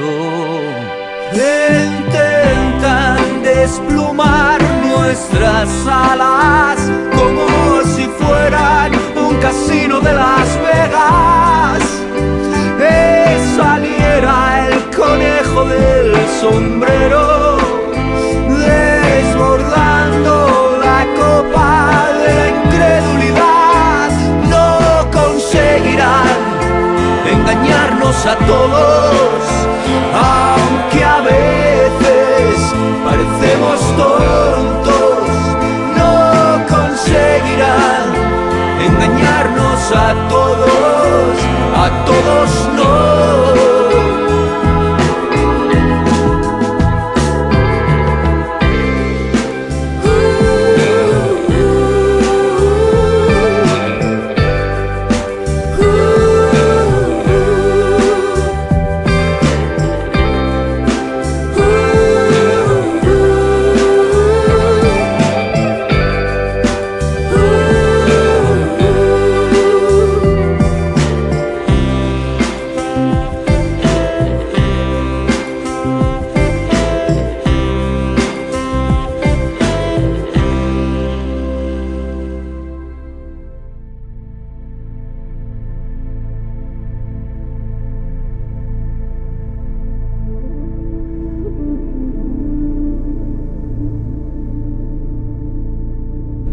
Esta es la realidad, lo que estamos viviendo, esto es lo que nos está pasando en el mundo.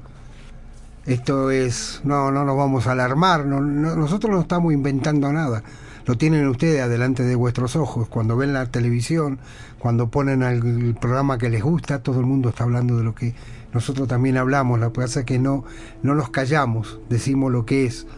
Y en este programa sociocultural y musical de Cambalache Internacional, lo que la verdad no esconde, un programa que en seis horas trata de dar un contenido diferente en lo que se está escuchando en la radio, con mucha profesionalidad, con mucho sentimiento y con mucha pasión. Porque es nuestro deber hacer una radio diferente, una radio con otro estilo. Y bueno, vamos a escuchar al padrino, uno de los padrinos del programa, Diego Verdaguer. ¿Qué les parece?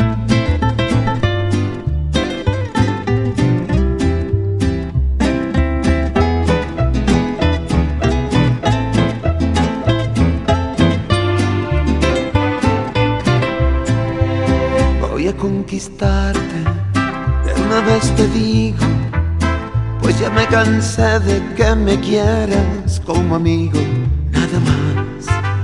Voy a conquistarte, de una vez te informo, pues ya comprendí que si no lo hago me trastorno.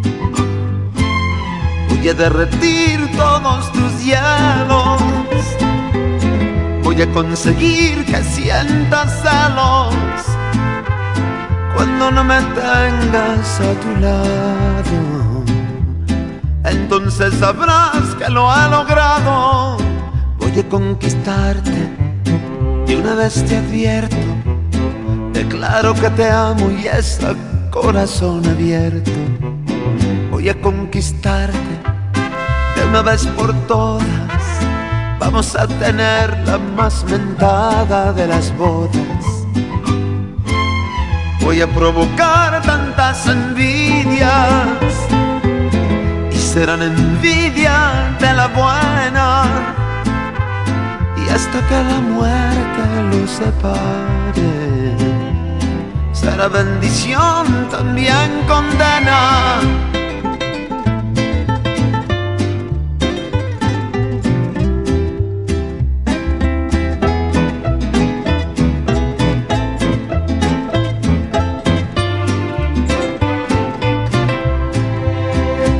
Conquistarte. De una vez te advierto, declaro que te amo y es a corazón abierto. Voy a conquistarte de una vez por todas. Vamos a tener la más mentada de las bodas. Voy a provocar tantas envidias y serán envidia de la buena hasta que la muerte los separe será bendición también condena hasta que la muerte los separe será bendición también condena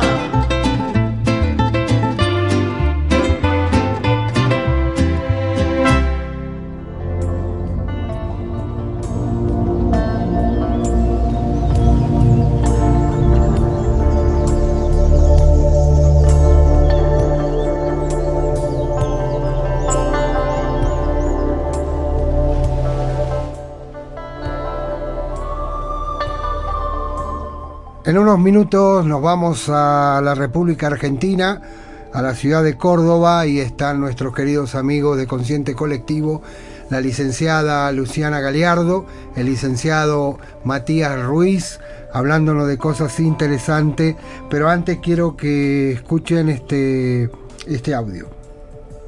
Un fuerte abrazo, Marquito, y gracias por el programa Cambalache. Y quiero aprovechar la ocasión para saludar a Luciana y Matías por el tema que abordan todos los días, que me parece muy interesante hablar un poquito de lo que nos está sucediendo en el mundo. Muchas gracias. Y aprovechando la ocasión, me gustaría mucho si pudiesen hablar de la incidencia de los espejos de agua artificiales de toda nuestra cordillera, que me parece que influyen demasiado en el clima de la zona y la geografía. Bueno, agradecemos mucho a nuestro amigo Franco desde Toluca. Un fuerte abrazo para ti y para Liz. Gracias por estar aquí con nosotros. Y nos vamos a Córdoba. Le damos la bienvenida a la licenciada Galeardo y al licenciado Matías Ruiz desde la ciudad de Córdoba, Argentina.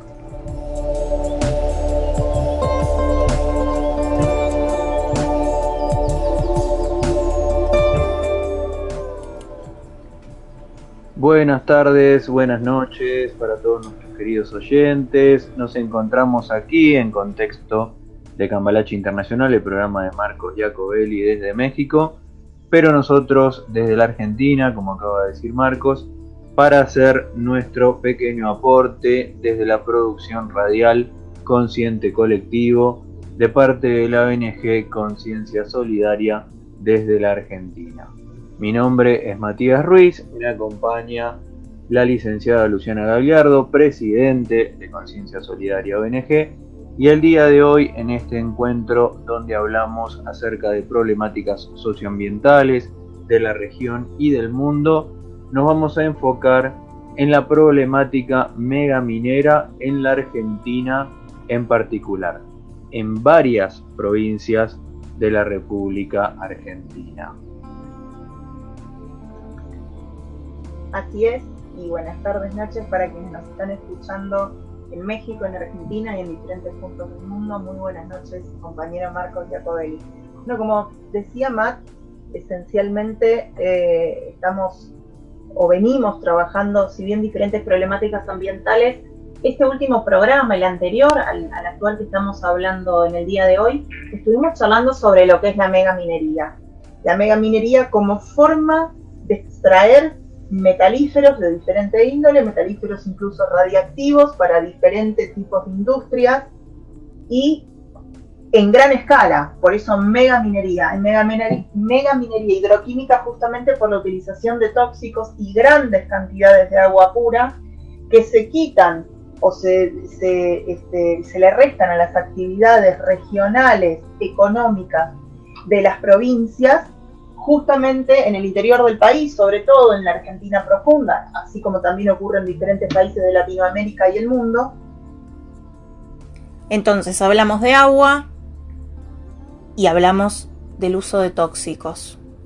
Y también hablamos en el último programa no solamente sobre la utilización de insumos de lo que normalmente se llama recursos naturales, eh, y en este caso lo consideramos bienes comunes, sino que además hay consecuencias, generan pasivos ambientales, filtraciones de agua con tóxicos, se rompen los diques de cola, que son estos diques donde están los desechos de la industria megaminera, se producen derrames, la voladura de montañas emana gases eh, que, son algunos llamados las hijas del radón, justamente de este elemento que termina siendo nocivo para las vías respiratorias, que pulula en el aire, que viaja con, con vientos muy leves, más de 700, 800 kilómetros, y que son elementos radiactivos.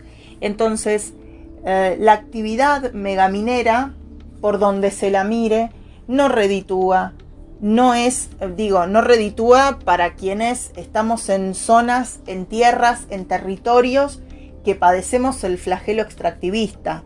No hablamos que no les redituara a las empresas. Particularmente hoy queremos mencionar eh, un tipo de, de extractivismo que se viene desarrollando, si bien en muchas partes del mundo, lo vamos a focalizar también en Argentina. Sabemos que en California, Estados Unidos, en China sobre todo, que es quien está a la cabeza de este tipo de industria, eh, se trabaja, pero particularmente queremos hablar de algo que se conoce como tierras raras o lantánidos en Argentina. Y estos eh, lantánidos o estos yacimientos de tierras raras vamos a empezar a dilucidar un poquitito qué son, de qué se tratan. Eh, cuando uno busca eh, o salen notas o informes, generalmente se manifiesta que hay poca información sobre este tipo de yacimientos de tierras raras, en particular en Argentina, y que desde hace unos cuantos años, si bien este, hace bastante tiempo que se han descubierto, em, los elementos particularmente, que ya los vamos a, puntualizar cuáles son, eh, tienen un valor que va eh, increciendo en la industria electrónica y de lo que conocemos como Internet. Las formaciones de estos elementos datan de unos 390 millones de años y como decía, ya hace bastante que se descubrieron, eh, lo inició este, un finlandés, Johan Gadoli, que eh, los descubre en 1784. Estas tierras raras, como venimos mencionando, recibieron su nombre por la apariencia que tienen, que es una especie de de grisáceo terroso, eh, justamente por el color de los óxidos. Y que tiene también una composición química eh, y por el bajo número atómico. La mayoría de los descubrimientos que se hicieron más allá de lo que este finlandés Johan Gadolin eh, descubrió en 1784 se dio a finales del siglo XVIII, pero pero la, parte grosa fue a posteriori de la Segunda Guerra Mundial. Em, son definidas estas tierras, estos lantánidos, como un grupo de elementos químicos que están formados o conformados por el escandio, el itrio y los 15 lantánidos. Son 17 elementos eh, de la tabla periódica. En Argentina particularmente tenemos yacimientos en Catamarca y después vamos a hacer un comentario bien importante porque es una denuncia que está recientemente hecha y publicada. Em, se extrae particularmente del yacimiento bajo la lumbrera. En Salta trabaja la empresa canadiense Arta Resources. En San Luis la canadiense Wealth Minerals y en Santiago del Estero, en el año 2005, los geólogos del CONICET descubrieron en Jacimampa, en, en la sierra de Sumampa, eh, lo que se podría confirmar como un yacimiento posiblemente el más importante que tengamos en, en el país, en Argentina, pero de tierras raras livianas. Eh, es decir, hay una diferencia entre las tierras raras eh, pesadas y las livianas. Las livianas están compuestas, y en particular en este yacimiento, por el lantano, el cerio, el escandio, el itrio, que ya lo habíamos nombrado, el neodimio y el prometio. Tienen unos nombres, así como decimos tierras raras, tienen unos nombres eh, bastante poco cotidianos o comunes. Estas tierras se encuentran dispersas sobre la corteza terrestre en cantidades insignificantes, por eso también un poco el nombre. Eh, y son dos los minerales que contienen en una mayor concentración, la monacita y la batznacita. Las propiedades distintivas que tienen estas tierras raras, como decíamos hace un rato, se deben a su estructura atómica.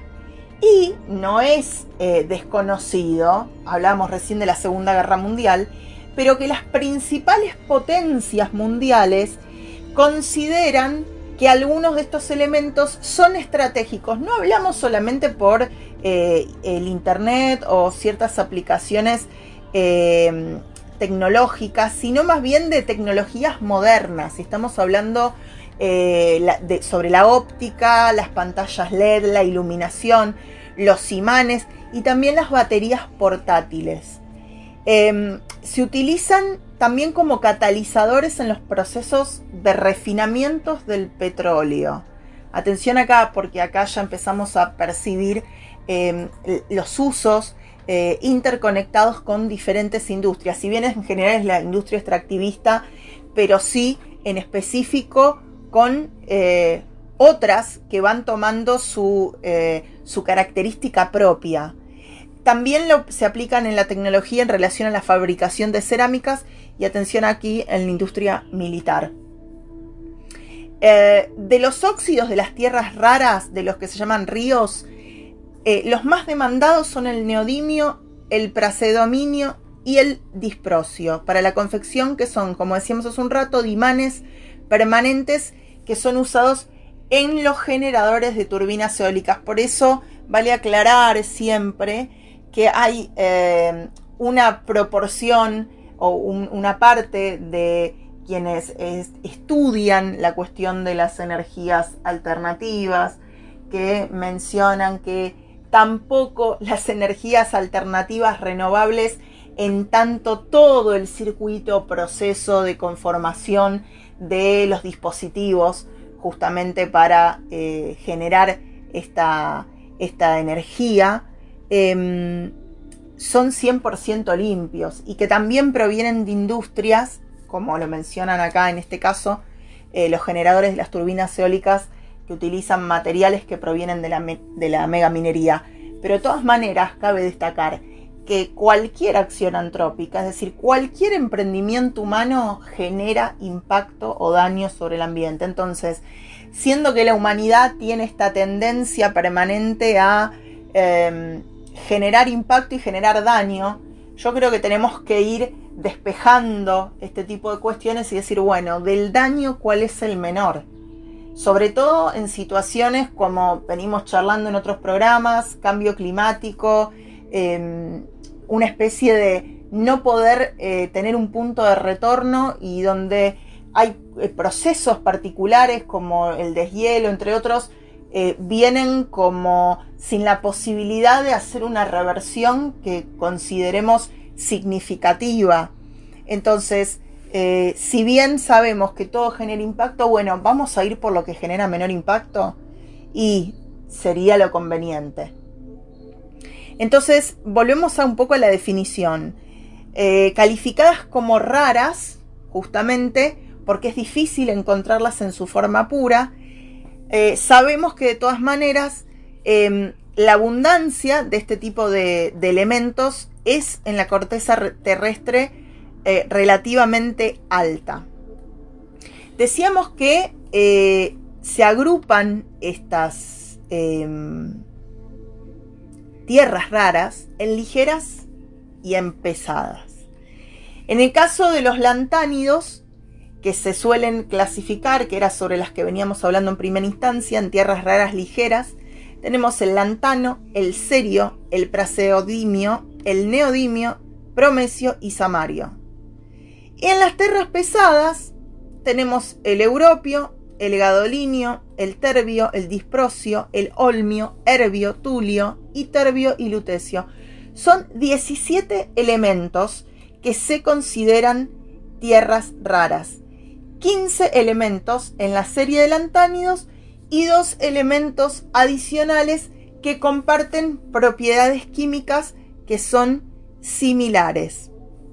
Nosotros mencionamos a China hace un rato y sabemos que a partir del año 2000 este país, el, gran país asiático, produce más del 90% de la demanda mundial de tierras raras y que esto le llevó a, tener, a mantener conflictos con Estados Unidos porque, por supuesto, eh, en el caso de la tecnología, incluyendo eh, eh, lo que es tecnología de aviación de guerra, en Estados Unidos necesitan de estas tierras para generar los materiales. Y esta disputa que se generó entre estos dos gigantes, Estados Unidos-China, a través de la, o por medio de la cual Barack Obama salió a hacer declaraciones muy fuertes y a denunciar que China en definitiva estaba jugando con los precios de los lantánidos por ser prácticamente el monopolista en el manejo de este tipo de, elementos o de este tipo de minerales, de este tipo de recursos. Cuestión que eh, intensificó las tensiones entre estos dos eh, gigantes de Occidente y de Oriente.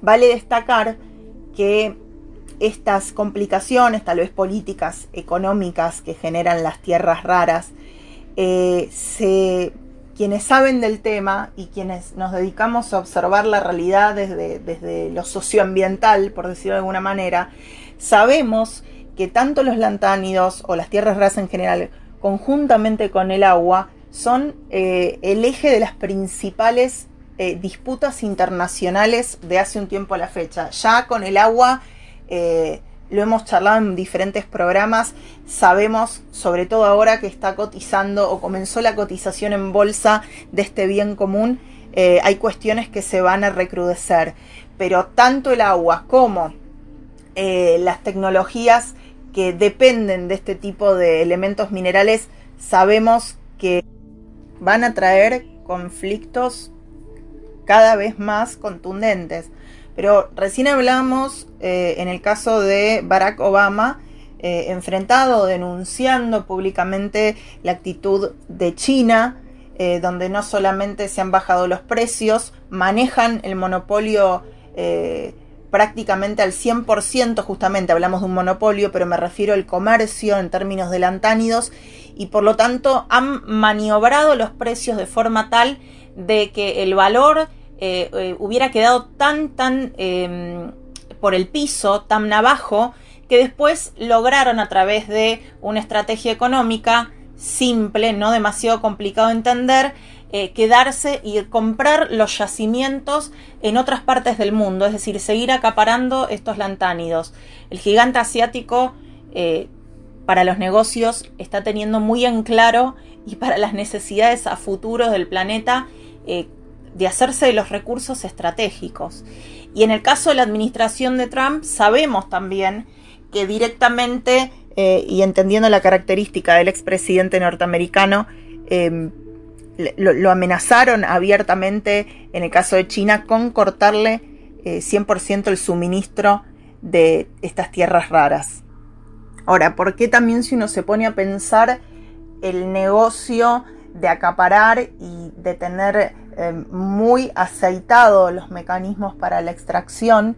Justamente porque uno de los puntos particulares de estas tierras raras es que si bien no son extrañas en sentido de que se pueden encontrar en diferentes puntos del planeta, no con demasiada dificultad, pero el tema es que eh, las complicaciones en realidad son para encontrarlas, pero sobre la cuestión de las vetas, ¿a qué nos referimos?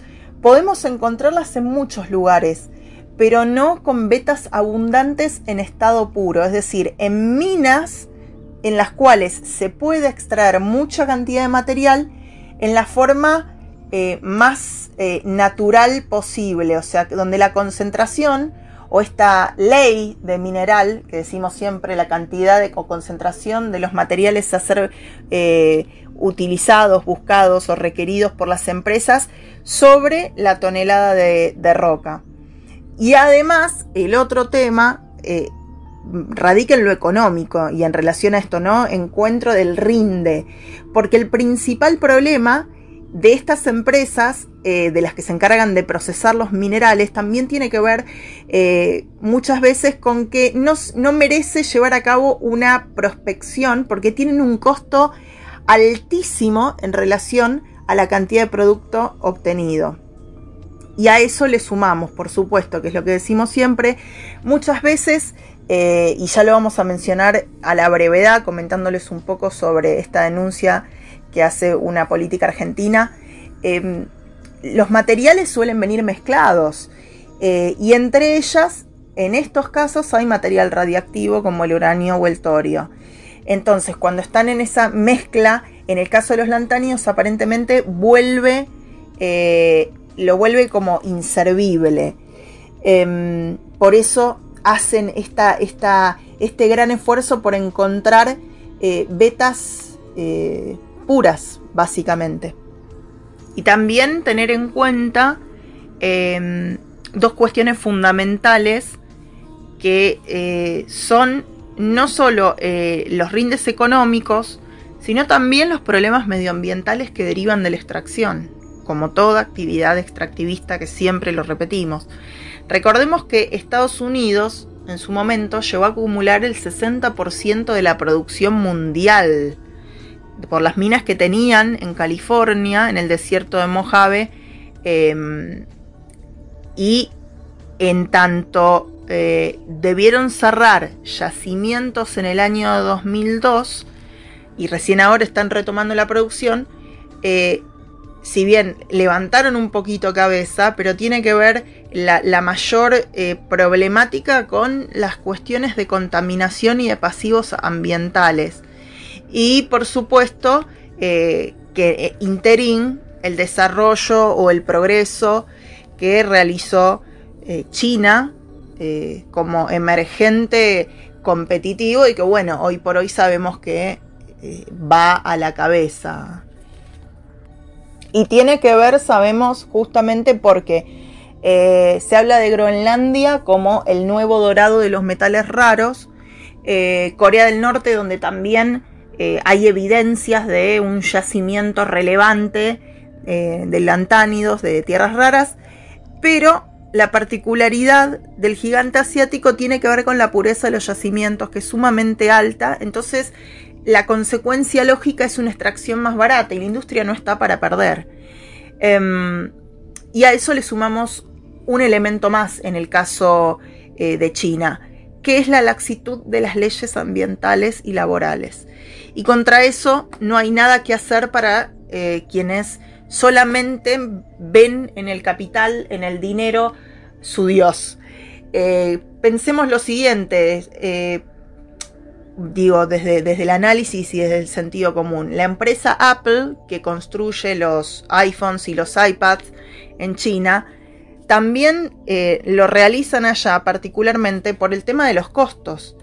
se reduce muchísimo por aquellos lugares en base a justamente todas estas condiciones, características em, y cuestiones puntuales que acontecen en China.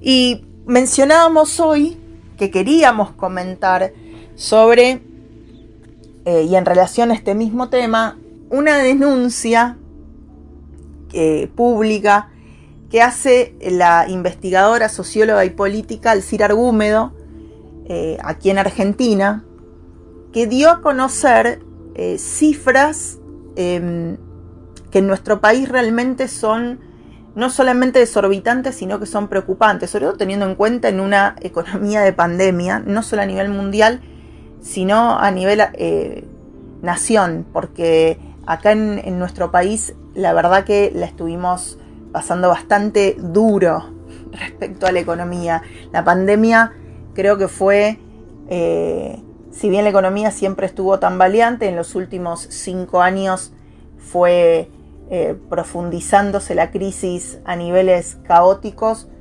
Eh, la pandemia lo que hizo fue darle un, golpe de gracia. Y Alcir Argúmedo lo que hace es colocar un dato que realmente hay que ponerle el oído. Porque saben, saben ustedes, a partir de que nosotros eh, también venimos trabajando, contando, comunicando, denunciando sobre lo que hace el extractivismo en, nuestro país, que eh, Minera Lumbrera, eh, está una de las primeras empresas mineras en nuestro país y que hoy son conocidas las consecuencias ambientales.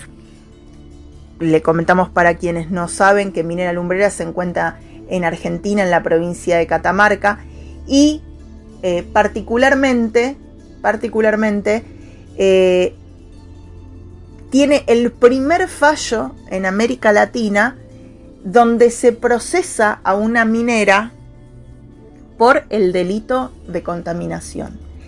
Le contamos a la gente, para, quien, para quienes no, no conozcan, aunque ya lo hemos hecho en otras oportunidades, Minera Lumbrera tiene iniciada una causa caratulada Juan González sobre denuncia eh, que radica en Tucumán, en la provincia de Tucumán, y que existe desde el año 1998. Y en la misma lo que se hace es sentar en el banquillo de los acusados a Julián Patricio Runi, ex CEO de la empresa, entre otros funcionarios. Es un fallo y es una causa que todavía se lleva a cabo desde hace 15 años que se está trabajando sobre la misma, eh, en la cual Conciencia Solidaria participa activamente como querellante, tratando de que en, algún momento eh, finalmente se haga justicia. ¿Y cuáles serán los datos que quería contarles estrictamente, aparte de eso? Les hice una introducción de lo que era minera lumbrera, pero eh, Alcir Argúmedo lo que manifiesta, y lo hizo también a través de eh, Twitter, de, la red social, eh, que geólogos de la Universidad Tucumán analizaron barros de la exportación de minera lumbrera, esto me hace acordar, haciendo el seguimiento de la causa, ¿no? después de tantos años eh, donde estaban los, los peritos eh, y prueba contra prueba y, seguimos tratando de sostener para que no prescriba esta, esta causa, em, determinaron justamente que el monto del contrabando de las denominadas tierras raras asciende a 8.267 millones de dólares a ver si se entiende. La empresa minera lumbrera declara determinados minerales a la hora de sacarlos fuera del país. Declara tres. Tres metales. Pero de contrabando y en estos barros, ¿sí? Este, estos materiales que los geólogos de la Universidad Nacional de Tucumán investigaron, se encuentran 22 elementos más de tierras raras que vale aclarar que son más valiosas que el oro. Entonces, si uno se pone a pensar, en realidad, em, el saqueo, que en este caso simboliza 8.267 millones de dólares anuales, es mucho mayor. Y uno, termina pensando que no solamente, y esto lo venimos trabajando, esto ahora lo están denunciando, pero quienes estamos en la causa sabemos que es así, eh, y lo venimos mencionando hace muchos años, más de una década, que no solamente existe el delito de contaminación, como les venía explicando, sino que también está el delito de contrabando.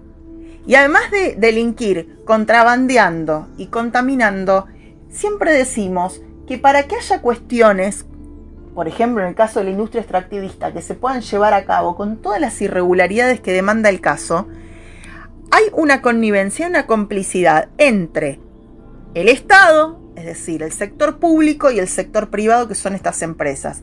¿Y qué pasa en este caso? También hay delito por incumplimiento de deberes de funcionario público. Todos aquellos eh, eh, funcionarios públicos que son corruptos y que permiten, a través del uso de la administración pública, que todas estas cuestiones acontezcan. Si las leyes se cumplieran y la administración pública funcionara como corresponde y no obrara como un medio o una herramienta más de las corporaciones, la contaminación, los pasivos ambientales, la crisis económica en los países del tercer mundo, como lo es la Argentina, no acontecerían. Ni hablemos cuando, eh, digo, datos que también pasó eh, esta socióloga, esta política argentina, que mencionaban que en 2020 el contrabando de la soja y el maíz incautado tuvo un aumento del casi 56% en relación al año anterior, o sea, 2019. En valores monetarios se incrementó en 938% y las principales vías, o sea, el contrabando de granos por tierra, son Salta, Corriente, Misiones, Córdoba y Jujuy. Pensemos lo siguiente, contrabandean con todo.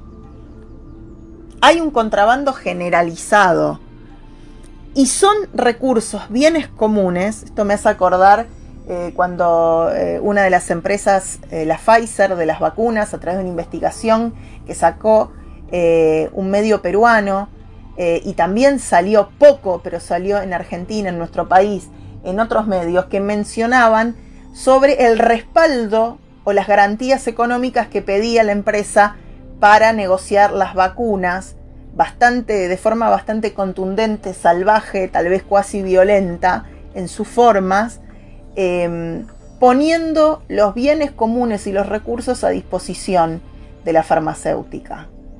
Entonces, el nivel de, corrupción al cual nos estamos enfrentando eh, demuestra que para un caso o para otro, objetivamente, vienen por los bienes comunes, vienen por el agua, vienen por todo.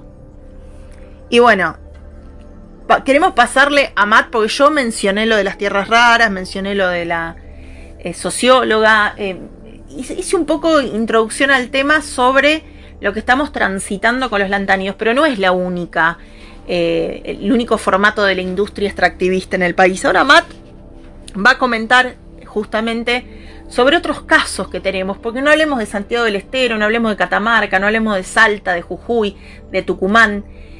No es solo en la zona norte de la Argentina, apuntando a nuestro país, que está aconteciendo la problemática de la megaminería.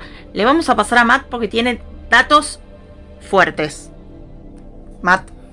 Muchas gracias. Bueno, vamos directamente entonces a la información. A mí me toca hablar específicamente de la megaminería en territorio cordillerano, ¿no? en los altos picos de los Andes del Sur y eh, por lo tanto en provincias como por ejemplo San Juan, Mendoza o Chubut. ¿Y qué es lo que está pasando allá? Específicamente en Mendoza y en Chubut la mega minería está prohibida por ley, o sea, no podría ejecutarse. Por eso la lucha en esas provincias tiene que ver con que esta prohibición continúe. Por otro lado, en San Juan el panorama es totalmente distinto, donde el río San Juan nutre al valle de Tulum, Uyum y Sonda y está trayendo mucha menos agua de lo que se había previsto. ¿no? El problema del agua, una vez más. El río San Juan debería estar trayendo 30 metros cúbicos por segundo y en los meses de enero y febrero está llevando en su cauce 19 metros cúbicos por segundo, agudizando el estado de sequía en que la provincia se encuentra. Hacen falta 38 a 40 metros cúbicos por segundo para atender la demanda poblacional. ¿Sí? 38 a 40. Se esperaban 30, están llegando 19 metros cúbicos de agua.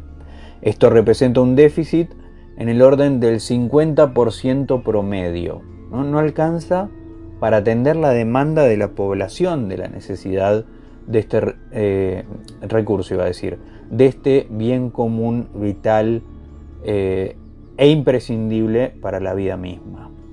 Se vienen tiempos difíciles para los sanjuaninos, pero no para las mineras y tampoco para los políticos corruptos y obsecuentes que ya decidieron sacrificar a miles de personas por su ambición. Y para entender esto en mayor profundidad compartimos lo publicado en redes sociales desde los muy queridos amigos luchadores de la Asamblea Hachal no se toca. Cito. Mientras se aumenta de manera estrepitosa la sequía en San Juan, Sergio Unac, gobernador de San Juan, tiene planeado para mañana celebrar con bombos y platillos la presentación del informe de impacto ambiental de la mega minera golpista Lundin Gold y su proyecto José María. Este proyecto que va a utilizar 350 litros de agua subterránea pura por segundo. 350 litros de agua subterránea pura por segundo. Subrayo este dato que nos está dando la Asamblea de Hachal. Y sigue.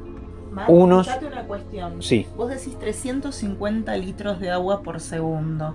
Imagínate que estamos hablando y cuántos segundos pasaron ya y cuántos litros, a cuántos litros equivale. Y tener en cuenta que las empresas megamineras trabajan 24 por 7 los 365 días del año sin eh, tener la posibilidad de carecer en este caso del agua, bajo ningún parámetro en ningún momento. Entonces, 350 litros de agua pura por segundo. Así ¿Cuántos es. litros llevamos ya en lo conversado? Muchos, muchos, muchos, tantos como que justamente a lo largo de un día, en 24 horas, se trata de una cantidad de agua tal como, atención, 30 millones 240 mil litros de agua pura por día. Repito, 30 millones 240 mil. 24 horas, obviamente, durante 19 años va a estar funcionando si es que eh, la provincia de San Juan lo aprueba este proyecto de Lundingold llamado José María. Esa agua potable, sigo leyendo ahora a la asamblea Hachal no se toca, agua proveniente de las nacientes de nuestro río Hachal, contaminando la misma de forma directa. Tal vez escuche de fondo ahora mismo las gotitas de una hermosa y tranquila lluvia que está aconteciendo ahora en el noroeste cordobés. Bueno, ¿qué pasa entonces en Chubut? Esta es la situación en San Juan, como decíamos. ¿Qué es lo que está pasando hoy por hoy en Chubut, más al sur, en la Patagonia Argentina? Bueno, pasa que la enorme movilización social y un informe científico y la dilación de la justicia suspendieron por el momento el debate para habilitar la mega minería en Chubut. ¿no? no puede haber, como decíamos, está prohibida por ley. El gobierno provincial, encabezado por Mariano Arcioni, pretendía aprobar un proyecto de zonificación que permitiría la extracción de plata y cobre en la plena meseta. ¿Sí? Eso pretendía hacer el gobernador Arcioni. Dijo Arcioni, la prioridad es el inicio de clases. La zonificación minera puede esperar. ¿Qué tema el inicio de clases? ¿no? Tema que no podemos trabajar ahora porque estamos en otra cosa. A la prensa local le dijo esto el gobernador Arcioni, desestimando así una nueva convocatoria como la que fracasó el 5 de este mes, ¿no? la convocatoria para aprobar la zonificación. Y también indicó que continúa el debate sobre el proyecto oficial y del el mejoramiento, dado los tiempos que requieren, porque somos respetuosos, dijo Arcioni. ¿no? Respetuosos de quién, eso no está aclarado. Porque, recordemos, Arcioni, el gobernador, para ganar las elecciones y acceder al cargo público que ahora mismo ocupa, declaraba ser antiminero. Y ahora está tratando de hacer esto otro, ¿no? de abrir la zonificación para que la minera se pueda instalar en la provincia de Chubut. Para poder saltar las prohibiciones de las leyes provinciales, como la de Mendoza o la de Chubut, las mineras proponen como técnica, ¿no? porque tienen prohibido el uso de cianuro, con ambas leyes, tanto con la ley mendocina como con la ley chubutense. En el caso de Mendoza, la, la ley 7722 y en el caso de Chubut, la ley 5001. Decíamos entonces, tienen prohibido el uso de cianuro. Veamos qué es lo que están planteando las mineras entonces.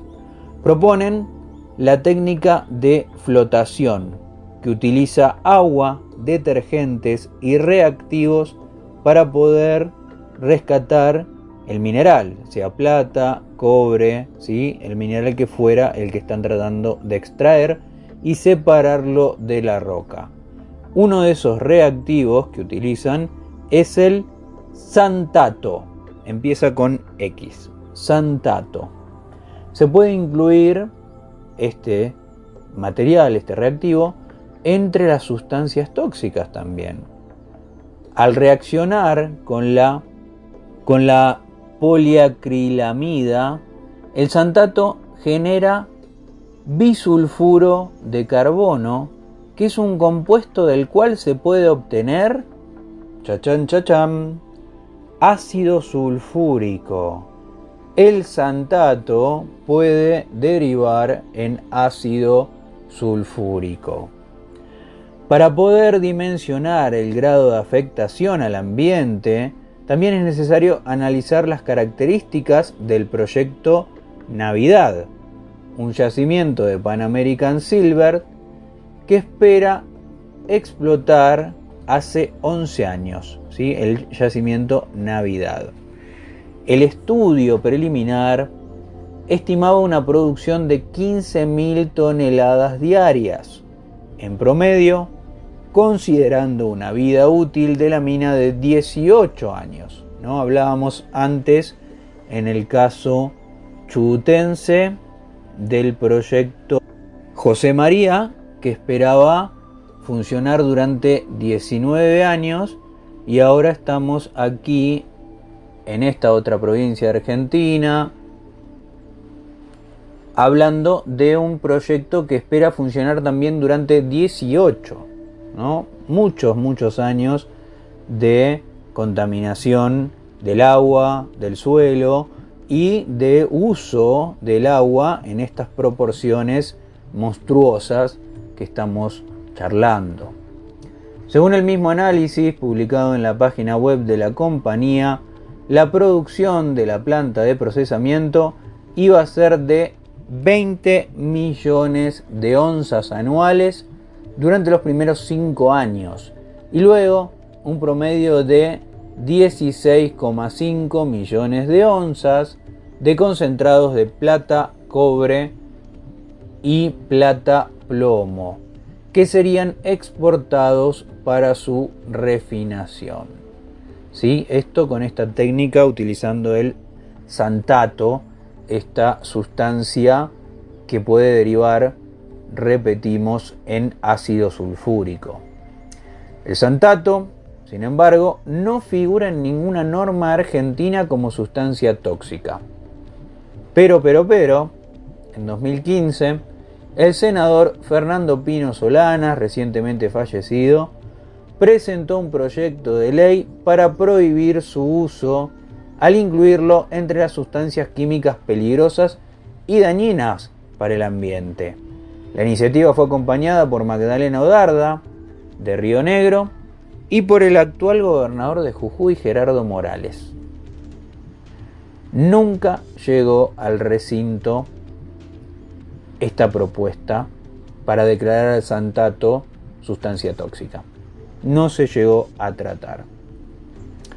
Por otro lado, la mesa técnica del CONICET, este organismo eh, investigador de la Argentina, uno de los más prestigiosos, eh, del cual hemos hablado muchas veces en estos programas de Consciente Colectivo, junto con el Centro Nacional Patagónico, informaron, cito textual, el río Chubut es uno de los de menor caudal de la Patagonia, que a su vez abastece el recurso a más del 50% de la población, sumando a su uso en la producción del valle y que la megaminería lo pondría en peligro según este informe. Recordemos de la mesa técnica del CONICET y del Centro Nacional Patagónico. ¿sí? No es un río caudaloso el río Chubut y sin embargo abastece al 50% de la población de la provincia y a la producción también del valle y la megaminería obviamente lo pondría en riesgo, en serio riesgo. Además el estudio agrega que el cambio climático provocará una reducción del caudal en las próximas, en las próximas décadas, ¿no? Más reducido todavía, a causa del cambio climático. Y cito nuevamente, sumado a las condiciones de escasez de agua de la región, los escenarios de cambio climático por sí mismos generarán situaciones preocupantes de estrés hídrico en el futuro. En las últimas décadas se han registrado cambios en las variables climáticas que regulan la disponibilidad de agua dulce en nuestra región. ¿Sí? Lo que venimos charlando en este espacio de consciente colectivo durante prácticamente todos los treinta y pico de encuentros que llevamos, eh, siempre hemos hablado de la importancia del agua, de su importancia fundamental, mientras se escuchan las gotitas de agua cayendo aquí en Córdoba, siempre hemos rescatado la importancia fundamental de este bien común, imprescindible para la vida misma de todas las especies de este planeta, y que está siendo puesto en riesgo, en mucho riesgo, y a nivel global, no aquí en la Argentina solamente. Sigamos un poquito más con la situación de Chubut. Si el proyecto se concreta, se desarrollará en la cuenca de Sacanana. Los argumentos oficiales sostienen que se trata de una cuenca endorreica, es decir, que no se comunica con el río Chubut. Sin embargo, los científicos aseguran que los acuíferos de esa región podrían ser sus reservorios de agua del futuro, cuando el caudal del curso de agua disminuya por efectos del calentamiento global. Lo que actualmente no estaría, entre comillas, en riesgo, en lo futuro podría ser imprescindible para la vida y ya se habría puesto en riesgo por estos proyectos nuevos. El debate político respecto de todas estas cosas, después de todas estas problemáticas, está suspendido actualmente, queda en suspenso. Es más importante el comienzo de las clases, es más importante que este año en la Argentina habrá elecciones y no hay que estar dando noticias que puedan torcer hacia un lado o hacia otro las decisiones electorales de la población, ¿no? Obviamente. Entonces, el debate está suspendido por ahora, queda ahí latente pero la movilización popular está más activa que nunca ante el temor de que nuevamente, como ha sucedido en tantas ocasiones, se legisle a espaldas del pueblo. Y así, con estos aportes, este intercambio, esta construcción conjunta con quienes están de ese lado escuchando, con Marcos y con nosotros dos, quien les habla, Luciana Gagliardo y Matt Ruiz, desde Conciencia Solidaria. Damos por cerrado este espacio de hoy y nos reencontramos, Dios mediante, la semana que viene en otra emisión de este espacio que titulamos Consciente Colectivo. Muchas gracias, un abrazo para todos. Muchas gracias. Bueno, agradecemos muchísimo eh, la participación de la licenciada eh, Luciana Galeardo y del licenciado Matías Ruiz de Conciencia Solidaria. Eh, voy a leer, porque, para que no, no, en el sentido, voy a leer algo que sé que a muchos les molesta y a otros no. Pero creo que es importante porque esto demuestra la libertad de opinión, la libertad de expresión y esto es lo que siempre venimos peleando nosotros porque cada uno también tiene derecho a decir. Esto viene por los 45 años de la dictadura eh, militar que azotó Argentina el 24 de marzo.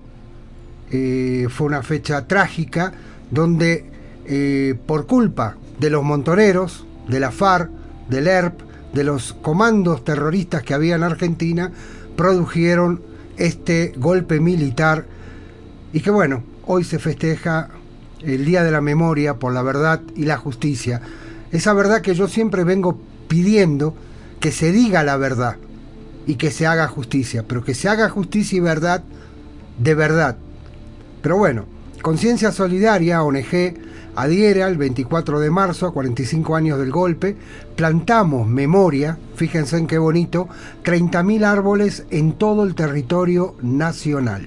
Bueno, el 24 de marzo de 2021, a 45 años del último golpe militar en la Argentina, conmemoramos el nuevo Día de la Memoria por Verdad y la Justicia. Debido al contexto de la pandemia actual, los, organismos de derechos humanos, entre los que se encuentran las abuelas de Plaza de Mayo, las madres de Plaza de Mayo, línea fundadora, proponen una campaña eh, que se denomina Plantamos Memoria, que consiste en sembrar 30.000 árboles por los 30.000 argentinos desaparecidos. Bueno, cada uno ahí tiene una eh, forma de pensar yo no estoy de acuerdo. Pero bueno, eso es lo que hay y después puedo decir por qué no estoy de acuerdo, porque la persona que inventó esto, él lo ha dicho ya varias veces que esto fue un invento de él. Pero bueno, la memoria, la verdad, la justicia, que pasó el 24 de marzo de 1976, fue el comienzo de la última más sangrienta de las dictaduras en nuestra historia recientemente en Argentina. El sexto y último de los golpes del Estado del siglo XX, 1930, 1943, 1955, que también ahí hubo un genocidio, 1963, 66, 76, marcaron a sangre y fuego el pasado siglo, determinando quiénes somos y formando la realidad actual. El comunicado dice esto, la dictadura del año 1976 asumió el poder político para implementar sin trabas un modelo económico, el, neoliberalismo, que la dictadura de Onganía en el año 1966 había intentado implantar eh, sin lograrlo. El modelo neoliberal que sin ataduras ni restricciones avanza en la Argentina hasta nuestro presente. Dejando de lado a todos los trabajadores, a los pueblos originarios, a las comunidades campesinas, para beneficiar a los grandes inversores, principalmente a las empresas multinacionales extranjeras, que entraron desde entonces y hasta hoy a saquear nuestro mal llamado recursos naturales. Es correcto mencionarlo como bienes comunes, pero la implantación y el desarrollo de este modelo no fue gratuito. Hubo que eliminar a la voz decidente, aquellos que llamaron subversivos, con la excusa de perseguir y derrotar a los grupos guerrilleros que, erróneamente, creían en la vía, en la vía armada para cambio, por un cambio social. La AAA durante el gobierno de Isabel Perón y luego durante la dictadura a través de todo el aparato estatal, secuestró, torturó, asesinó y desapareció a 30.000 hermanos, hijos, tíos, compañeros, amigos, a 30.000 argentinos. 4.000 guerrilleros quedaron vivos en la Argentina en el año 1976 a una centena de líderes que los dejó escapar al extranjero y luego se procedió a obrar contra el pueblo. Eh, obreros, estudiantes, profesionales, desaparecieron. Eh, sus madres comenzaron una implacable y ejemplar búsqueda que continúa hasta hoy. Son las madres de Plaza de Mayo. Entre los desaparecidos había mujeres embarazadas o con niños pequeños. Sus abuelos quienes quieren saber dónde están, quieren restituirle su identidad, quieren que conozcan su historia son las abuelas de Plaza de Mayo. Son los hijos de los desaparecidos. 120 conocen hoy su verdadera historia, su verdadera identidad. Aproximadamente 400 esperan aún por ser encontrados. Las abuelas envejecen, eh, muchas partirán sin saber nunca qué fue de sus hijos, dónde están sus nietos y sin embargo siguen su lucha implacable y principalmente pacífica. El 2 de abril de 1982, cuando la dictadura ya contaba seis años en el poder, la credibilidad y el apoyo popular al gobierno venía en decadencia. a Galtieri, eh, ocupante del sillón de Rivadavia, se le ocurrió que recuperar las Islas Malvinas en manos inglesas desde 1983, 1833, perdón, lograría el apoyo popular que permitiera la continuidad de la dictadura militar. Una causa justa, noble, recuperar el territorio de ultramar de las Islas Malvinas para el pueblo argentino, pero por el medio equivocado. Por la guerra, el derramamiento de sangre y la destrucción, eh, fueron 649 argentinos que murieron en las Islas Malvinas. Soldados conscriptos, esto significa que no eran militares de carrera, entrenados, preparados, eran jóvenes casi adolescentes, 18, 19 años de edad, enviados a pelear por una guerra al frío, al hambre. Desde entonces hasta hoy, casi la misma cantidad de veteranos murió o sucedió, se suicidó, perdón, no pudiendo superar las consecuencias internas de esta guerra inútil. El desastre de las Malvinas obligó a la dictadura a la recuperación democrática que el pueblo argentino ha sostenido. Eh, fuimos los primeros y uno de los pocos eh, pueblos americanos que juzgó y condenó a sus dictadores. Y hoy, para cerrar este discurso, queremos citar el célebre alegato final del fiscal Julio César Estracera en el juicio a la Junta Militar Argentina. Señores jueces, quiero renunciar expresamente a toda pretensión de originalidad para cerrar este, esta requisitoria. Quiero utilizar una frase que no me pertenece, porque pertenece ya a todo el pueblo argentino. Señores jueces, nunca más. Esto está escrito por el licenciado Matías Ruiz, coordinador de la campaña nacional No al Franking, integrante del área de prensa regional de Córdoba. Bueno, eh, como ustedes han visto, nosotros, eh, yo al menos entiendo que es eh, bonito decir, leer lo que ustedes dan, lo que nos, nos mandan. Esto es libertad de expresión, cada uno tiene su forma de ver las cosas. Yo viví la dictadura militar desde el año que empecé a estar en política, que fue en el año 67, 68. Dejé los estudios por la política, eh, fui una víctima del terrorismo porque me confundieron con un terrorista al cual sé nombre y apellido. ¿eh? Sé el nombre y apellido de la persona a la cual me confundieron. Me llevaron al departamento de policía porque reconocí el camino desde San Juan y Urquiza, 24 de noviembre, perdón, San Juan y 24 de noviembre, ahí me, agarraron, me tiraron al suelo dentro de un coche, un Ford Falcon, y me llevaron a donde yo, como conozco muy bien mi barrio, conocía muy bien mi barrio, porque lo que estábamos en política en aquella época, eh, conocemos lo que era patear la calle, y me di cuenta dónde me llevaron. Pero bueno, esto es otra historia, es otra, yo siempre dije y lo vuelvo a repetir, quisiera que se supiera realmente la historia de Argentina. No solo lo que sucedió en esa época del 76 en adelante, lo que sucedió de en el 55 en adelante. También en el 55 hubo desapariciones de personas y nadie reclamó nada. Entonces, eh, la justicia se tiene que hacer para todos iguales. Y esto es una opinión personal en libertad de expresión.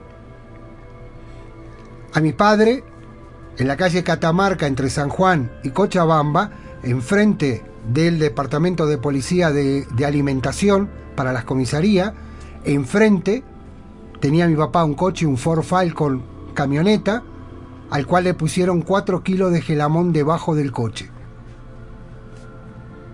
Imaginen quiénes fueron. Tuvimos la suerte que eso no llegó a fin, fue descubierto, desactivado, podía haber hecho un desastre, porque ahí estaba mi casa, ahí estaba mi mamá, mi papá, mi hermana, mi hermano, y mucha gente civil que estaba en la calle. Eso es un acto terrorista. Entonces, cada uno ha vivido la historia de una forma, cada uno cuenta la historia de una forma. Yo puedo hablar porque viví esa época, pero cada uno la vivió a su manera.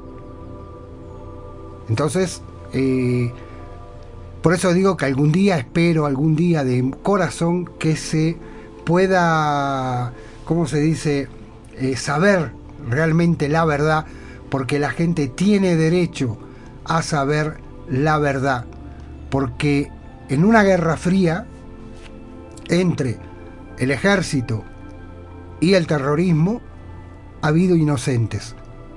Cosas que no sabemos, cosas que sucedieron, desapariciones, apropiaciones, bueno, todo lo que ha sucedido, me gustaría saber realmente la verdad de lo que pasó.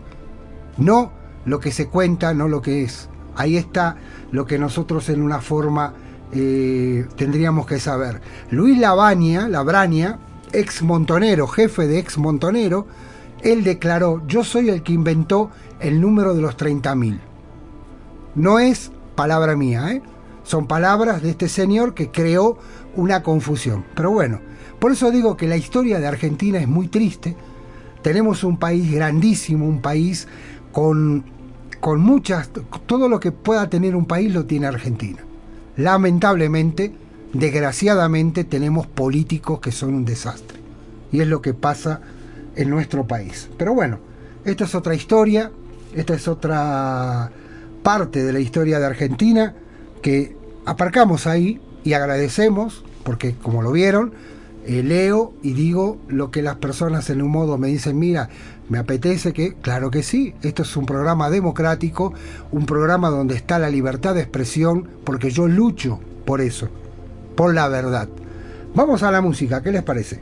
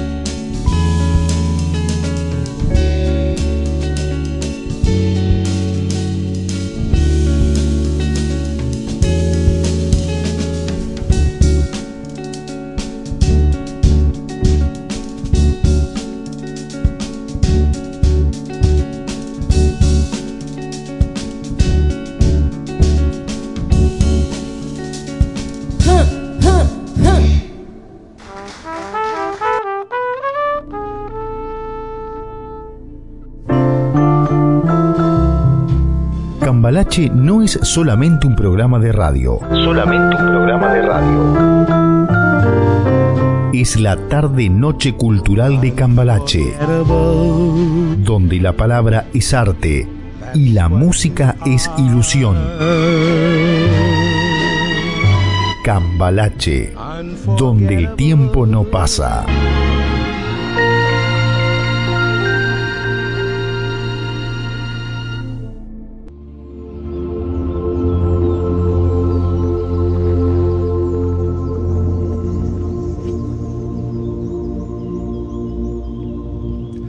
Y en una tarde bonita, una tarde noche bonita, le damos a ella buenas tardes, buenas noches a los pensamientos de nuestra querida amiga Citlali. Hola Citlali, ¿qué tal? ¿Cómo estás?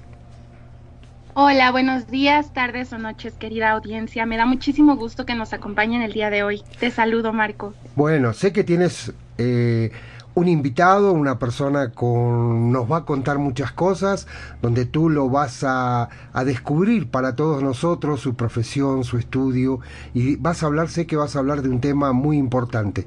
Te dejo, preséntanos a tu invitado. Claro que sí. El día de hoy tengo conmigo a un invitado muy especial. Su nombre es Carlos Salazar. Él es pasante de la licenciatura en odontología por parte de la Universidad Nacional Autónoma de México y actualmente se encuentra haciendo una investigación en biomarcadores salivales para la detección de la diabetes y es ayudante de un profesor en la Cátedra de Medicina y Patología Bucal y Análisis de la Literatura Científica. Qué bueno. Buenas tardes para Buenas tardes para ti, amigo. Me da muchísimo gusto tenerte en este espacio. Hey, ¿cómo estás? Hola, Marco. Hola, Hola. Carlos. Pues el gusto es súper correspondido, ¿eh? Porque qué emoción estar aquí platicando con ustedes. Vamos a ver de, qué se trata. Vamos a, platicar de, todo lo que, lo que quieras saber, Citla. Gracias, amigo. Sí, efectivamente, el día de hoy vamos a tocar un tema muy sensible y muy personal para ti, Carlos, pero todo con el fin de poder, poder ayudar a los jóvenes que nos escuchan. Hoy desde la experiencia de Carlos hablaremos de cómo salir del closet.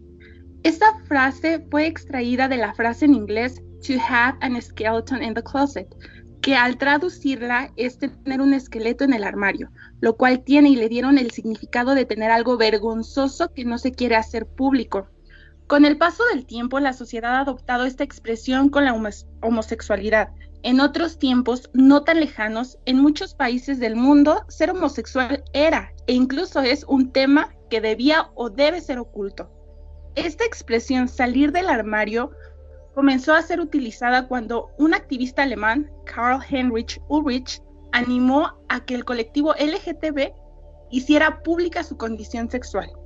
Con este contexto, quiero preguntarte, Carlos, ¿cómo te das cuenta de tu preferencia sexual y a qué edad?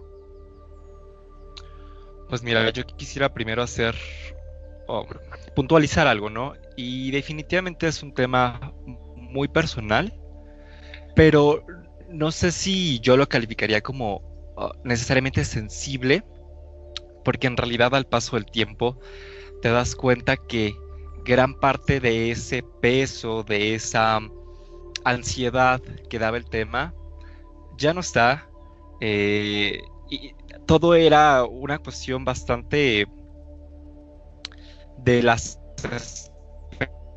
expectativas que se hace una notación negativa que carga el tema de los prejuicios, pero que en realidad, pasado un rato, eh, te das cuenta que afortunadamente no es tan difícil, no, no tiene tantas, quiero decir, como consecuencias negativas el, vivir abiert- abiertamente eh, como una persona homosexual. Fíjate que es, una pregunta, no sé, la del millón, ¿no? Eh, El tema de cómo te das cuenta, porque en realidad, desde mi experiencia fue algo muy natural, fue algo muy orgánico, fue algo que simplemente sucede. Sucede desde la cotidianidad, mm, no sé, eh, cuando eres chavito, eh, te das cuenta que, no sé, por ejemplo, ves una película y te interesa más el personaje masculino, lo encuentras más interesante, te atrae mucho más que, eh, que el personaje femenino. Y es que en realidad, ¿sabes qué? Mi tema es, no sé si se trate de darse cuenta, porque venimos, o, tengamos en mente que eternamente nos han dicho o han asumido de cada uno de nosotros que vas a ser heterosexual. Y uno viene con esa idea en la mente y, entonces después te das cuenta que, que no, que no, pues no, no, no es así, no, que no, que no te laten las niñas, en mi caso. Pero mi, punto es que debería ser un poco más, uh, más natural, que deberíamos de darle la oportunidad a quien crece de elegir sin darle, darle expectativas, ¿no? Sin fijar expectativas en ellos, de darles la oportunidad de decidir con quién se quieren relacionar, con quién quieren tener una pareja y con quién se quieren vincular sexualmente, ¿no? Eh, pero vamos, para llegar al punto, eh, en mi caso fue algo muy natural, te digo, fue algo muy orgánico, fue algo eh, que fui dándome cuenta pues poquito a poco. Honestamente, nunca tuve la necesidad de preguntarme a mí mismo ni por qué, ni cuándo, ni cómo, ni si estaba bien o si estaba mal. Simplemente sucedió. Ok, ok, y esto empezó desde muy chiquito. Tú empezaste a notar que te llamaban más la atención los niños desde muy pequeñito. O sea, eh, sí, pero cuando eres niño no tienes, uh, pues probablemente mucha idea de temas de sexualidad y tal, entonces simplemente encuentras mayor afinidad o te parece mucho más agradable estar compartiendo con tus amigos de tu mismo sexo y no, no, no te preguntas si hacia dónde vas o, o por qué, pero pues sí, desde chavito te, te das cuenta que, que te resulta más interesante un niño que una niña. Ok. ¿Y tú al saber esto no te sentías inadaptado en tu círculo social? No necesariamente inadaptado. Por supuesto, y creo que es la experiencia que tendría la gran mayoría. Te da miedo, te da ansiedad. Eh, repito, porque te han dicho tantas veces, te han dado tantas veces un script en donde te dicen, cuando tú crezcas y te cases, cuando tú tengas una novia, ¿no? Y no necesariamente tu familia nuclear, todo el mundo, ¿no? Tus vecinos, tus maestros, todos, que no, no me hizo sentir inadaptado, raro o especial, sino simplemente un tema de vale, lo tengo claro, pero ¿cómo voy a hacer que las demás personas entiendan lo que yo tengo tan claro? Como, quizá fue el, el miedo de, de no cumplir con las expectativas o de no hacer lo que se me dijo. Aunque, a ver, a ver, una cosa. Tú me conoces, ¿no? Estás hablando con una persona que sí le da ansiedad el tema de no cumplir con expectativas, pero que tampoco me, me, me paraliza ni, ni realmente es un tema en mi vida. Soy en realidad una persona como muy echada para adelante y este quizá muy rebelde en los ojos de muchos. Entonces, guardadas proporciones, lo que a mí me dio fue ansiedad y miedo de decepcionar a las personas que estaban a mi alrededor. Ok, ok. Y ya con esto, yo quisiera preguntarte, ¿cómo, Ajá. cuándo y quién decides abrirte? ¿Cuándo es que decides de que ya no es posible seguir guardando tu preferencia sexual y decides abrirte? Pues ese tema también fue bastante orgánico. Am, obviamente con quienes primero me, me acerqué y les platicaba, porque eso es lo que usualmente hace un chavito de 15 años, fue con mis amigos. Eh, fue con mis amigos de la prepa y les contaba más bien como de, oye, fíjate que conocí a tal persona, pasó tal, pasó tal. Nunca tuve la necesidad de decirles, oigan, paren todo, este, por cierto, soy gay. En realidad no hubo esa necesidad y justamente es un tema de personalidad. Yo no, al no sentirme, ah, um, justo como decías, raro, inadaptado, al no asumir, al no asumir mi homosexualidad desde ahí, para mí fue como muy fácil, eh, fue muy natural hablar como de esos temas. Entonces, tiempo después, y además mi familia nunca me preguntó, aunque era evidente que sabían, nunca me presionaron, nunca me dijeron, oye, este, notamos esto o quisiéramos saber. Entonces nunca me, me pusieron en una situación como que a mí me, me friqueara o me hiciera sentir incómodo. Cuando yo tuve una pareja o salía con un niño, quiero decir, eh, tuve un novio, que ya quise que mis papás conocieran, que mi familia conviviera con él, fue cuando dije, bueno, pues les tengo que compartir la noticia de que pronto conocerán eh, o quisiera integrar la dinámica familiar a una persona. Y me acuerdo que yo llegué a mi casa, eh, mi mamá estaba en la cocina y le dije, oye, ma, ¿te has dado cuenta que hay un niño que siempre viene y me deja, ¿no? Sí, pues sí, claro, un carro rojo, ¿no? Sí, ah, ok. Este, bueno, pues es mi novio. Ah, órale, sí, eso suponía. Este, los he visto desde la ventana, los he visto que estaban besos, eh, entonces, eso suponía. O sea, Ah, tu mamá ya sabía. Sí, no, obvio. eh, y yo creo que la mayor parte de los papás que tienen un hijo no heterosexual, si no lo saben a ciencia cierta, eh, probablemente tengan la idea. Entonces, sí, mi mamá ya lo sabía, ¿no? Para ella no fue la noticia. Y eh, pues nada, lo, lo tomó tan natural que lo siguiente fue ir al comedor y comer como todas las tardes y se acabó respecto a mi papá también. Y eso fue algo muy chistoso porque eh, pasaron las semanas, pasaron o no sé cuántos días, pero yo le estoy contando a mi papá. Y eso- Ah, ajá, perdón. Ajá. No, no, no, continúa. No, eh, yo me acuerdo que le estaba contando a mi mamá un tema así de que, mamá, fíjate que pasó esto, ¿sabes? De que llorando, niño chiquito en el regazo de mi mamá en, el- en la sala, llegó mi papá de trabajar y me dice, oye, ¿por qué lloras? Y yo, pues es que fíjate que, entonces le empiezo a contar a mi papá y me dice, ay, Carlos, ¿sabes cuál es el problema? Que tú estás aquí llorando y él está feliz de la vida haciendo quién sabe qué. Me dijo, ya, o sea, cero drama con tu vida, ya nada más, este, síguele.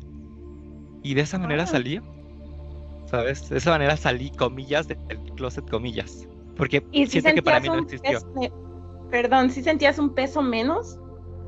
Bueno, eso sí, ¿eh?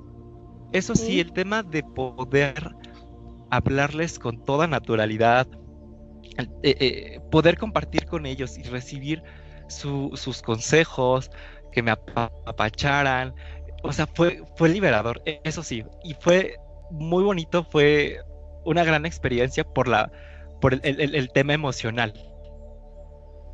Ok, ok. Y me contaste el abrirte con tus amigos y con tu familia. ¿Qué fue el darlo a conocer en tu círculo social? Pues mira, no te voy a decir que, que uno no se enfrente a situaciones en donde pretenden discriminarte o humillarte, cosa que se me, se me hace rarísima, pero bueno. Eh, pero yo nunca permití que eso, que eso pesara en mi vida. Entonces, cada que me enfrentaba a una situación no tan agradable, pues honestamente la enfrentaba, ¿no? Yo soy mucho de enfrentar las cosas. Eh, la enfrentaba, la solucionaba, a los tres minutos todo estaba bien y, y pues nada, ¿no? Entonces, en ese sentido, para mí, consecuencias negativas, si pudiera aplicar el término, no, no hubo. Yo en realidad de la experiencia de salir del closet, yo encuentro todas las ventajas. Yo, por ejemplo, con mi familia extendida, pues aplicaba la misma, ¿no? Cuando me decían, oye, este Carlos, ¿y tu novia? A, este, a ver, novio y o uno no tengo o dos está haciendo tal. No, no.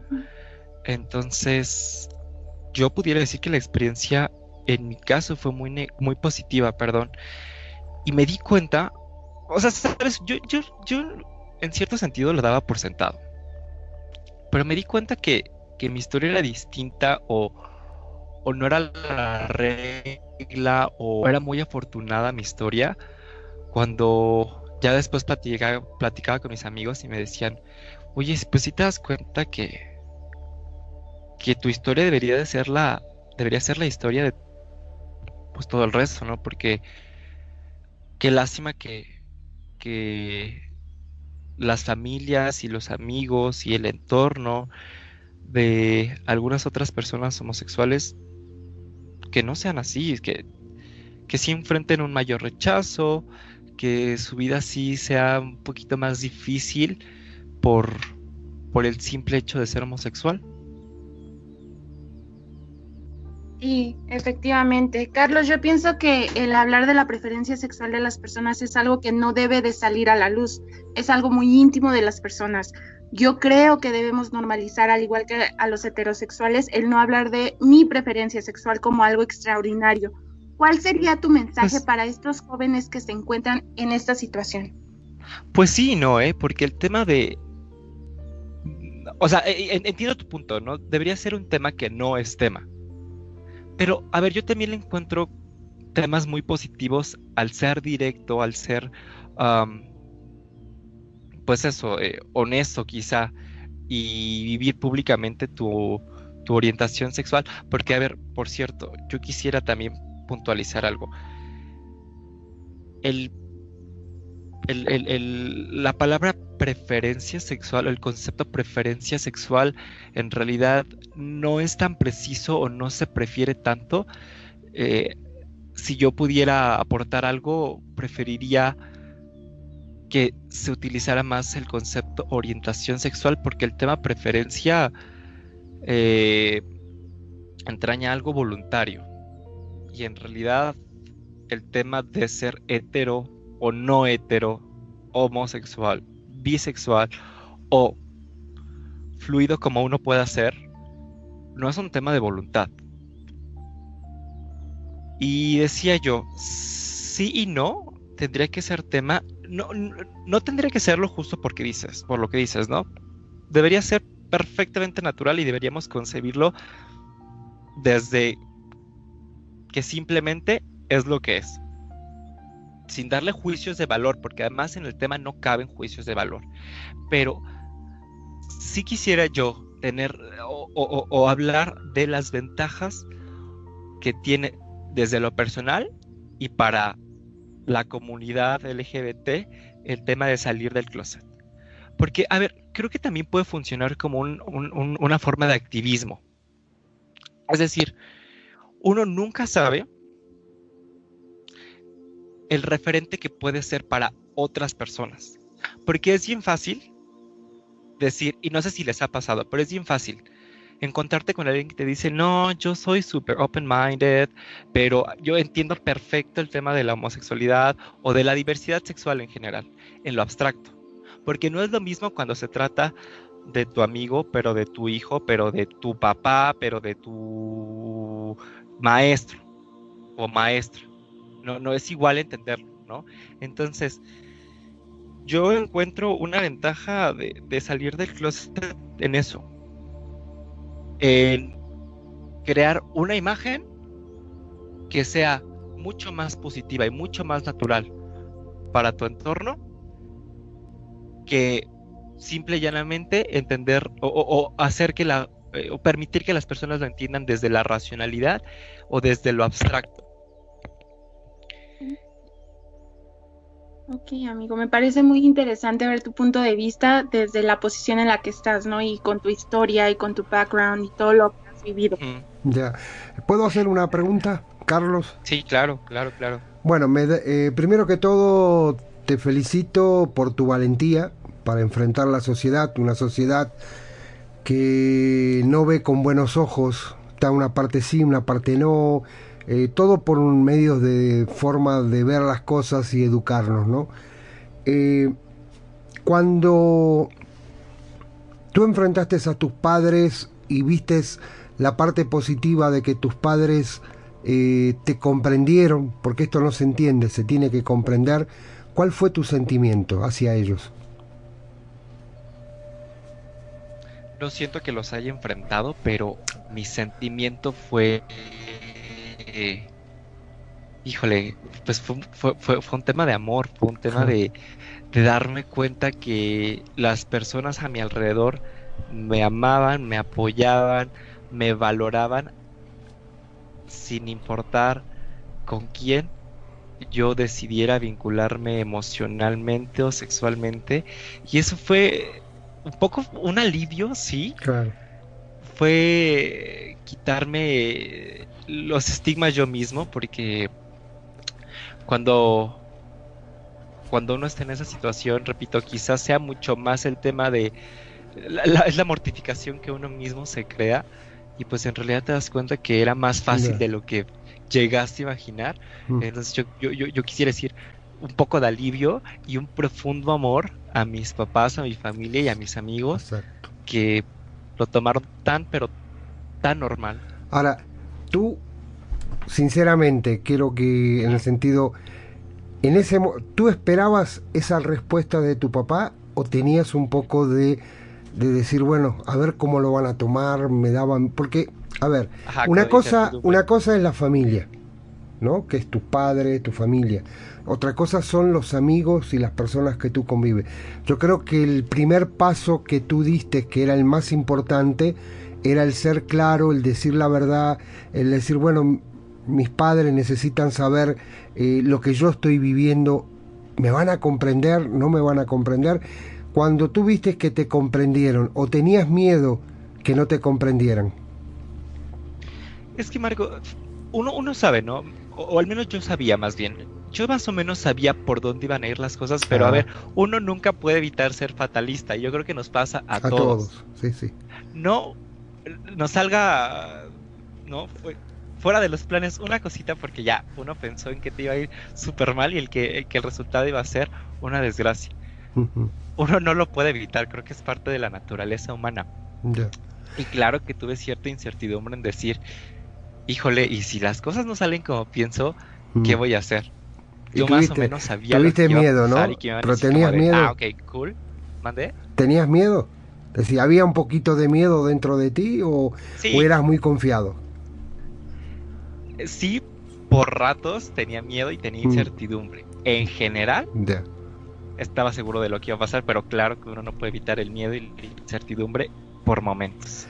Ahora, pasando el paso importante que das en tu vida en hablar con tus padres, decirle lo que tú sientes, tu forma, tus cosas, viene el segundo paso, que es realmente enfrentar a la sociedad para que pueda comprender tu, tu forma, tu, tú lo que quieres, ¿no? Como persona, como de ahí en adelante, qué es lo que querías hacer. Pero, ¿cómo te trató, cómo te trataron, por ejemplo, tus amigos, tus compañeros de escuela, eh, de, de estudio? Eh, ¿Cómo fue? Eh, ¿Cómo tenías miedo de enfrentarlos o te envalentonó el hecho ya de decir, bueno, mis padres lo saben, mis padres me apoyan y ahora me como el mundo? Yo creo que sí, ¿eh? Ahí está. Me envalentonó el hecho de inicio de ver que mis amigos de... Yo me acuerdo que, que o tengo los recuerdos más frescos como desde la prepa, que lo tomaron como, ah, ok, todo bien. Y cuando descubrí que pasaba lo mismo con mis papás, dije, justo, ya, estoy listo para comerme al mundo. Si hay alguien que le gusta, me parece lo máximo. Si hay alguien que no le gusta, me parece lo máximo. También me parece perfecto que, que no me entiendan y que no, que no me acepten y que no Claro, quieran claro. ser amigos míos, me parece muy bien. Pero justo eso, ¿eh?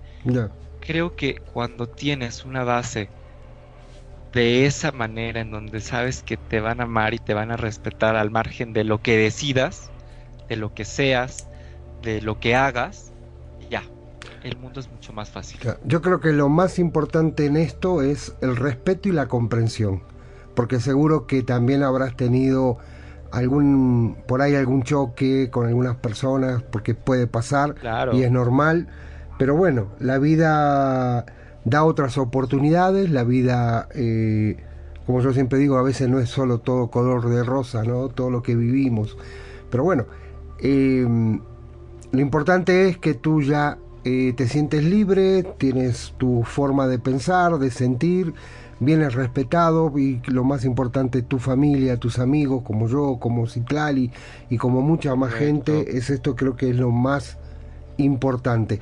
Pero aparte de esto, eh, tú peleas, luchas por mejorar tu condición cultural, estudias, te recibes, he visto que tienes eh, uno- unos estudios increíbles. Bueno, pues de inicio muchísimas gracias por, por ese reconocimiento. Y mira, yo creo que cuando, o, o quieres, quiero decir, desde la autoaceptación, el mundo es más fácil y desarrollarse en actividades profesionales es más fácil y tener una vida sumamente feliz y gratificante es mucho más fácil. Porque creo que es ese, es ese el primer problema. No, es que no, problema no es. Ese es el primer punto en el que uno se queda un poco pasmado. Cuando, cuando empiezas a descubrirte, y repito, este tema de las expectativas impuestas, y entonces te das cuenta que existe la posibilidad de decepcionar, es ahí cuando uno se crea como ciertas telarañas mentales. Entonces, estar bien con uno mismo, aceptarse así tal cual eres y aprender a amarte, que suena bien fácil decirlo, pero es, es más complicado de lo que parece. Exacto. Cuando uno se acepta y se ama, ya la llevas de gane.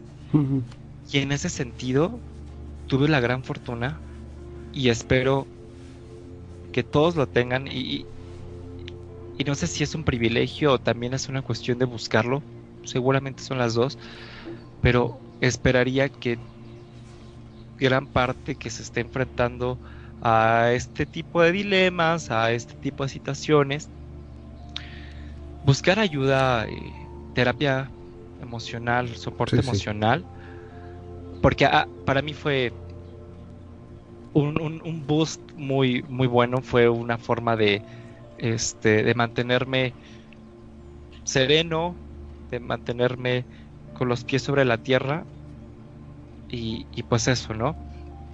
Claro que como dices, no, sie- siempre existe la posibilidad de tener experiencias desagradables y ahí es donde entra el tema de la resiliencia, eh, el tema de saberle dar la vuelta, de sacar lo mejor de ese tipo de situaciones, porque claro que uno siempre se enfrenta a eh, comentarios que no son muy agradables, Exacto.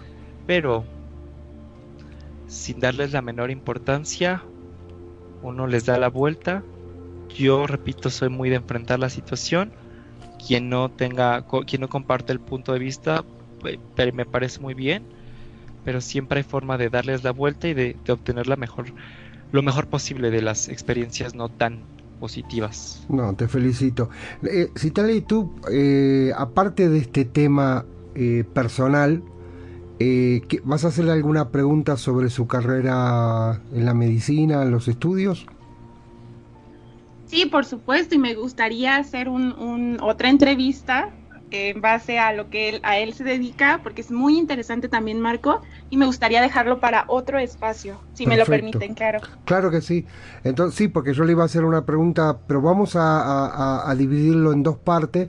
Me parece muy, muy interesante eh, la valentía que tiene una persona de poder eh, hablar con sus padres, hablar con los amigos, que puedan comprender su situación personal, porque no es fácil, no es fácil en una sociedad en la que vivimos, pero bueno, todo eh, en cierta forma a veces las cosas se dan de esta forma, que es muy bien, pero ha sido creo que muy, muy eh, positiva eh, esta charla para otro tipo de personas, para personas que, eh, por ejemplo, puedan tomar esta actitud como, como una iniciativa en la vida personal de cada uno, ¿no? En un momento dado, bueno, me gustó cómo habló Carlos, voy a ver, voy a tomar la decisión y me parece correcto. Eh, no sé, ¿quieres hacerle alguna pregunta más, Citlali? No, yo quiero felicitar a mi amigo por el valor que tuvo al abrirse. Eh, sabe que lo quiero mucho y mi plena admiración para él. Entonces, muy bien, eh, si te parece bien, Citlali, con tu permiso, porque este es tu espacio, eh, vamos a invitarlo para otro, otro programa donde hablaremos, porque me interesa mucho lo de la diabetes, me, me interesó mucho lo de los dientes, la, la- la parte dental, todo, creo que es un tema muy, muy interesante para la salud y esto es, es muy positivo. De parte mía recibe los saludos Carlos, aquí está tu casa y te agradezco mucho que hayas aceptado la invitación de Citlali. Gracias a ti, Marco. Yo feliz de venirles a hablar de, de a lo que me dedico. Eh, agradezco también muchísimo la posibilidad de que uno de, de abrir este espacio para un tema que, pues que bien que mal todavía este, tiene ahí sus, sus bemoles. Este, Citla, sabes que es perfectamente correspondido, que te adoro y pues bueno, no se diga más, esperemos eh, volvernos a escuchar y volver a platicar. Y gracias a los dos. Claro que sí, me ha encantado tenerte en este espacio, querido amigo. Muchas gracias, Marco. Muchas gracias, querida audiencia. Nos estaremos escuchando la próxima semana. Esto fue de Citlali. Para lo que necesitas es amor y cambalache. Muchas gracias. Hasta luego.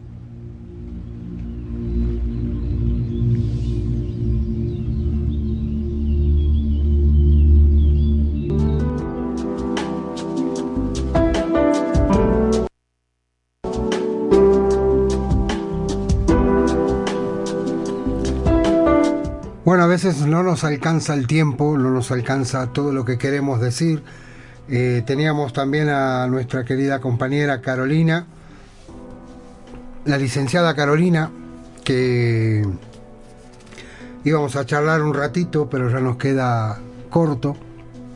No sé si podemos entrar cinco minutos, no sé si ella puede, pero bueno, lo vamos a dejar. Tengo que, tenemos que ver de rearmar lo que es el, el programa y es difícil poner de acuerdo los pensamientos, las vivencias, cada uno piensa en su forma, eh, cada uno es libre y está libre en democracia y sobre todo en programas donde la libertad de expresión de pensamiento cada uno puede decir lo que con educación con lo que se siente. Lo que no se puede hacer es amenazar, insultar, porque no están de acuerdo con ciertos pensamientos. Cada uno tiene una fuerte. Yo no voy a hacer réplica, no quiero eh, hacer cosas, decir cosas que no, no están dentro de mi, de mi sano juicio. Cada uno, ya lo dije, tiene la forma de ver las cosas como las puede ver. Cada uno la vivió a su manera. Entonces, eh, viva la libertad de, expresión de lo que cada uno vivió, la libertad de prensa sobre todo también, que está muy cuestionada, muy atada. Y bueno, eso es algo que nos aflige porque a veces la verdad duele, lo que siempre nosotros decimos, lo que la verdad no esconde. Y a veces para hablar hay que también tener criterio, y esto es importante. Eh, tenemos una canción, voy a cerrar con esta canción porque no me siento ya eh, con las fuerzas como para, para seguir. Tengo fuerza para salir adelante, para hacer todo esto, pero hay veces que te tocan, te, te trastocan. Y hay una canción que salió muchos años atrás, habla de una mujer, habla de, de cómo se fue, de la forma que se fue, pero están los pensamientos de esta grande mujer en la historia del mundo y en la historia de Argentina. Lo que para muchos era una, una prostituta, para muchos era una gran actriz, una gran persona, una persona que se desvivió por la gente pobre, la gente humilde, los oligarcas, los ricachones, les molestó mucho que hicieran un poco la igualdad. Fue la persona que le dio el voto a las mujeres en Argentina, defensora de los derechos de la mujer y muchas cosas. La criticaban porque iba con tapado de piel, porque llevaba eh, anillos, cosa- cosas que le regalaban, y si le regalaban que lo podía utilizar, ¿no? Pero bueno, es la historia de cada uno. Cada uno contó la historia de ella de una forma. Yo tengo una visión, tengo una forma de verla. Yo soy antiguo, de la vieja guardia. Nadie me va a venir a enseñar lo que pasó, ni lo que sucedió, ni cómo sucedió, porque cuando lo has vivido, lo has vivido de una forma. Reciban los saludos cordiales de Marco Iacobelli. Estamos en 33 HF Estéreo Digital, desde los estudios A de Cuautitlán Izcalli en el Estado de México. Quiero mandar un abrazo a nuestra querida compañera Carolina, que nos, seguro nos está escuchando. Una disculpa. Pero bueno, vamos con esta canción que eh, en una forma dice mucho, mucho. Y yo soy una de esas personas que llora. será difícil de comprender que a pesar de estar aquí, soy del pueblo, jamás lo podré olvidar. Debéis creerme, mis lujos son solamente un disfraz, un juego burgués, nada más. Las reglas del ceremonial tenía que aceptar, debí cambiar y dejar de vivir en lo gris, siempre tras la ventana, sin lugar bajo el sol. Busqué ser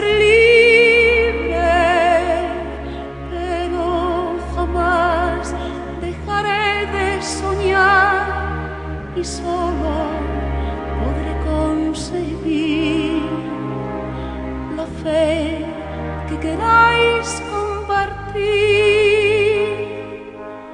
No llores por mi Argentina,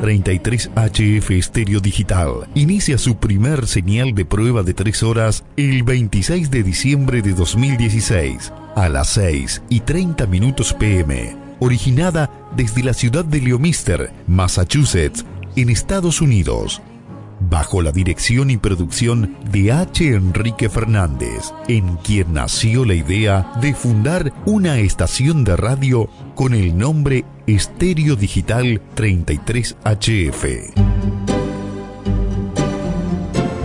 Nuestro propósito fue el de proyectar y compartir la música a través de la radio, cruzar fronteras de muchos países sin importar colores, raza ni lenguajes. El único propósito, compartir la música en diferentes géneros y gustos musicales. Al principio de nuestras transmisiones, nuestro estilo musical fue el rock urbano y clásico y los temas clásicos en español. Jamás, jamás mis manos han sentido. Pero a medida que fue creciendo nuestra audiencia, nos multiplicamos en géneros musicales. Y que sean como tú, escuchás una mezcla de temas tanto clásicos como del momento y en diferentes géneros musicales. 33 HF Estéreo Digital. Somos Música y Compañía. Estamos en todo momento y en todo lugar.